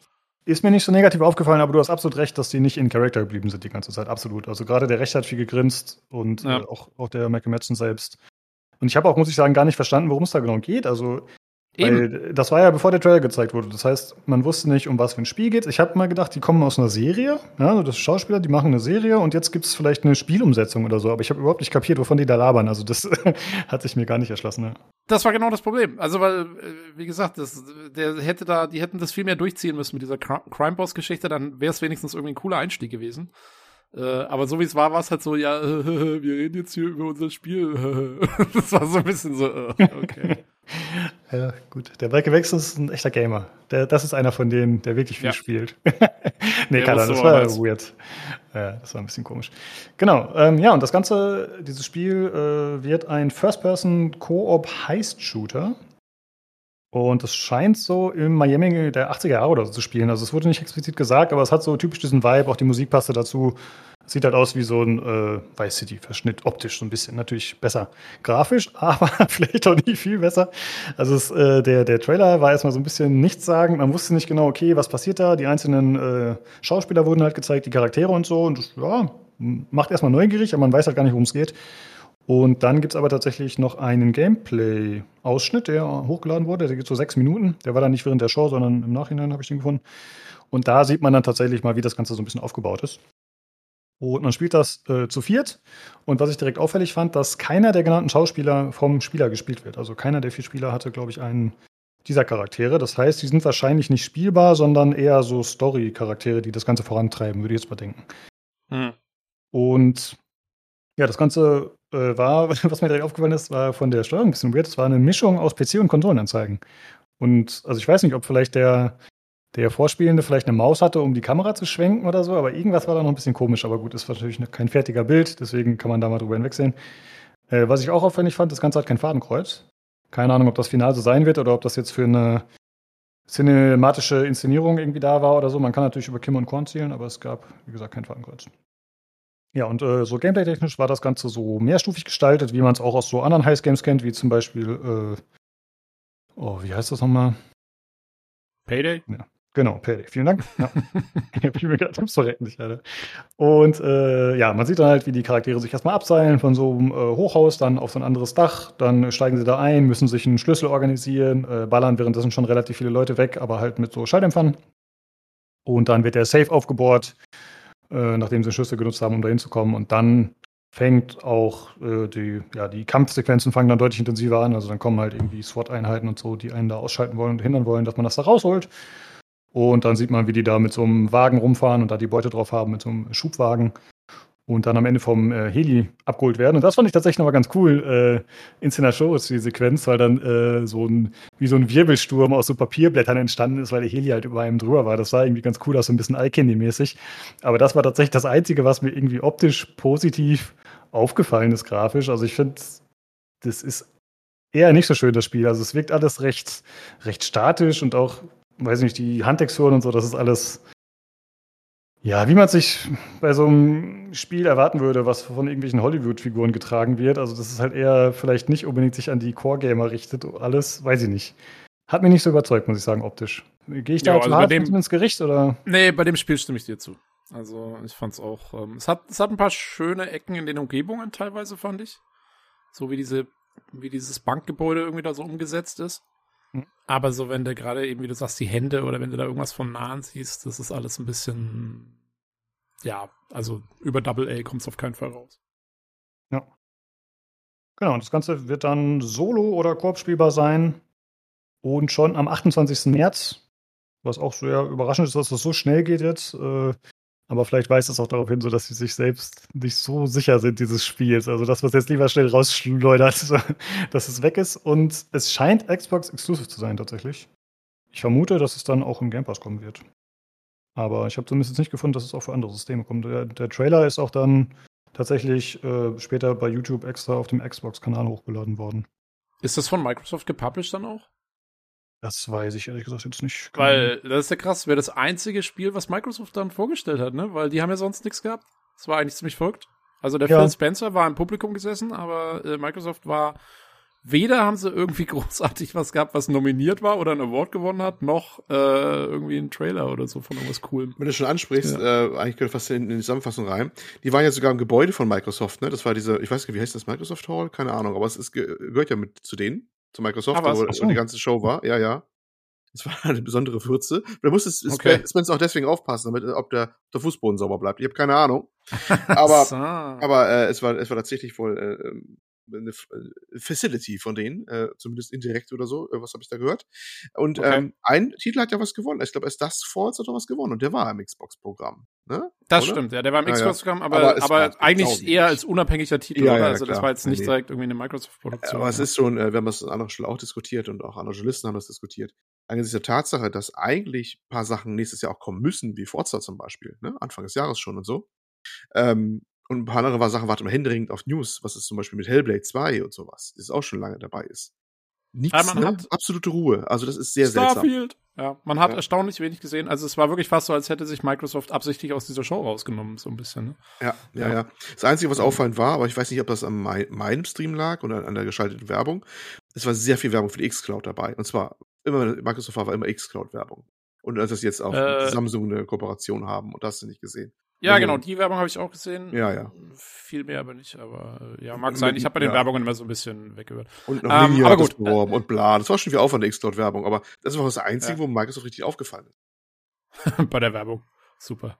ja. Um, ähm, jo, äh, sorry, war jetzt ein kleiner Abschweifer, aber das äh, fiel mir nur gerade auf, eben, dass Microsoft nicht da war. Aber äh, sag mal, Lukas, hast du eigentlich mhm. jetzt noch unterschlagen, weil es, oder habe ich es überhört? Hast du schon gesagt, wer am Ende dieses Trailers dann noch Geroundhouse gekickt hat? Ach, Chuck Norris, habe ich ganz vergessen. Chuck Norris ist nämlich auch mit dabei bei dem Spiel hier. Das, das, das darf man natürlich nicht äh, unter den Tisch fallen lassen. Stimmt, das hat sogar der Göff nochmal hervorgehoben. Also der, äh, der Typ hat so einen Meme-Status. Äh, ja, richtig. Stimmt. ja. Ja. Schade, muss ich sagen. Also, ich meine, gut, das ist jetzt vielleicht ein bisschen vorab, vorschnell geurteilt. Ich meine, Payday ist jetzt auch nicht das schönste Spiel und das ist halt sehr, sehr beliebt. Ne? Also, vielleicht wird es ja tatsächlich ein cooles Spiel. So kann ja durchaus sein. Aber ich finde, nach diesem Einstieg und auch dem eigentlich ganz cool inszenierten Trailer, auch wenn man da schon gesehen hat, okay, das ist jetzt grafisch nicht die Oberbombe, dann das Gameplay zu sehen, hm, muss ich sagen, finde ich ein bisschen enttäuschend. Also man kann jetzt natürlich noch hoffen, dass es irgendwie eine coole Story tatsächlich bietet oder so. Aber selbst das ist ja bei so Koop-Spielen immer ein bisschen schwierig. Ne? Wie gesagt, man kann es auch solo spielen, das heißt, ja gut, könnte man sagen, okay, erlebe ich es halt so. Aber das wirkt ein bisschen halbgar, muss ich sagen. Weiß ich nicht. Ja, wie du vorhin schon gesagt hast, es wirkt auf mich auch so ein bisschen wie so ein, so ein Hollywood Ding, wo sich so ein paar Stars rangeangelt haben, um das Ding zu verkaufen und dann so nach dem Motto, ja gut, dann können wir uns jetzt auch erlauben, wenn wir ein paar, paar äh, äh, Abkürzungen bei der Entwicklung dann nehmen hier und da. Das Gefühl hatte ich auch so ein bisschen. Also ich bin da immer sehr skeptisch, wenn so diese großen Namen in, in dieser Fülle auftauchen. Ich habe jetzt die Lösung für den ersten Auftritt. Für Al Pacino war in dem Spiel kein Platz mehr. dann haben die gesagt, ach komm, dann kommst du immer auf die Bühne. so ja, das kommt alles zusammen. Ja, ja, du weißt, die haben, die haben, äh, Al Pacino hat bei denen gefragt, darf ich bei euch mitspielen, ne? Äh, als eine Rolle. Nee, wir haben schon äh, Chuck Norris, doch, keine Sorge. Wir haben schon jemand, wir haben schon was Berühmteres. Ja, aber der Golf, der stellt dich nochmal auf die Bühne, komm. der muss nicht vorher mal die Leo nochmal abklären, aber dann macht er das. Sehr gut. Ja, okay. Äh, okay. Ja, auch äh, beim nächsten Spiel Star Power. Star Power, genau. Wir bleiben bei der Star Power, denn äh, wir haben wurden eingeleitet in den nächsten Trailer durch die äh, inzwischen den Gamern inzwischen vertraute Stimme von Keanu Reeves. Äh, denn äh, natürlich gab es einen äh, kurzen Trailer zu Cyberpunk 2077 Phantom Liberty, den DLC, der jetzt dann schon irgendwann erscheint. Ich glaube, soll ja irgendwie so noch im ersten Quartal 23 rauskommen oder so, ne? Ach stimmt, da gibt es glaube ich schon ein Restart. Ich habe jetzt nur 2023 ja, geschrieben. Nee, also der Trailer sagt nur 2023. Da gibt's noch Ah, kein okay. Datum. Aber ich meine, irgendwo schon mal gelesen zu haben oder in irgendeiner äh, Dingens, dass sie eigentlich das erste Quartal schon anpeilen. Hm. Ähm, würde ja auch Sinn machen. Genau, ähm, auf jeden Fall, Phantom Liberty wird sich, äh, wie wir schon bekannt, äh, darum drehen, dass man sozusagen als irgendwie Spion, Agent, was weiß ich, für die US-Regierung arbeitet, die äh, ja in Cyberpunk nicht unbedingt äh, die Guten sein müssen. Ne? Also, äh, das ist ja, glaube ich, war im Hauptspiel gab es schon Hinweise drauf, dass die US-Regierung selber so eine Art Mobster-Verein ist in der Zwischenzeit oder so. ähm, also da muss man gucken, wie die dann genau dargestellt sind. Ähm, und auch der Johnny Silverhand, der alte Anarchist, ist da natürlich auch überhaupt nicht begeistert und äh, scheltet uns schon in dem Trailer, dass wir bloß vorsichtig sein müssen, wem wir da vertrauen und so. Und auf der anderen Seite, nämlich äh, also quasi als unser Liaison für die US-Regierung, so wie es aussieht, äh, haben wir dann, damit es ausgeglichen wird, einen anderen Star am Start, nämlich Idris Elba. Äh, spricht den FIA-Agenten Solomon Reed. Und äh, ja, mit dem werden wir da wohl zu tun haben im Laufe des DLCs. Ich äh, nehme an, dass der so dann quasi mit die Hauptrolle sein wird, die uns Missionen gibt und so. So ein bisschen wie der hier, der, der Japaner im Hauptspiel da, mit dem er da äh, viel zusammengearbeitet hat, ne? Dieser Tanagawa oder wie er hieß. Also Mhm. was in der Art. Ja. Könnte ich mir vorstellen für den DLC. Genau, ich habe es ja Ähm, schon mal gesagt, man muss mal gucken, inwieweit das jetzt so eigenständig wird oder sich in die Open World einfügt. Ich habe irgendwie die ganze Zeit so den Eindruck, dass sie das äh, als eigene abgespaltene Welt präsentieren werden. Ich bin echt mal gespannt, ob das so sein wird. Aber also ich würde es cooler finden, wenn es irgendwie Teil der Open World wäre, aber ich wahrscheinlich würde es dem Spiel ganz gut tun, wenn es mal lieber auf eine bessere Inszenierung setzt und sagt, komm, Open World hat eh nicht funktioniert, lassen wir lieber weg. Mal schauen. Mal gucken, also man sieht zumindest am Anfang des Trailers, so viel kann man sagen, man sieht eine abgestürzte Air Force One, durch die man irgendwie rein muss, äh, in die man rein muss. Und dann wäre halt die Frage, ob die nur wirklich in der Nähe von Night City irgendwo in den Outskirts da abgestürzt ist. Oder ob das ein extra, ich kann mir vorstellen, dass das ein extra Ding ist dann auch. Also wäre ja irgendwie komisch, wenn es genau in unserer Welt da irgendwo abgestürzt ist. Also kann das sein, dass man die Nummer nachmacht mit hier Snake Plissken und so? Escape from Ja. Night City? Naja, Escape, äh, kennst du Escape von New York, den Klassiker dürften einige kennen. Ja. Und äh, Ja. das, es klingt ja schon so abgestützte, also Air Force One, der Nachfolger, es sah schon nach Air Force One aus. Es stand halt, dass mit diesen, wie immer die Nachfolgegeschichte da von den USA nochmal hieß, habe ich schon wieder verdrängt. Ähm, und äh, jemand wird gesucht, der einen Job erledigt. Das könnte fast schon so ein Handlungsfaden sein, oder? Äh, ja. Also es kann aber auch noch alles Mögliche sein, oder? Also ich. Äh, Dann machen wir die Theorie nicht kaputt hier. Ekelhaft. Entschuldigung, ja. Natürlich. Also, äh, der Olle, ihr habt es hier zuerst gehört. ja. Ähm, Nein, das war nur eine Idee. Was passt so schön rein? ähm, ja, mal gucken. Also viel mehr weiß man noch nicht. Okay. Äh, und dann als nächstes äh, haben wir auch einen sehr interessanten äh, Trailer gehabt. Na, kleinen Moment, jetzt hast du hier noch einen Teil übersprungen. Und Oh zwar soll, also das wurde jetzt in dem Trailer nicht speziell gesagt, aber es soll 2023 noch eine Game of the Year Edition kommen, die so. dann dementsprechend auch alles zusammen enthält, sozusagen das Hauptspiel nochmal zusammen mit dem DLC. Und wie Audio das vorhin schon gesagt hat, die alte Kon Konsolengeneration wird jetzt nicht mehr bedient. Also nur PlayStation, Xbox, also PlayStation 5, Xbox One und PC. Achso, ja. Das wussten wir aber schon vorher, oder? Glaube ich. Das war jetzt nicht. Ja, ja, ich wollte es nochmal kurz sagen. Ich habe es ja aufgeschrieben, das, das ist mein OCD Okay, kickt okay, sonst rein, okay. wenn es hier nicht genannt wird. Ja, nee, sehr gut. Äh, wir wollen ja unsere Hörer informieren. Jo, gut. Haben wir alles. Habe ich noch was vergessen? ja, danke. Fahren Sie fort. Ja, als nächstes ein, ein sehr der Trailer, der auf jeden Fall sehr stylisch angefangen hat. Also man wusste nicht so ganz, worum es geht. Ähm, man sieht nur so ein rotes, so ein rotes Licht erst und dann stellt sich heraus, das ist wohl irgendwie so der Ursprungspunkt von so einer Explosion, aber man sieht das alles in super Slow Motion. Äh, sieht man dann so eine Schockwelle, die so ein paar Bäume irgendwie wegfetzt und so und dann sieht man so einen fast schon explodierten Planeten oder sowas in der Art, weiß ich nicht. Das sind alles sehr langsame äh, Bilder erstmal von so Explosionen und Zeug und, ähm, und dann sieht man fast wie so eine postapokalyptische Welt. Und, ähm, und dann sieht man eben, wie so ein, so ein Mac-Arm da irgendwie so nach oben geht und dann kommt der Schriftzug äh, From Software. Und das ist natürlich äh, schon mal ein Banger gewesen, weil From Software kennen wir ja aus den, zumindest in den letzten Jahren und Jahrzehnten fast schon, nur äh, aus eben Dark Souls und Bloodborne und, und Sekiro und anderen Fantasy-Geschichten. Ne? Und ähm, ja, jetzt sieht so aus, als gehen wir wieder in die Zukunft. ähm, mit äh, Max und Sci-Fi und Postapokalypse und äh, was weiß ich, man sieht dann auch Raketen durch die Gegend fliegen, Kugeln und so weiter und so fort. Also es ist richtig schön Future, Future. Und ähm, jetzt stellt sich aber raus, äh, interessanterweise der Titel des Spiels, den sie hier angekündigt haben, ist äh, Armored Core 6 Fires of Rubicon.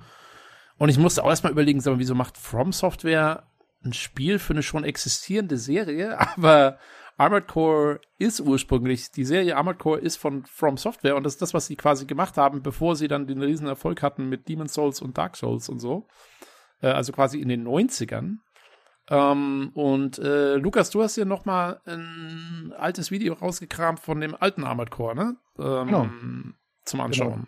Denn äh, mir geht's im Prinzip genauso wie du. Also ich hatte von Armored Core schon mal gehört und ich hätte vielleicht auch noch drauf kommen können, dass die das gemacht haben, aber im Prinzip äh, kenne ich das auch seit Demon's Souls und dann besonders seit Dark Souls und da ging ja auch der Hype so richtig im Westen vor allem los. Ne? Also das hat ja sogar noch ein paar Jahre gedauert, dann so mit Dark Souls 2, 3 ging es ja erstmal richtig ab, glaube ich. Und äh, Armored Core, ja, hat man vielleicht mal irgendwie aufgeschnappt, aber es war ja bei uns spielbar gar kein Begriff so. Und deswegen habe ich mir mal ein bisschen Gameplay dazu angeschaut. Und das ist ein Video, was halt tatsächlich 2012 hochgeladen wurde. Ich weiß nicht genau, wann das Spiel rauskam, Armored Core 5, aber es ist also schon mindestens 10 Jahre alt. Und, äh, beziehungsweise, ja, wie du gerade schon gesagt hast, wahrscheinlich schon eher 90er. Das muss ja wirklich schon fast. Also die 20 Anfänge der Serie zumindest, glaube ich, ja. Ja, warte mal. Kannst du vielleicht mal parallel gucken, wann das rauskam? Ja, ja, Für genau, aus Interesse. Genau. Jo. Und äh, ja, das tatsächlich, in diesem Video sieht man, dass es ein Third-Person-Multiplayer-Shooter ist, eben mit Max natürlich, wie du gesagt hast. Und da ist es so, dass sie, glaube ich, 4 gegen 4 oder 5 gegen 5 gespielt haben. Und ja, es ist halt ein Action-Multiplayer-Titel, also was, was man zumindest in der Form, was wir jetzt nicht von From Software kennen. Und das finde ich schon interessant auf jeden Fall. Äh, generell finde ich so Mac-Zeugs so ganz cool. Mal gucken, was wir da jetzt für ein Spiel draus basteln, so muss man halt mal sehen. Ähm, ja, ich fand ganz witzig, dieses YouTube-Video, was ich schon rausgesucht hatte, hatte ich hier verlinkt. Äh, da sind die, die Zuschauerzahlen, habe ich mir angeschaut von dem Kanal auf Social Blade. Und irgendwie hat er halt meistens so, ja, unter 20.000 äh, Views auf seinen Videos. Eins hat irgendwie 125.000, das so, das fällt ein bisschen raus. Und dann kommt halt dieses Armored Core 5 mit 420.000 Views. und ich vermute mal, dass es tatsächlich irgendwie, dass es vielleicht schon ein paar mehr Views hatte, aber dass der Algorithmus dann jetzt ihm sehr zugute gekommen ist. Also ich glaube mal, dass da die letzten Tage sehr, sehr viele Views dazugekommen sind. Da würde ich stark von ausgehen, so wie ich das, mir das auch mal eben angeschaut habe. Und der Algorithmus hat es wahrscheinlich gut gemeint mit ihm.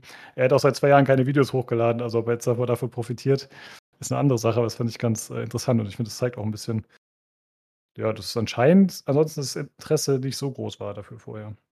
Denn die Ja, anderen Videos, die er aus dem Spiel gemacht hat, die haben halt irgendwie, wie gesagt, also 7000 Views und so teilweise. Also das ist äh, deutlich weniger. Ja, es wollte jetzt halt jeder wissen, was es ist. Ne? ja, genau, ja, richtig. Ja. Also ähm, Armored Core 1 kam 1997 raus und äh, Armored Core 5 dann 2012. Also in dieser Zeitspanne ist Oh, diese Serie. okay, 2012 sogar noch, ja, krass. Ja, also immer weiterentwickelt worden. Ähm, ja, ich bin auch sehr gespannt, was sie machen. Also, ich meine, wenn es natürlich so ein komischer Multiplayer-Mac-Shooter wird, da habe ich jetzt keinen Bock drauf. Ähm, aber ein quasi, also ich fände es halt geil, wenn sie halt quasi ihre Dark Souls-Formel irgendwie so umbauen, dass das mit Macs funktioniert. Das wäre halt schon eine interessante Sache. Mhm. Also äh, so ein bisschen, dass man gucken muss, was man für Gegnertypen hat, was die für Patterns haben und so und dann darauf immer reagieren muss und sich einstellen muss und äh, fände ich interessant. Erstmal, so auf dem Papier. Ich weiß, ich hätte keine Ahnung, ob du da ein gutes Spiel draus machen kannst. Ähm, aber Ja, im Grunde kann man ja aus allem Dark, Dark Souls Reskin machen. So. Das geht natürlich auf jeden Fall. Ich würde mir schon wünschen, dass es ein bisschen mehr für sich steht tatsächlich und nicht auf diese komplett bekannten Formeln setzt, die sich ja eigentlich durch alle ihre Spiele ziehen in den letzten zehn Jahren. Mehr noch um Variationen.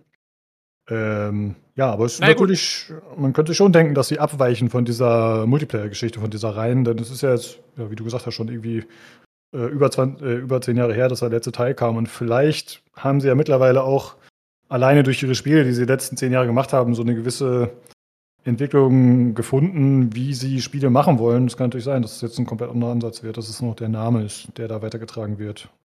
Ja, muss man, muss man gucken. Ich finde halt, also, weil du jetzt sagst, irgendwie, du hast keinen Bock, dieses Dark Souls-Ding immer wieder äh, quasi da zu rehashen, sozusagen. Ähm, oder immer wieder, wieder zu coin.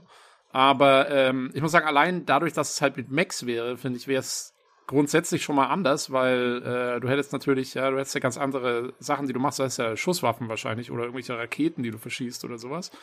Ähm, und ähm, also ich finde allein ja, der Umstand, ich dass jetzt. Oh, sorry. Bitte.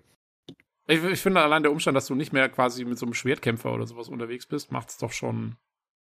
Also ich finde schon, dass es dann direkt schon ein anderes Spiel ist eigentlich halt. Wahrscheinlich. Ja, ja, anderes Setting, aber Gameplay kann ja trotzdem das gleiche sein. Also ja, ob du jetzt ein Zauberer bist oder ein Maschinengewehrmann so oder Mac, das ist für mich halt erstmal nicht so ein Unterschied. Klar, wenn man jetzt sagt, ja, äh, das Einzige, was mich an Dark Souls abschließt, ist das Setting, dann sicher. Aber ich finde, es könnte halt prinzipiell immer noch so sein, dass es ein Dark Souls Reskin wird. Und da hätte ich persönlich wenig Nee. Drauf. Also, Das glaube ich aber nicht, dass sie es machen, weil ich meine, das haben sie ja zum Beispiel auch schon gezeigt, dass sie dann, wenn sie, als sie dann, ich meine, Sekiro zum Beispiel hat ja auch schon seine Eigenheiten mit dem ganzen Stealth-Zeug und so.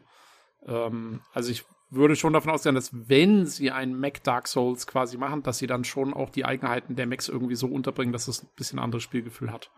hm. Äh, davon würde ich dann ausgehen. Aber ja, muss mal gucken. Wie gesagt, wir wissen noch gar nichts. Ähm, wie du sagst, vielleicht wird es auch tatsächlich wieder ein Multiplayer-Mac-Spiel. Ähm, ja, dann bin ich halt raus, aber kann ja auch gut werden.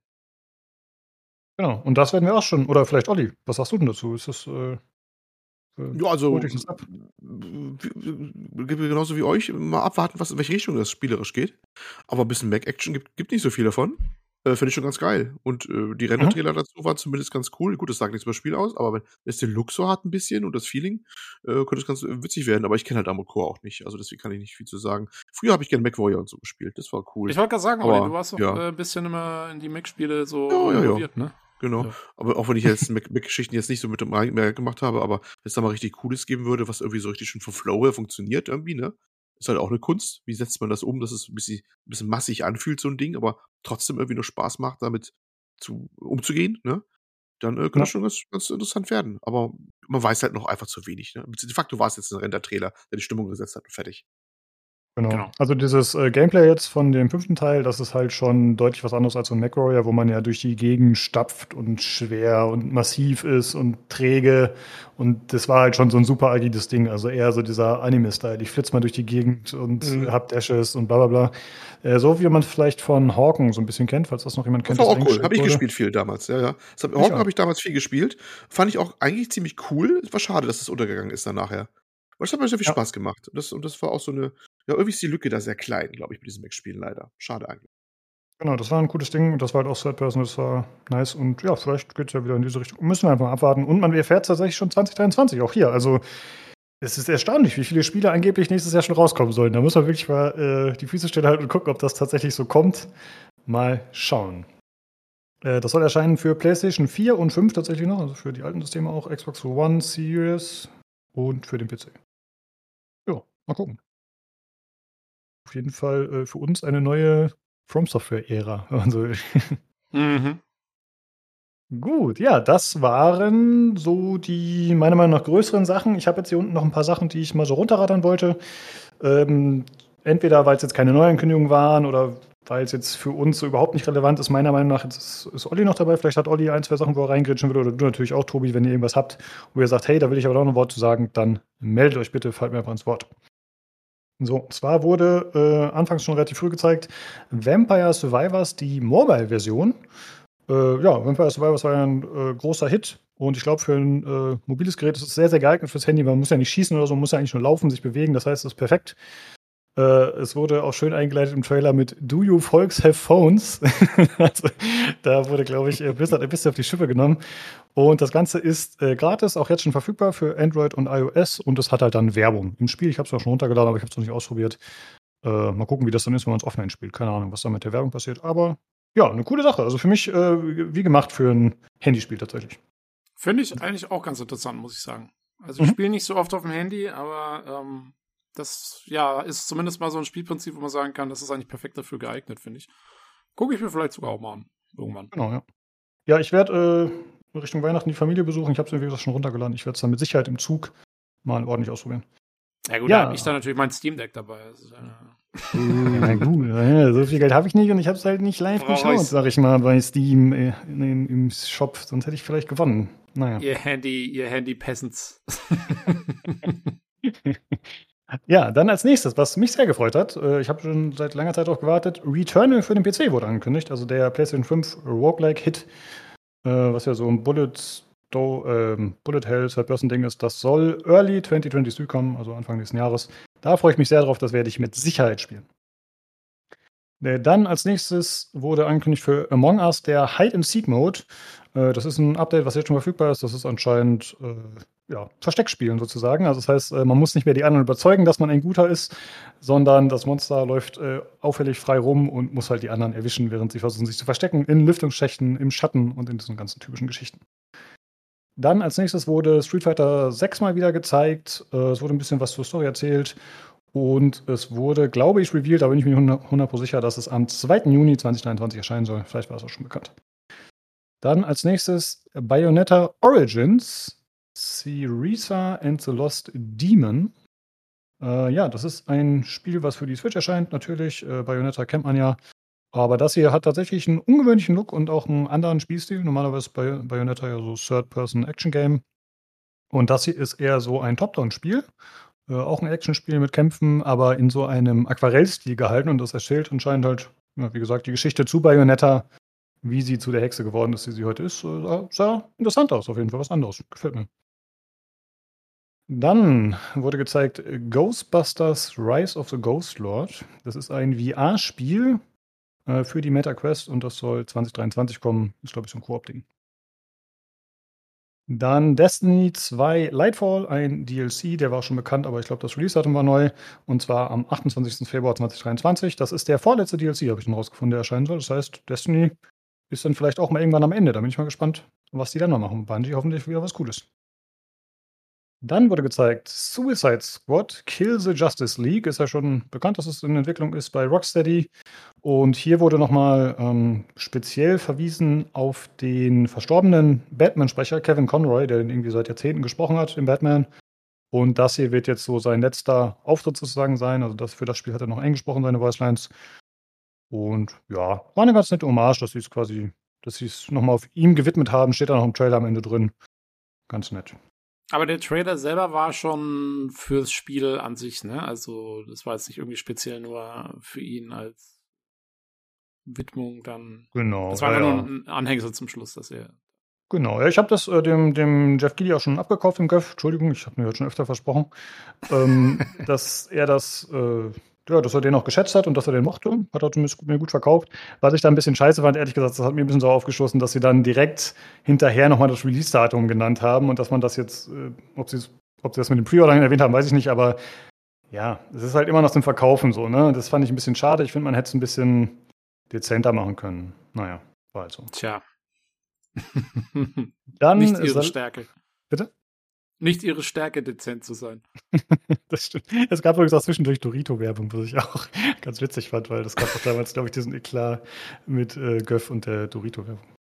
Das ist schon lange Ähm, her, aber er hat sich an seine Anfänge seiner großen Karriere wahrscheinlich zurückerinnert, hat wohlwollend draufgeblickt. Genau, ja. Richtig, die bezahlen die bis heute. ähm, dann The Last of Us Part 1 für den PC erscheint am 3. März 23. Ich glaube, das war auch neu. Dann wurde mal wieder äh, ein sehr, sehr hübsches Spiel gezeigt, wo ich mich sehr darüber gefreut habe. Und dann merkte ich, oh, es ist Dune Awakening, das äh, Multiplayer-Survival-Spiel. Äh, aber da kann man sich jetzt wohl für die Beta anmelden. Okay. Dann äh, wurde noch gezeigt äh, Tekken 8, ein Story- und Gameplay-Trailer. Ja, gut, Tekken ist halt nicht unseres, deswegen habe ich es mir untergeschoben. Dann nochmal Nightingale, auch wieder ein weiterer Trailer. Und außerdem wurde angekündigt, dass die Anmeldung zur Closed Alpha jetzt möglich ist. Dann wurde Baldur's Gate 3 Ich will nur ganz kurz, ich will Ja. nur ganz kurz einschmeißen, dass äh, das Nightingale, ich kann es nicht mehr sehen. Das war jetzt auf jeder fucking Show 2022 was zu sehen. Oh, entweder beim, aller, beim allerersten Mal dachten wir noch, das könnte cool werden. Ne? Also, das ist was für uns wäre. Ja, ja. so. und man sieht ja. auch, man sieht auch halt nie was wirklich Neues. Man sieht irgendwie gefühlt immer den gleichen Scheiß. Und äh, ja, irgendwann hat man es gecheckt. Also Genau. zu, zu viel Marketing, in meiner, meiner Meinung nach. Ja, Baldur's Gate 3 wurde gezeigt. Und das wurde ja, hat man auch schon sehr, sehr oft gesehen. Aber ich glaube, was neu ist, ist, dass es ein Release-Zeitraum bekommen hat. Das wird ja schon seit zwei, drei Jahren irgendwie gefühlt äh, weitergeschoben. Beziehungsweise es wurde nie gesagt. Und jetzt, August 2023, soll es erscheinen. Und jetzt müsst ihr mir mal kurz helfen. Ich weiß, ihr seid auch nicht so super bewandert, aber Tobi, ist das hier ein Spoiler innerhalb des Trailers, den man sieht? Kann man das nennen oder ja, nicht? Also ist ein Spoiler, aber er ist in dem blöden Trailer drin, deswegen können wir es können wir's auch verraten, weil ich habe auch eine wichtige Frage zu dem Fakt.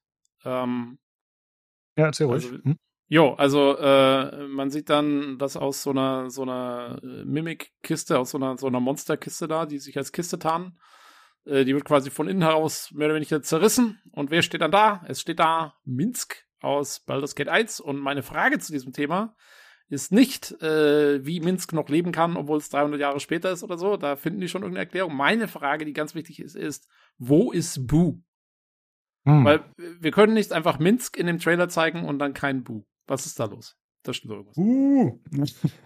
uh. Ja, ja, gute Frage. Das, ja. äh, da weiß ich natürlich, ich kenne mich mit dem Spiel nicht so aus, aber ich äh, kenne Minsk und Bu. Das ist das, was ich über Baldur's Gate weiß. Also die sind ja wirklich legendär tatsächlich. Das ist äh, ja, wo ist der Hamster? Ja. ja. Der, und dann, und dann schreibe ich das direkt in den Discord rein, ähm, beim Anschauen, äh, schreibe ich direkt in den Discord, wo ist Bu? Und dann kommt doch von Matthias Dammes, kommt die Antwort, ja, jetzt spielt doch 300 Jahre später, Bu ist bestimmt nicht mehr im Leben, aber also, Bu ist ein Miniature Giant Space Hamster. Natürlich ist er, also, äh, wenn der keine 300 Jahre überlebt, wer dann? Ja.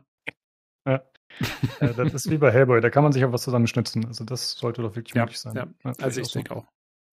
Ja, äh, was mir noch aufgefallen ist, ähm, ich bin ja wie gesagt mit Baldur's Gate eigentlich nicht vertraut bisher und ich habe halt gesehen, wie er aus dieser Kiste rauskrabbelt und ich habe gedacht, okay, krass, diese Kiste, das ist ja die absolute Dark Souls-Referenz, also dass sie sich davor so verbeugen mit dieser Mimik und ja, dann habe ich kurz nachgeschaut und die gab es auch damals in Baldur's Gate schon. Also da hat sich, weiß ich nicht, ja, ob es das nicht vorher auch schon gab, aber da hat sich, äh, äh, das hat nicht Dark Souls erfunden, wie ich angenommen hatte. So, ich, nee, hatte das, nee, ich nee. das von denen immer.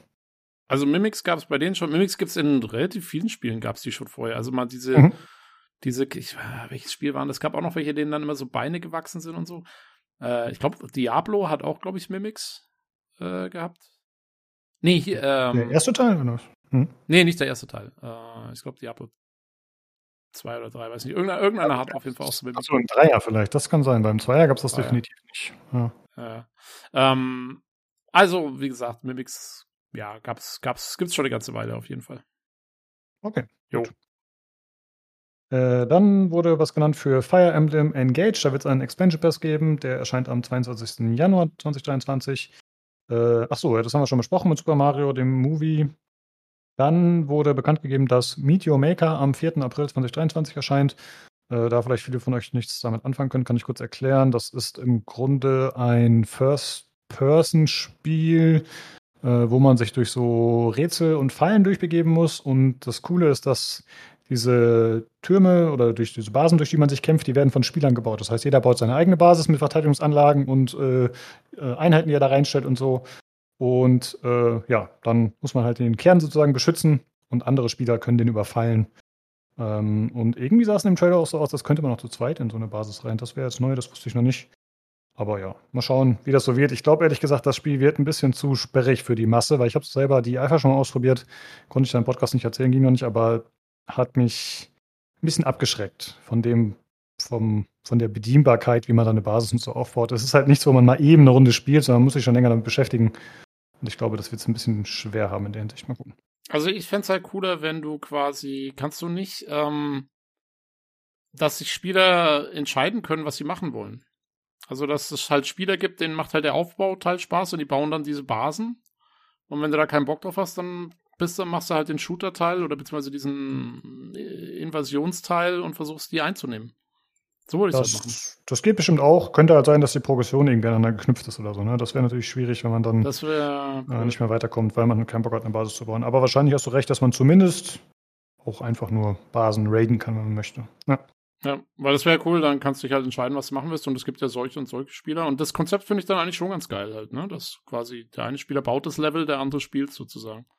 Ja, die Idee finde ich auch Aus cool. Und im Prinzip also ich meine, Multiplayer ist ja eh immer ein äh, Quell von Content, aber das hier äh, würde ja quasi unendlich Content äh, generieren, solange die genau. Leute das ein bisschen spielen. Also das ist schon cool, ja. Die Idee Wenn es gut gemacht ist, brauchst du als Entwickler gar nichts mehr machen.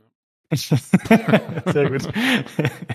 äh, ja, dann äh, wurde gezeigt äh, Call of Duty Modern Warfare 2, äh, Episode 1, der Atomgrad Raid. Also es wird ein Raid sein, in welcher Form auch immer, anscheinend mit drei Spielern.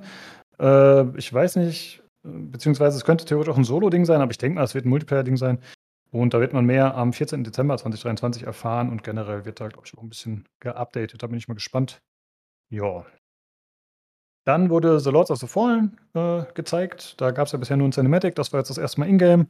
Und ja, das ist das, wie man es aus dem ersten Teil auch kennt, wie man es aus Dark Souls kennt. Also äh, dreckig, fiese Monster, grotesk auch wieder. Äh, geht also ein bisschen in Richtung wie bei Remnant auch. Äh, ja. Sieht auf jeden Fall okay aus. Ich denke mal, ist soweit bekannt. Äh, und dann noch Final Fantasy 16, da wurde das Release-Datum, glaube ich, neu bekannt gegeben. Das ist der 22. Juni 2023. Jo. Ja. Und auch wieder nochmal so ein ziemlich spektakulärer Trailer eigentlich. Ne? Also der Kuri hat sich sehr gefreut. Genau, gesehen. Ja, auf jeden Fall. ja, bei uns hat es das nur in die Außerdem-Liste geschafft. ja, ist halt nichts für uns, und dann da ewig drüber zu reden. Das ist ein bisschen strange. Dann wurde vor Spoken nochmal gezeigt, müssen äh, ein bisschen mehr neuer Trailer. Ich meine, da kennt man mittlerweile schon viel schon. Und es wurde gesagt, dass es eine PlayStation-Demo gibt, die jetzt verfügbar ist. Und Olli, du hast mir gerade schon geschrieben, du hast da reingespielt. Das ist richtig. Soll ich das gleich unterbringen? Ja, bitte. Was da wann, wo, wann und wo denn sonst, nicht wahr? Ja, ähm, es wurde dann einen Tag später, nach den Awards, wurde dann äh, mit einem Special-Stream angekündigt, dass es da eine Demo gibt. Es wurde erstmal noch was gezeigt, nämlich einen Bosskampf. Und äh, die moderiert wurde das Ganze von der, die es eingesprochen hat, die Rolle von der, äh, wie heißt sie, Faye? Die, die, die New Yorkerin da, die Junge, die da. Frey, glaube ich, oder? Mit ja, ich habe den Namen so. ehrlich gesagt nicht gemerkt von ihr. Ähm, was, äh, haben sie da mal was rausgehauen. Jemand hat äh, anscheinend gedacht, das Ding braucht so ziemlich jede Werbung, die es kriegen kann. Ich neige dazu, dem Recht zu geben, im Übrigen gleich im Anschluss. Ich kann gleich sagen, warum. Ähm, ja, ich habe mir die Demo runtergeladen, bisschen über 30 Gigabyte, bisher nur für der PlayStation 5 verfügbar. Und habe mir das mal angetan, das ganze Ding. Das ist so ein Ausschnitt aus dem Spiel. Das beginnt erstmal mit so einem äh, einleitenden Cinematic, der erstmal die grundlegende Setting so ein bisschen erklärt. Und dann wird man eigentlich quasi ziemlich reingeschmissen. Es gibt ja noch so ein kurzes Tutorial, wo man erstmal so die paar Kampf, die Movement und Kampf kennenlernt, so ein bisschen. So ein Wegesrand lang, quasi buchstäblich. Und dann bekommt man fünf Aufgaben serviert, so im Menü, so die äh, Tasks, die man erledigen muss. Wie erstmal so, so ein, äh, es gibt so, so Basen offensichtlich, wo man Schlafstadt hat, wo man äh, Sachen craften kann und schlafen kann. Das erstmal aufsuchen, ein bestimmtes Monument aufsuchen, wo man seine Skills wohl upgraden kann. Sowas gibt es halt auch. Im, ja, und das, die klappert man halt so ab. Und zwischendurch kann man diese Welt auch auf andere Herausforderungen treffen, äh, wenn man ein bisschen sucht im Übrigen. Das wird nicht extra hm, erwähnt, aber das ist so. Das habe ich gehabt durchaus, dass man mal irgendwas entdeckt. Es gibt da irgendwelche Schatzkisten, da muss man halt ein Battle schaffen gegen irgendwelche Gegner und sowas. Und ja, ne, das habe ich dann halt mal durchgemacht. Dauert ungefähr vielleicht eine Stunde oder sowas halt. Ne? Ist natürlich limitiert und es hat auch ein äh, natürliches Ende, wenn man eine der, wenn man die Aufgaben 5 durch hat, gibt man noch eine extra Aufgabe serviert gegen so einen großen Bossgegner. Hat man den dann gelegt, dann äh, heißt es ja Game Over. Egal, ob man was anderes noch machen könnte. Man kann zwar nochmal neu starten, müsste dann aber von dem Bosskampf weggehen und wird nochmal die Gegend erkunden. Wobei die Gegend auch limitiert ist. Man stößt gegen unsichtbare Wände. Das heißt, dann ist noch nicht verfügbar in dieser Demo. Wie war es denn so? Ja, meine erste Erkenntnis war eigentlich folgende. Ähm, das HDR, also das HDR, haben sie irgendwie versaut. Ich weiß nicht warum. Ähm, es war alles zu hell, vor allem die Wolken und die weißen Felsen. Das hat, äh, wie Jan immer so schön sagt, arg gebröselt. Das war nichts mehr, nichts mehr richtig erkennbar von der Struktur her. Ich habe fast den Eindruck gehabt, die haben irgendwie vergessen, der Demo, den Regler beizufügen, wo man am Anfang immer ein bisschen rumkalibriert wird bei jedem Spiel heutzutage, ne? Wo man ja nochmal einstellt, von wegen, was sichtbar ist und was nicht. Man kennt das ja mit diesen mhm. Symbolen mhm. im Weißen und im Schwarzen. Und das Ding ist irgendwie gnadenlos irgendwie in Richtung hell ausgepegelt und äh, habe ein bisschen auf Reddit nachgeforscht. Das Problem hatten viele mit einem HDR-Fernseher. Ich habe es am Fernseher natürlich gespielt, klar. Und ähm, musste dann ein bisschen äh, rumexperimentieren mit den Werten, den Ingame-Settings, damit ich äh, erstmal halbwegs, also besser was erkennen konnte, was halt wirklich übel aus, fand ich, wie es so hm, ab Werk so rauskam quasi so. Das fand ich schon mal schwach, dass man das so in, in, rausschickt in die äh, Landschaft zum Testen sozusagen an die Leute oder zum, zum Demo-Konsumieren mit so einer kaputten Einstellung, ne? Gut, ähm, ich fand es dann beim Spiel ja, erstmal sehr durchschnittlich, tat schwer so ein bisschen mit ihren Kampfmoves. Sie hat so grundsätzlich zwei Moves, zumindest in der Demo. Eine ist so eine Art Schießen mit Zauberkräften sozusagen, ne? Aus den Hinten raus, da da. Und äh, eine ist so ein Nahkampf mit einer Art Feuerschwert. Ähm, also eigentlich wenig überraschend, nur halt alles mit Energie erklärt. Nichts, was man nicht auch in tausend anderen Open World Games schon mal gesehen hätte.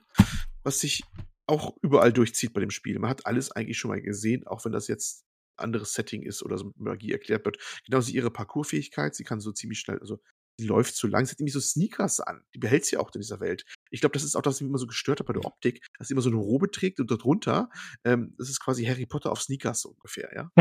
naja, die, ähm, die Prämisse ist ja, dass sie äh, eine Mädel aus New York ist, glaube ich, ne, was ja irgendwie aus irgendwelchen Gründen in diese Fantasy-Welt sozusagen da versch verschleppt wird, sich da irgendwie wiederfindet Und insofern sollte es das wahrscheinlich widerspiegeln, nehme ich mal an. Also, ähm, ja, weiß ich nicht. Vielleicht, wenn man wenn man es von Anfang an spielt und so eingeführt wird in die Welt, dann passt es vielleicht irgendwie auch. Ja, ich finde es also. ein bisschen immer seltsam aus. Gut, sie kann dann relativ schnell laufen, sie kann über Wasser gehen, buchstäblich. Und ähm, was mich aber stört, ich kam vertikal erst nicht sehr hoch und ich hatte so eine Ecke, ich hatte so, weiß ich, drei von fünf Aufgaben erledigt oder vier, fünf, ich weiß nicht mehr genau, und musste irgendwo wieder hin in der Landschaft, wo ich dann ähm, nach oben musste wieder. Und ich war so in einem Tal quasi drin. Und ich habe mich voll geärgert, dachte mir, oh, ich musste die ganze Weg wieder zurücklaufen oder wieder eine Steigung finden, wo es wieder hochgeht.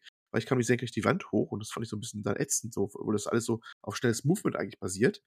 Und ja, ich habe da zwar irgendwo einen Skill freigeschaltet, es gibt so umfangreiche Skillbäume. Da gab es so ein Feature, dass man so mit Dreifachsprung die Wände hochspringen kann, aber es geht halt in einer Höhe und dann ist auch vorbei. Und es brachte mir jetzt nicht so viel. Also latschte ich dann ganz weit zurück, ganz weit zurück und wieder zurück. Und irgendwann habe ich Reddit gelesen, ja, ich habe mich ausgiebig informiert. Ähm, ja, ihr müsst natürlich, ja, es gibt natürlich ein anderes Feature auf der Taste Kasten, also jetzt PlayStation-Taste, ne, das Quadrat. Quadrat, Kasten ist gut, Quadrattaste. Gibt es ein Feature, damit kann man zu, sich zu Gegnern heranziehen oder auch zu bestimmten Objekten, wie zum Beispiel diesen Löwenkopfen in der Wand, die überall sind. Und ich dachte mir, ah, das sind diese Scheißdinger, die in den Wänden überall, auch in den Bergen angebracht sind. Das sind Ankerpunkte. Da habe ich mir die anvisiert, die Taste gedrückt und habe ich gesagt, ah, da kannst du wie Spider-Man dann hoch die da ziehen quasi jederzeit. Das muss einen auch immer sagen, weil das hat das Spiel dir während des Tutorials nicht gesagt. Und das war schon mal völlig kacke. Das ist ein, ein Demo, sowas nicht erzählt wird, weil das ändert auch den Kampf ganz äh, total, wie das abgeht im Kampf, weil dann ziehst du dich schnell zu Gegnern ran, gehst du in einen Nahkampf, gehst du wieder woanders hin. Das ist klar, so ein Feature ändert auch den Kampf total, ne? Wie, wie, kann man das nicht erwähnen, ihr Dösbattel? Das, das Movement ist ein ganz anderes und das Kämpfen ist auch ein ganz anderes. Wenn ich irgendwie, das Kämpfen war anfangs echt ein bisschen mühsam. Also kannst so eine Auto-Aim ein- und ausschalten. Ich habe das erstmal ohne gespielt gehabt. Und so ein paar blöde Vogelgegner waren da schon ein bisschen schwer zu treffen, so mit Controller, weiß gar nicht warum. Es war auch alles von der Frame, alles ein bisschen komisch auch, fand ich auch, zumindest in der Demo. Und ähm, mir stellte sich erstens nicht so richtiger Flow ein und der Flow wurde erst besser, als ich diese Feature auch hatte, wo ich mich zu gerne ranziehen konnte und sowas auch, ne? Wo ich mir auch dachte, also das, diese Demo habt ihr gefühlt auch eine halbe Stunde zusammen genagelt und musste ganz dringend raus, ne? Als verkaufsfördernde Maßnahme und mit dem notwendigsten ausgestattet. Nun ja. Danach gingen die Kämpfe so halbwegs, die Gegner haben so gewisse Resistenzen, dann schaltest du zumindest in der Demo zwischen zwei Skillsets um, also aber sind welche resistent gegen äh, diese Steinkraft quasi, das ihre was, sie, was sie schießt so quasi, oder gegen Feuer, das ist ihre Nahkampffähigkeit mit so einem Feuerschwert. Und du musst halt immer hin und her wechseln. Ja, das geht so leidlich gut. Und äh, ja, aber die Gegner sind doch alle ziemlich Standard. Es gibt so Zombie-ähnliche Verschnitte, es gibt so Krokodile, es gibt ein paar größere. Und äh, der große Bosskampf war dann quasi ein ganz großes Krokodil und fertig. Und äh, das war, ja, und das war auch nicht so, dachte ich mir so, hm, das hast du alles schon mal irgendwo gesehen und wenn oft auch, auch besser. Zumal die Grafik jetzt auch, mich auch nicht umgehauen hat. Dafür, dass es jetzt ein PS5 war, also äh, Pop-Arts hatte ich reichlich, immer in der Ferne, ich lief. Ne? Und so schnell bewegt sich eigentlich nicht, wie es einmal vorkommt da. Also wenn, wenn Aloy auf, auf dem Reittier ist und durch die Gegend äh, hirscht, dann ist sie ungefähr genauso schnell, also würde ich mal jetzt schätzen. Und äh, hat mich jetzt nicht umgehauen. Egal, ob ich im Performance-Modus war oder Quality-Mode oder hast du nicht gesehen, dachte ich mir immer so, oh, naja, hm. gefühlt hm, hat man sowas am Ende der PS4-Ära auch schon gesehen, mit der PS4 Pro oder sowas. Also es, es kam mhm. deutlich schlechter rüber, als jetzt mal den ganzen Trainer fand ich gesehen habe oder sowas, als ich es live bei mir hatte. Zumindest in dieser Demo-Version. Und ich war da auch nur mäßig beeindruckt. Und überhaupt war alles, was man gesehen hatte, alles schon mal da gewesen. Es gibt auch so Nebenaufgaben, man findet irgendwo einen Tempel, dann heißt es, oh, hier ist eine alte Erinnerung, dann erweckt man die alte Erinnerung. Ja, da sind so, so äh, hier, da wurden die mal angegriffen, kannst du die Vergangenheit ändern, da stehen so ein paar Typen einfach rum, die stehen einfach nur rum mit so einem Lebensbalken über Kopf, die muss man beschützen und da kommen halt so mehrere Wellen von Gegnern an, die muss man abwehren für zwei Minuten. Das hat man schon drei Millionen Mal gesehen, schon 2010 oder sowas, ne? Oder es gibt natürlich die berüchtigten Hotspots, wo ein Kamerasymbol ist. Was macht man da wohl? Man geht da hin und dann hat man das Handy mit, was man aus New York noch hat. Und dann muss man halt was fotografieren. Und das ist eine Sammelaufgabe, 46 Stück in einer Demo-Version oder sowas. Dachte dun, mir, das, genau. Und ich dachte mir, das hat man auch schon hundertmal gesehen. Überhaupt hat man so ziemlich alles hundertmal gesehen. Und dann noch der Gipfel, ähm, die, die diskutiert ja immer, und zwar mit ihren Armreif. Ne? Also sie hat einen Armreif dabei, den hat sie ja wieder, bekommt sie in dieser Welt anscheinend und der ist, hat ein Bewusstsein und der ist natürlich sarkastisch und redet mit ihr laufend. Und du kannst dir eine Unterhaltung vorstellen, wenn eine 20-jährige New Yorkerin mit einem Armraff diskutiert. Und vielleicht kannst du es nie vorstellen, aber es ist genau die Richtung, die, die das dann gehen sollte. Die tauschen dann vermeintlich witzige Sachen aus. Ne? So Motto. Also mhm. gleich beleidigen bis, bis sonst was gegenseitig so. Wahrscheinlich sind sie halt Best Buddies, also wer es nicht freut mit seinem Armreif. Ähm, und du denkst auch so, ah, Mensch, Leute, haltet die Klappe. Das, das habe ich mir dreimal gedacht, so ungefähr. Ne? Und das Hm. ist zumindest so, wo ich mir denke, äh, hm, hm. also vielleicht nicht jedermanns Geschmack zumindest, sagen wir mal vorsichtig das. Ne? Klingt ja Also gar nicht die- mal so gut ja. tatsächlich. Es klingt gar nicht mal so gut. Äh, Ich habe mich ertappt gefühlt bei den Gedanken, ähm, ich war bei Saints Row besser unterhalten.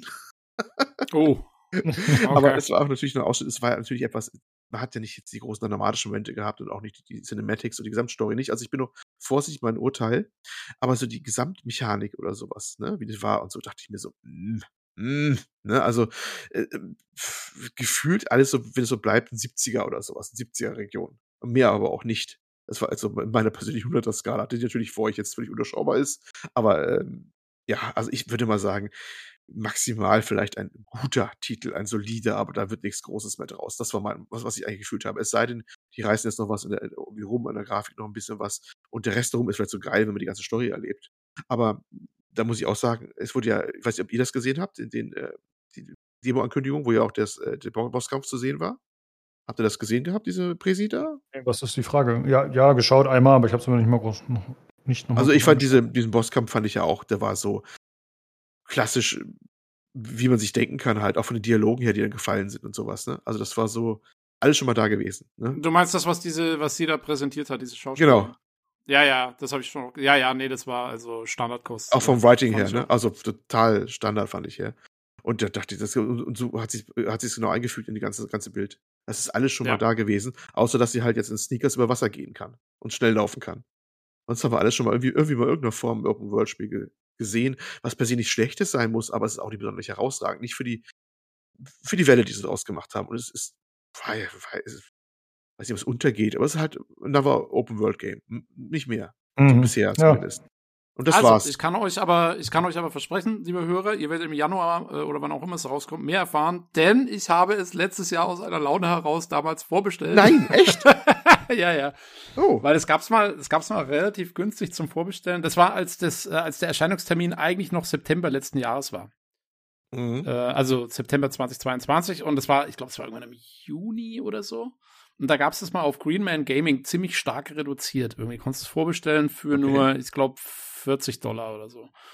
Habe ich mir gedacht, naja, also im Herbst kommt jetzt eh nichts großartig raus, was, was mir da irgendwie sonst irgendwie äh, auf der Pfanne rückt oder so. Dann auch bestellst mal vor für, für, für den günstigen Taler hier. Äh, dann kannst du das dann mal ausprobieren. Und äh, ja, jetzt hat es verschoben, jetzt krieg ich es dann im Januar, aber äh, ich habe es zum Release, werde es dann spielen und ähm, werde berichten, wie krass mein Fehlkauf war. vielleicht vielleicht, vielleicht äh, wirst du mich auch äh, Lü- Lügen strafen. Das ist ganz genial oder so. Oder es es rei- reicht einem auch, wie, mit Saints Row. Ich habe bis jetzt auch meinen Spaß, obwohl das wirklich ein durchschnittlicher Titel ist. Ne? Ja, also ich muss mal gucken. mal Ich meine, ich habe, ich habe, ich habe ähm, zunächst mal ähm, habe ich einen positiven Bezug zu dieser Story, weil ich habe sehr äh, nette Erinnerungen damals an das äh, Rollenspiel Nox, falls sich jemand erinnert, damals von Westwood Studios noch, bevor die äh, aufgekauft und dann zugemacht wurden. Also den Command Conquer machten. Die haben mal ein Top-Down Diablo-mäßiges Action-Rollenspiel gemacht ähm, wo auch die Handlung war, dass man, man war quasi so ein, so ein normaler Dude, der in seinem Wohnzimmer sitzt und Fernseh schaut und dann wird er durch ein Dimensionstor, weil eine Dämonenbeschwörung von einer Magierin in einer anderen Dimension schiefgelaufen ist, da wird er in eine Fantasy-Welt gezogen und äh, das Spiel fängt man auch an in Jeans und Sneakern und T-Shirt und äh, muss ich dann erstmal quasi, äh, kriegt dann von irgendjemandem so ein Schwert in die Hand gedrückt und da heißt er so, ja, du bist durch, weil man quasi vom Himmel fällt, ist man dann der Auserwählte und so. Das ist auch so ein bisschen selbstironisch in dem Spiel natürlich. Ähm, und das ist ein cooles Spiel gewesen und mir hat diese Story ganz gut gefallen, so, so, so ein bisschen so Fish out of water, ne? Bist du da in dieser Fantasy-Welt, musst du dich erstmal damit auseinandersetzen. Ähm, und deswegen hatte mich das direkt irgendwie, äh, keine Ahnung, fand ich das witzig und äh, hab's vorbestellt und jetzt bin ich mal gespannt, wie schlimm es wird. Naja, also ich freue mich, dass du Content generieren willst für uns, aber du weißt ja, dass du auch eine Vorbestellung jederzeit straflos stornieren kannst, ne? Ja, bei Greenman Gaming. Ich habe es halt nicht über Steam vorbestellt, sondern über Greenman Gaming und so mit diesem mit diesem Rabatt. Ich weiß nicht genau, ob ich das so ohne weiteres wieder alles Ich bin mir ziemlich sicher, dass es geht. Also ich zurückabwickeln muss kann. zugeben, Wahrscheinlich geht's. international weiß ich natürlich nicht, aber in Deutschland ist es gar kein Problem. Also selbst bei Ja. äh, Seiten, die man als dubios bezeichnen kann, wie Kinguin, solange du das Produkt nicht bekommen hast, sagst du, nee, danke, hat sich erledigt, dann kriegst du halt dein Geld zurück. Also. Also ich behalte es jetzt mal. Ich bin nämlich eigentlich, ich bin halt mal gespannt. Ich will es eigentlich mal äh, testen einfach. Ähm, Wenn es nix ist, mein Gott, dann habe ich 40 Dollar ins eingesetzt. Gibt's Schlimmeres. Also mit Diablo 4 bin ich mal vorsichtig, aber Forspoken, also das will ich wirklich Ja, sehen. genau. Da ist er. Das probiere ich jetzt mal aus. Ach komm, ich mag doch sonst auch mal so generische Open-World-Spiele. Das ja, das, das, das, das, das, das passt doch dann. Das wird's nämlich werden. da bin ich ganz zuversichtlich. Das wird's werden. Genau. Triple A Tobi schlägt zu. Komm, ihr wollt ihr mir jetzt ausreden, dass ich hier für den Podcast mal äh, so ein Ding teste? Was dann? Nein, nein. Wir sind nur besorgt. Wir besorgt sind wir. Fürsorgepflicht und so. Also, sehr nett. Wie gesagt, äh, Betreutes Ich mich Spiel über Content. PC Genau. Podcast. Ah, ich hab, betreutes Gaming hätte ich auch noch was, aber das habe ich leider den Punkt verpasst heute, weil ich zu spät gekommen bin. Das bringe ich dann nächste Woche oder so. genau, das macht ihr nächste Woche. Sehr gut. Okay. Ja, das war die gesamte Show. Äh, Ähm, ja, kann ich noch eins kurz anbringen, was mir gefallen ja. hat von den, bei den Nominierungen, ähm, die ja sonst jetzt, naja, diese wurden halt auch mal so abgehandelt, wie das halt so ist, ne? Aber äh, eine fand ich schön und zwar äh, war von den Muppets, äh, haben sie Animal da gehabt, der die, ich glaube, die Musikkategorie, glaube ich, hat der quasi vorgestellt zusammen mit, mit dem Göff. Und äh, das fand ich witzig gemacht, es war, war irgendwie gut. Weil ich, also ich mag Animal, den Muppet, der ist irgendwie cool. Ich wollte gerade sagen, das war jetzt nicht cringe oder was, aber der komische. Nee, ich fand, also ich weiß nicht, irgendwie Ah. hat mir Spaß gemacht, fand ich gut, irgendwie. Musik! Ich seh fand's auch schon, witzig, aber nach-. Ich mag Ja, Animal.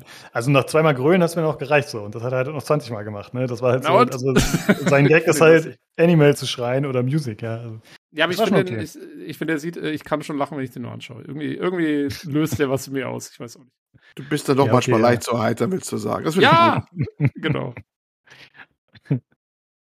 Ja, jetzt äh, wollte ich einmal ganz kurz die Frage an dich richten, Olli. Ich denke mal, es ist okay soweit, aber wir haben, sind ja bei Judas eingestiegen. Hast du davor noch zu irgendeinem der Spiele irgendwas, hat dich irgendwas äh, begeistert? Ja, du wolltest noch ja, irgendwas sagen? Ja, Mhm. ja, ja. und, und zwar ähm, zum ähm, Replaced. Replaced ist Oh. dieses Pixel-Game, dieses zweieinhalb D-Pixel-Game. Das fand ich toll, wie das aussah. Was so wie Last Night aussah, quasi. Genau. Das fand ich äh, sehr beeindruckend auch mit an. In den Pixels die Animation teilweise drin, die da drin, drin waren, obwohl das also Pixeloptik war. Das könnte sehr geil sein. Ich glaube, es kommt im Game Pass, oder? Da bin ich schon drauf gespannt. Genau. Das ist Das etwas, das, äh, ja. da bin ich, da bin ich am Start, wenn das anfängt. Da bin ich sowas von dabei, weil ich fand das eine sehr schöne Optik teilweise. Das habe ich sehr angesprochen. Das war so mein, mein persönliches kleines Highlight hier von dem ganzen Ding. Ah, sehr gut, Ja, weil das wäre meine ja. Frage gewesen, auch danach. Und das war tatsächlich auch mein Highlight, muss ich sagen. Also, äh, es war ja schon bekannt, also es war jetzt nichts komplett Neues, aber einfach die, Mhm. dieser Trailer in Kombination mit der Musik und der Optik, also es hat mich schon sehr, sehr begeistert, muss ich sagen. Und ja, kurz danach vielleicht äh, hier das, das von Don't Not. Bis ich dann erfahren habe, dass es von Don't Not ist. das Banishers. Das war auch ganz cool, fand ich. Aber es waren, ich finde, es waren einige gute Sachen dabei. Tobi, was war denn dein Highlight? Oh, also ich muss sagen, ich hatte jetzt kein Highlight, wo ich wirklich davor gesessen bin und gesagt habe, yeah, Fistbump, jetzt kommt das Ding. Ähm, also ich glaube, ich meine, der Trailer zu äh, Jedi Survivor war natürlich sehr cool, aber gut, wir wussten natürlich auch schon so ein bisschen, dass das kommt und so. Ähm, und ich glaube, so als Neuankündigung meine ich schon auch eher Banished. War eigentlich für mich schon so das Neuankündigungshighlight, weil es was ist, was mich mal interessiert. Und ähm, ja, und so als, als, als Eye-Candy-Highlight natürlich, wie gesagt, der Diablo 4-Trailer äh, fand ich schon cool, aber da ist halt das Spiel das Problem. ähm, insofern, ja, kein richtiges Highlight, aber äh, dafür, muss ich sagen, fand ich die Show als großem Ganzen auf hohem Niveau. Also, äh, so über die Show hinweg äh, hat sich der Göff wieder wenig Schwächen geleistet. Äh, das haben die schön gemacht. Es war unterhaltsam. Ich habe mir die kompletten drei Stunden live angeschaut und wurde nicht müde, was eine Leistung ist. Weil das passiert mir normalerweise schon bei so Gaming-Geschichten. Das kann ich normalerweise für eine Stunde machen und dann ist auch gut. Und äh, dass er mich da die drei Stunden bei der Stange gehalten hat, äh, will schon was heißen. Also, ja, mein Fazit ist Daumen hoch.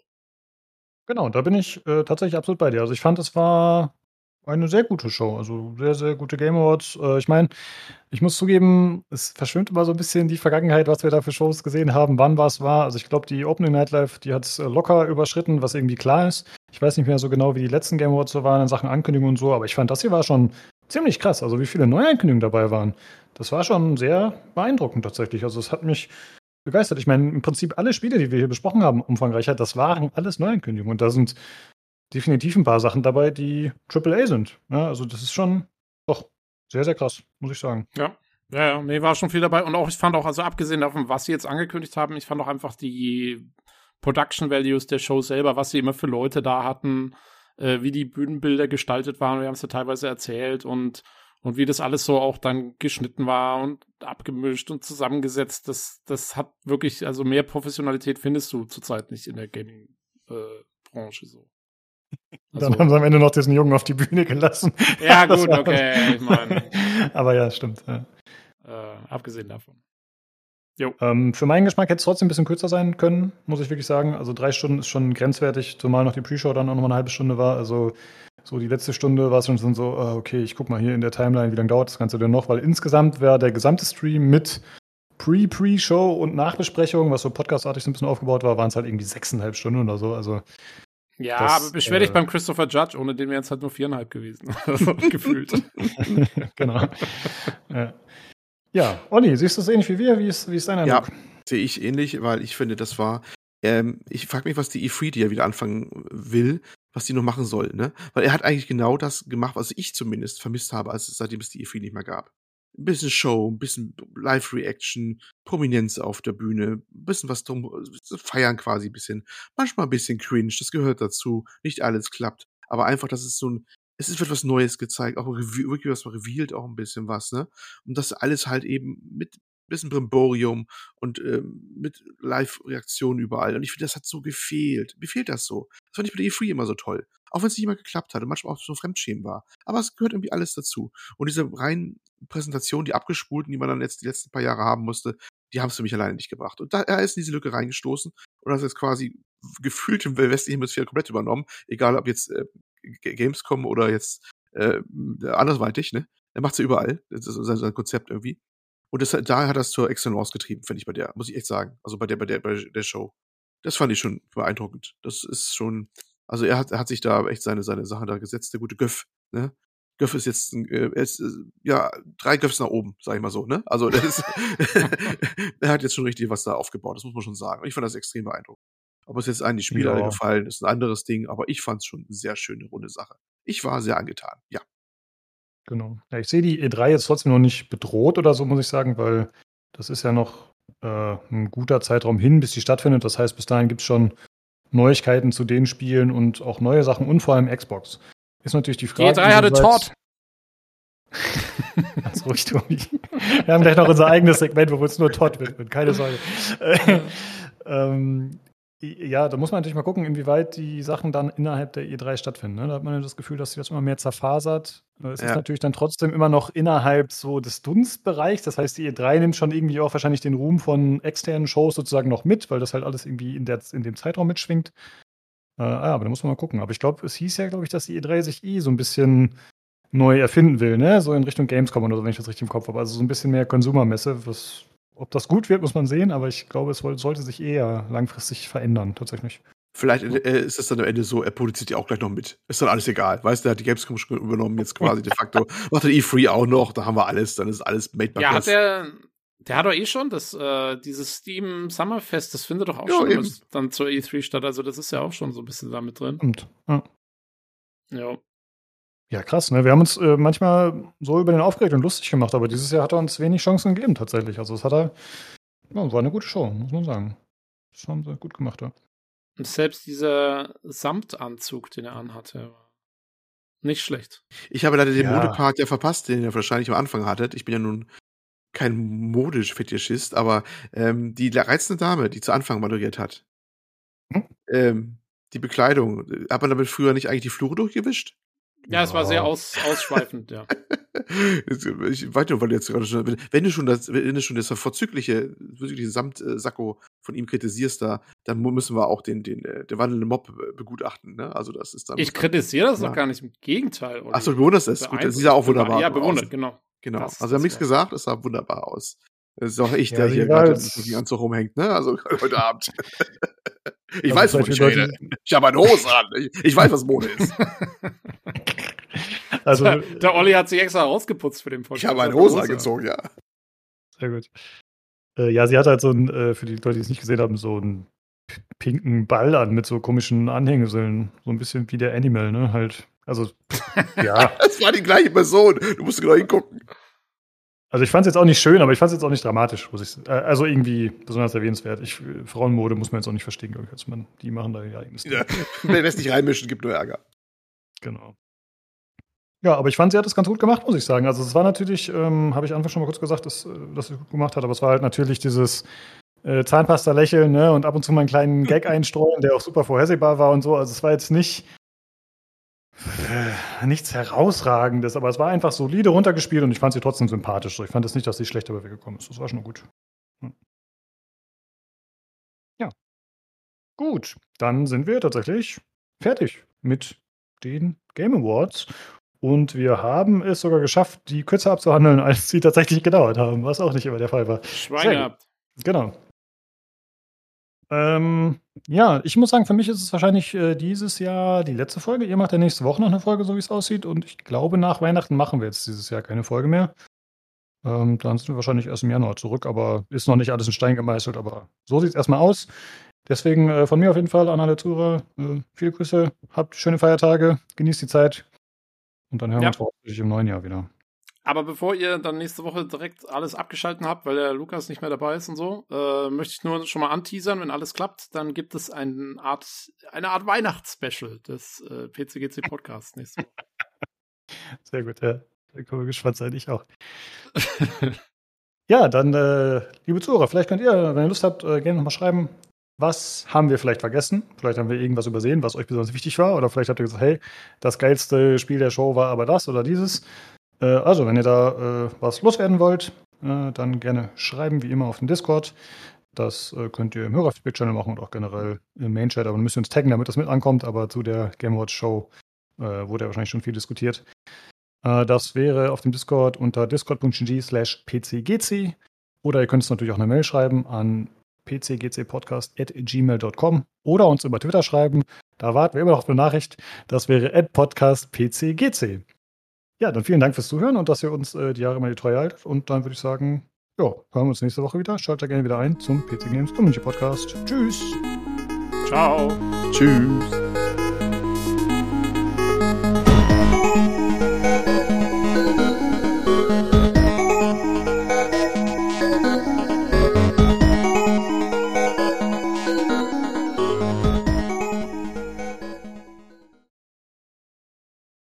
Nee, ich bin ja. auf PC Games aktuell auch nicht so aktiv. Einmal hatte ich kurz was geschrieben, aber ansonsten so ein bisschen. Ja, also ich war geschockt. Ja. aber äh, gut, ja, ist ja, ist ja wahrscheinlich äh, eine gute Idee. Sollte man immer mal machen. Ja. So. Und äh, ich habe auf einmal furchtbar viel Zeit.